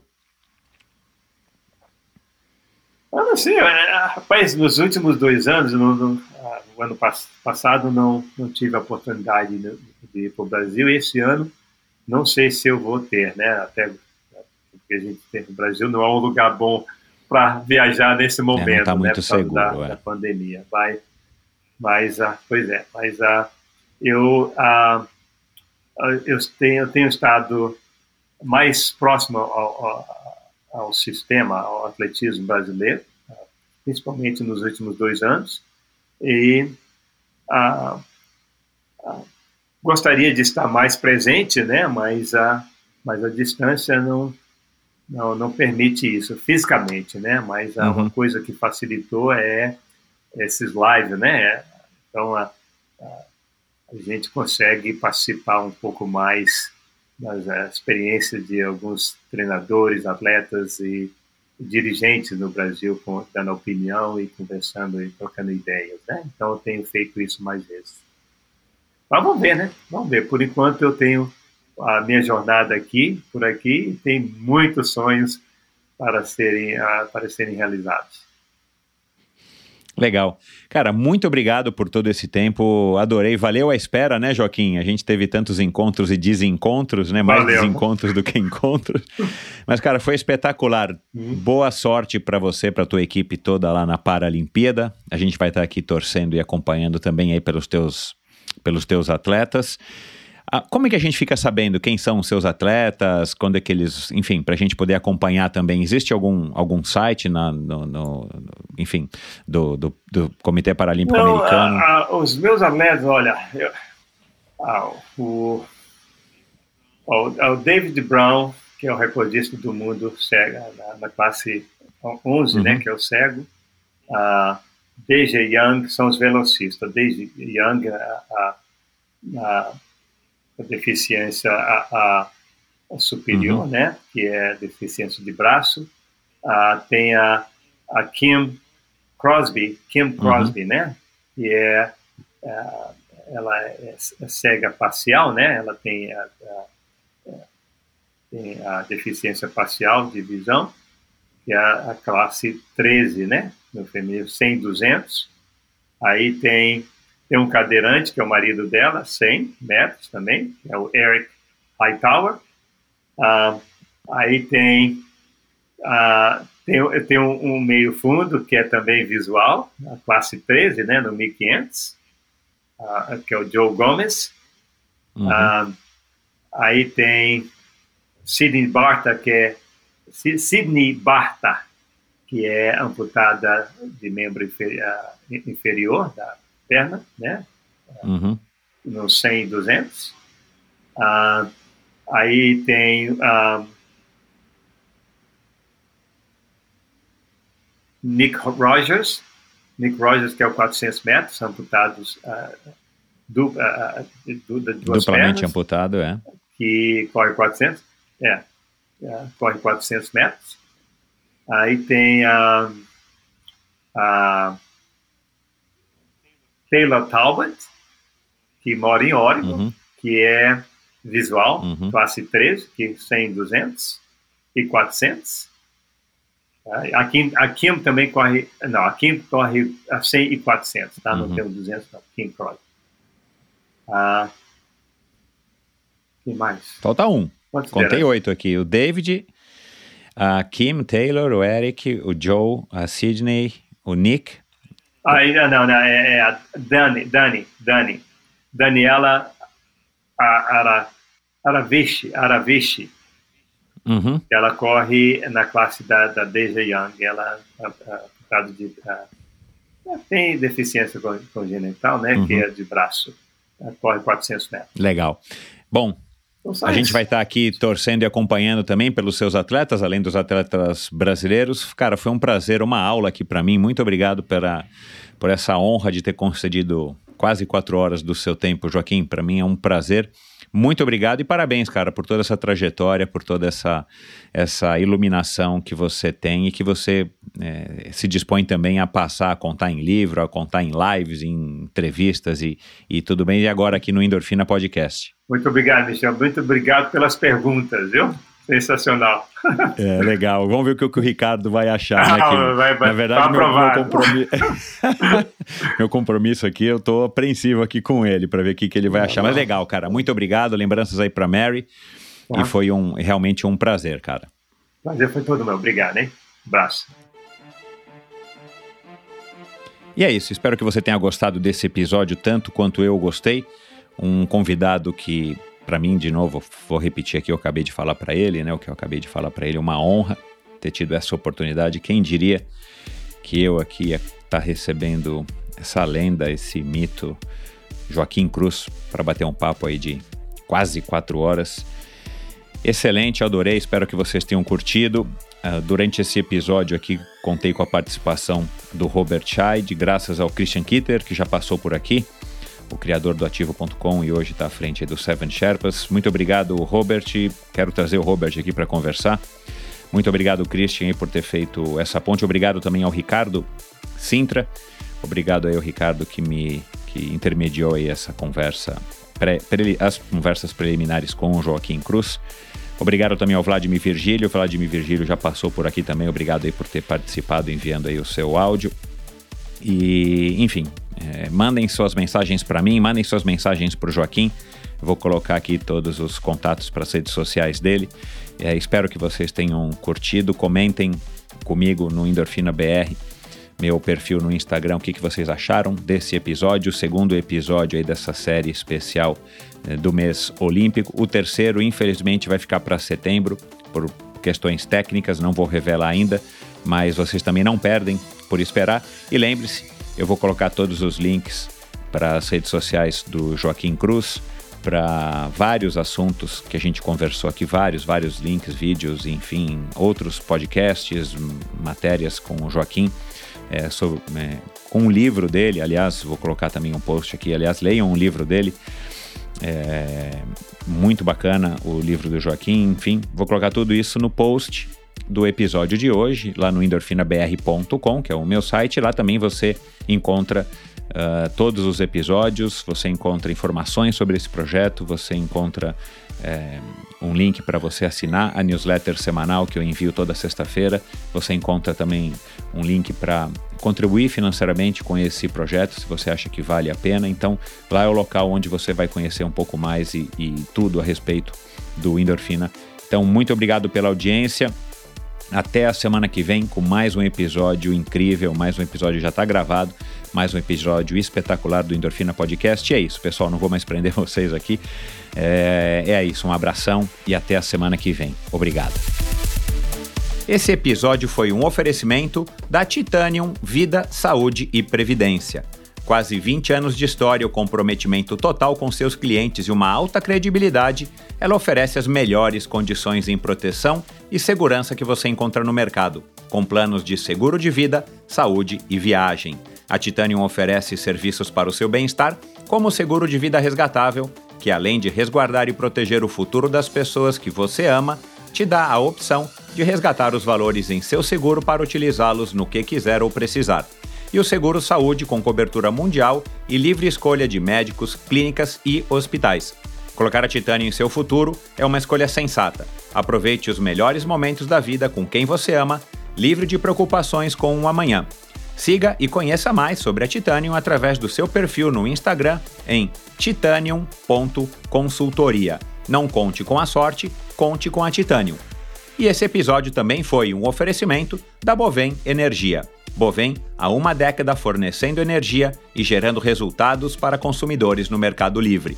Quer ser livre? Fale com a Bovem, energia que inspira. Saiba mais em bovem.com.br e através do perfil no Instagram Bovem Energia. Esse e todos os episódios do Endorfina são editados pela produtora Pulsante. Obrigado por ouvir esse episódio do Endorfina. Acesse o endorfinabr.com, vá no post do episódio de hoje para conhecer um pouco mais sobre o meu convidado e alguns assuntos abordados em nossa conversa. Lá você ainda encontra todos os episódios do Endorfina. Siga o Endorfina BR no Instagram e confira imagens inéditas e inusitadas dos meus convidados. Participe enviando comentários e sugestões. Se você curtiu, colabore assinando o Endorfina no seu agregador de podcasts preferido e compartilhando com seus amigos.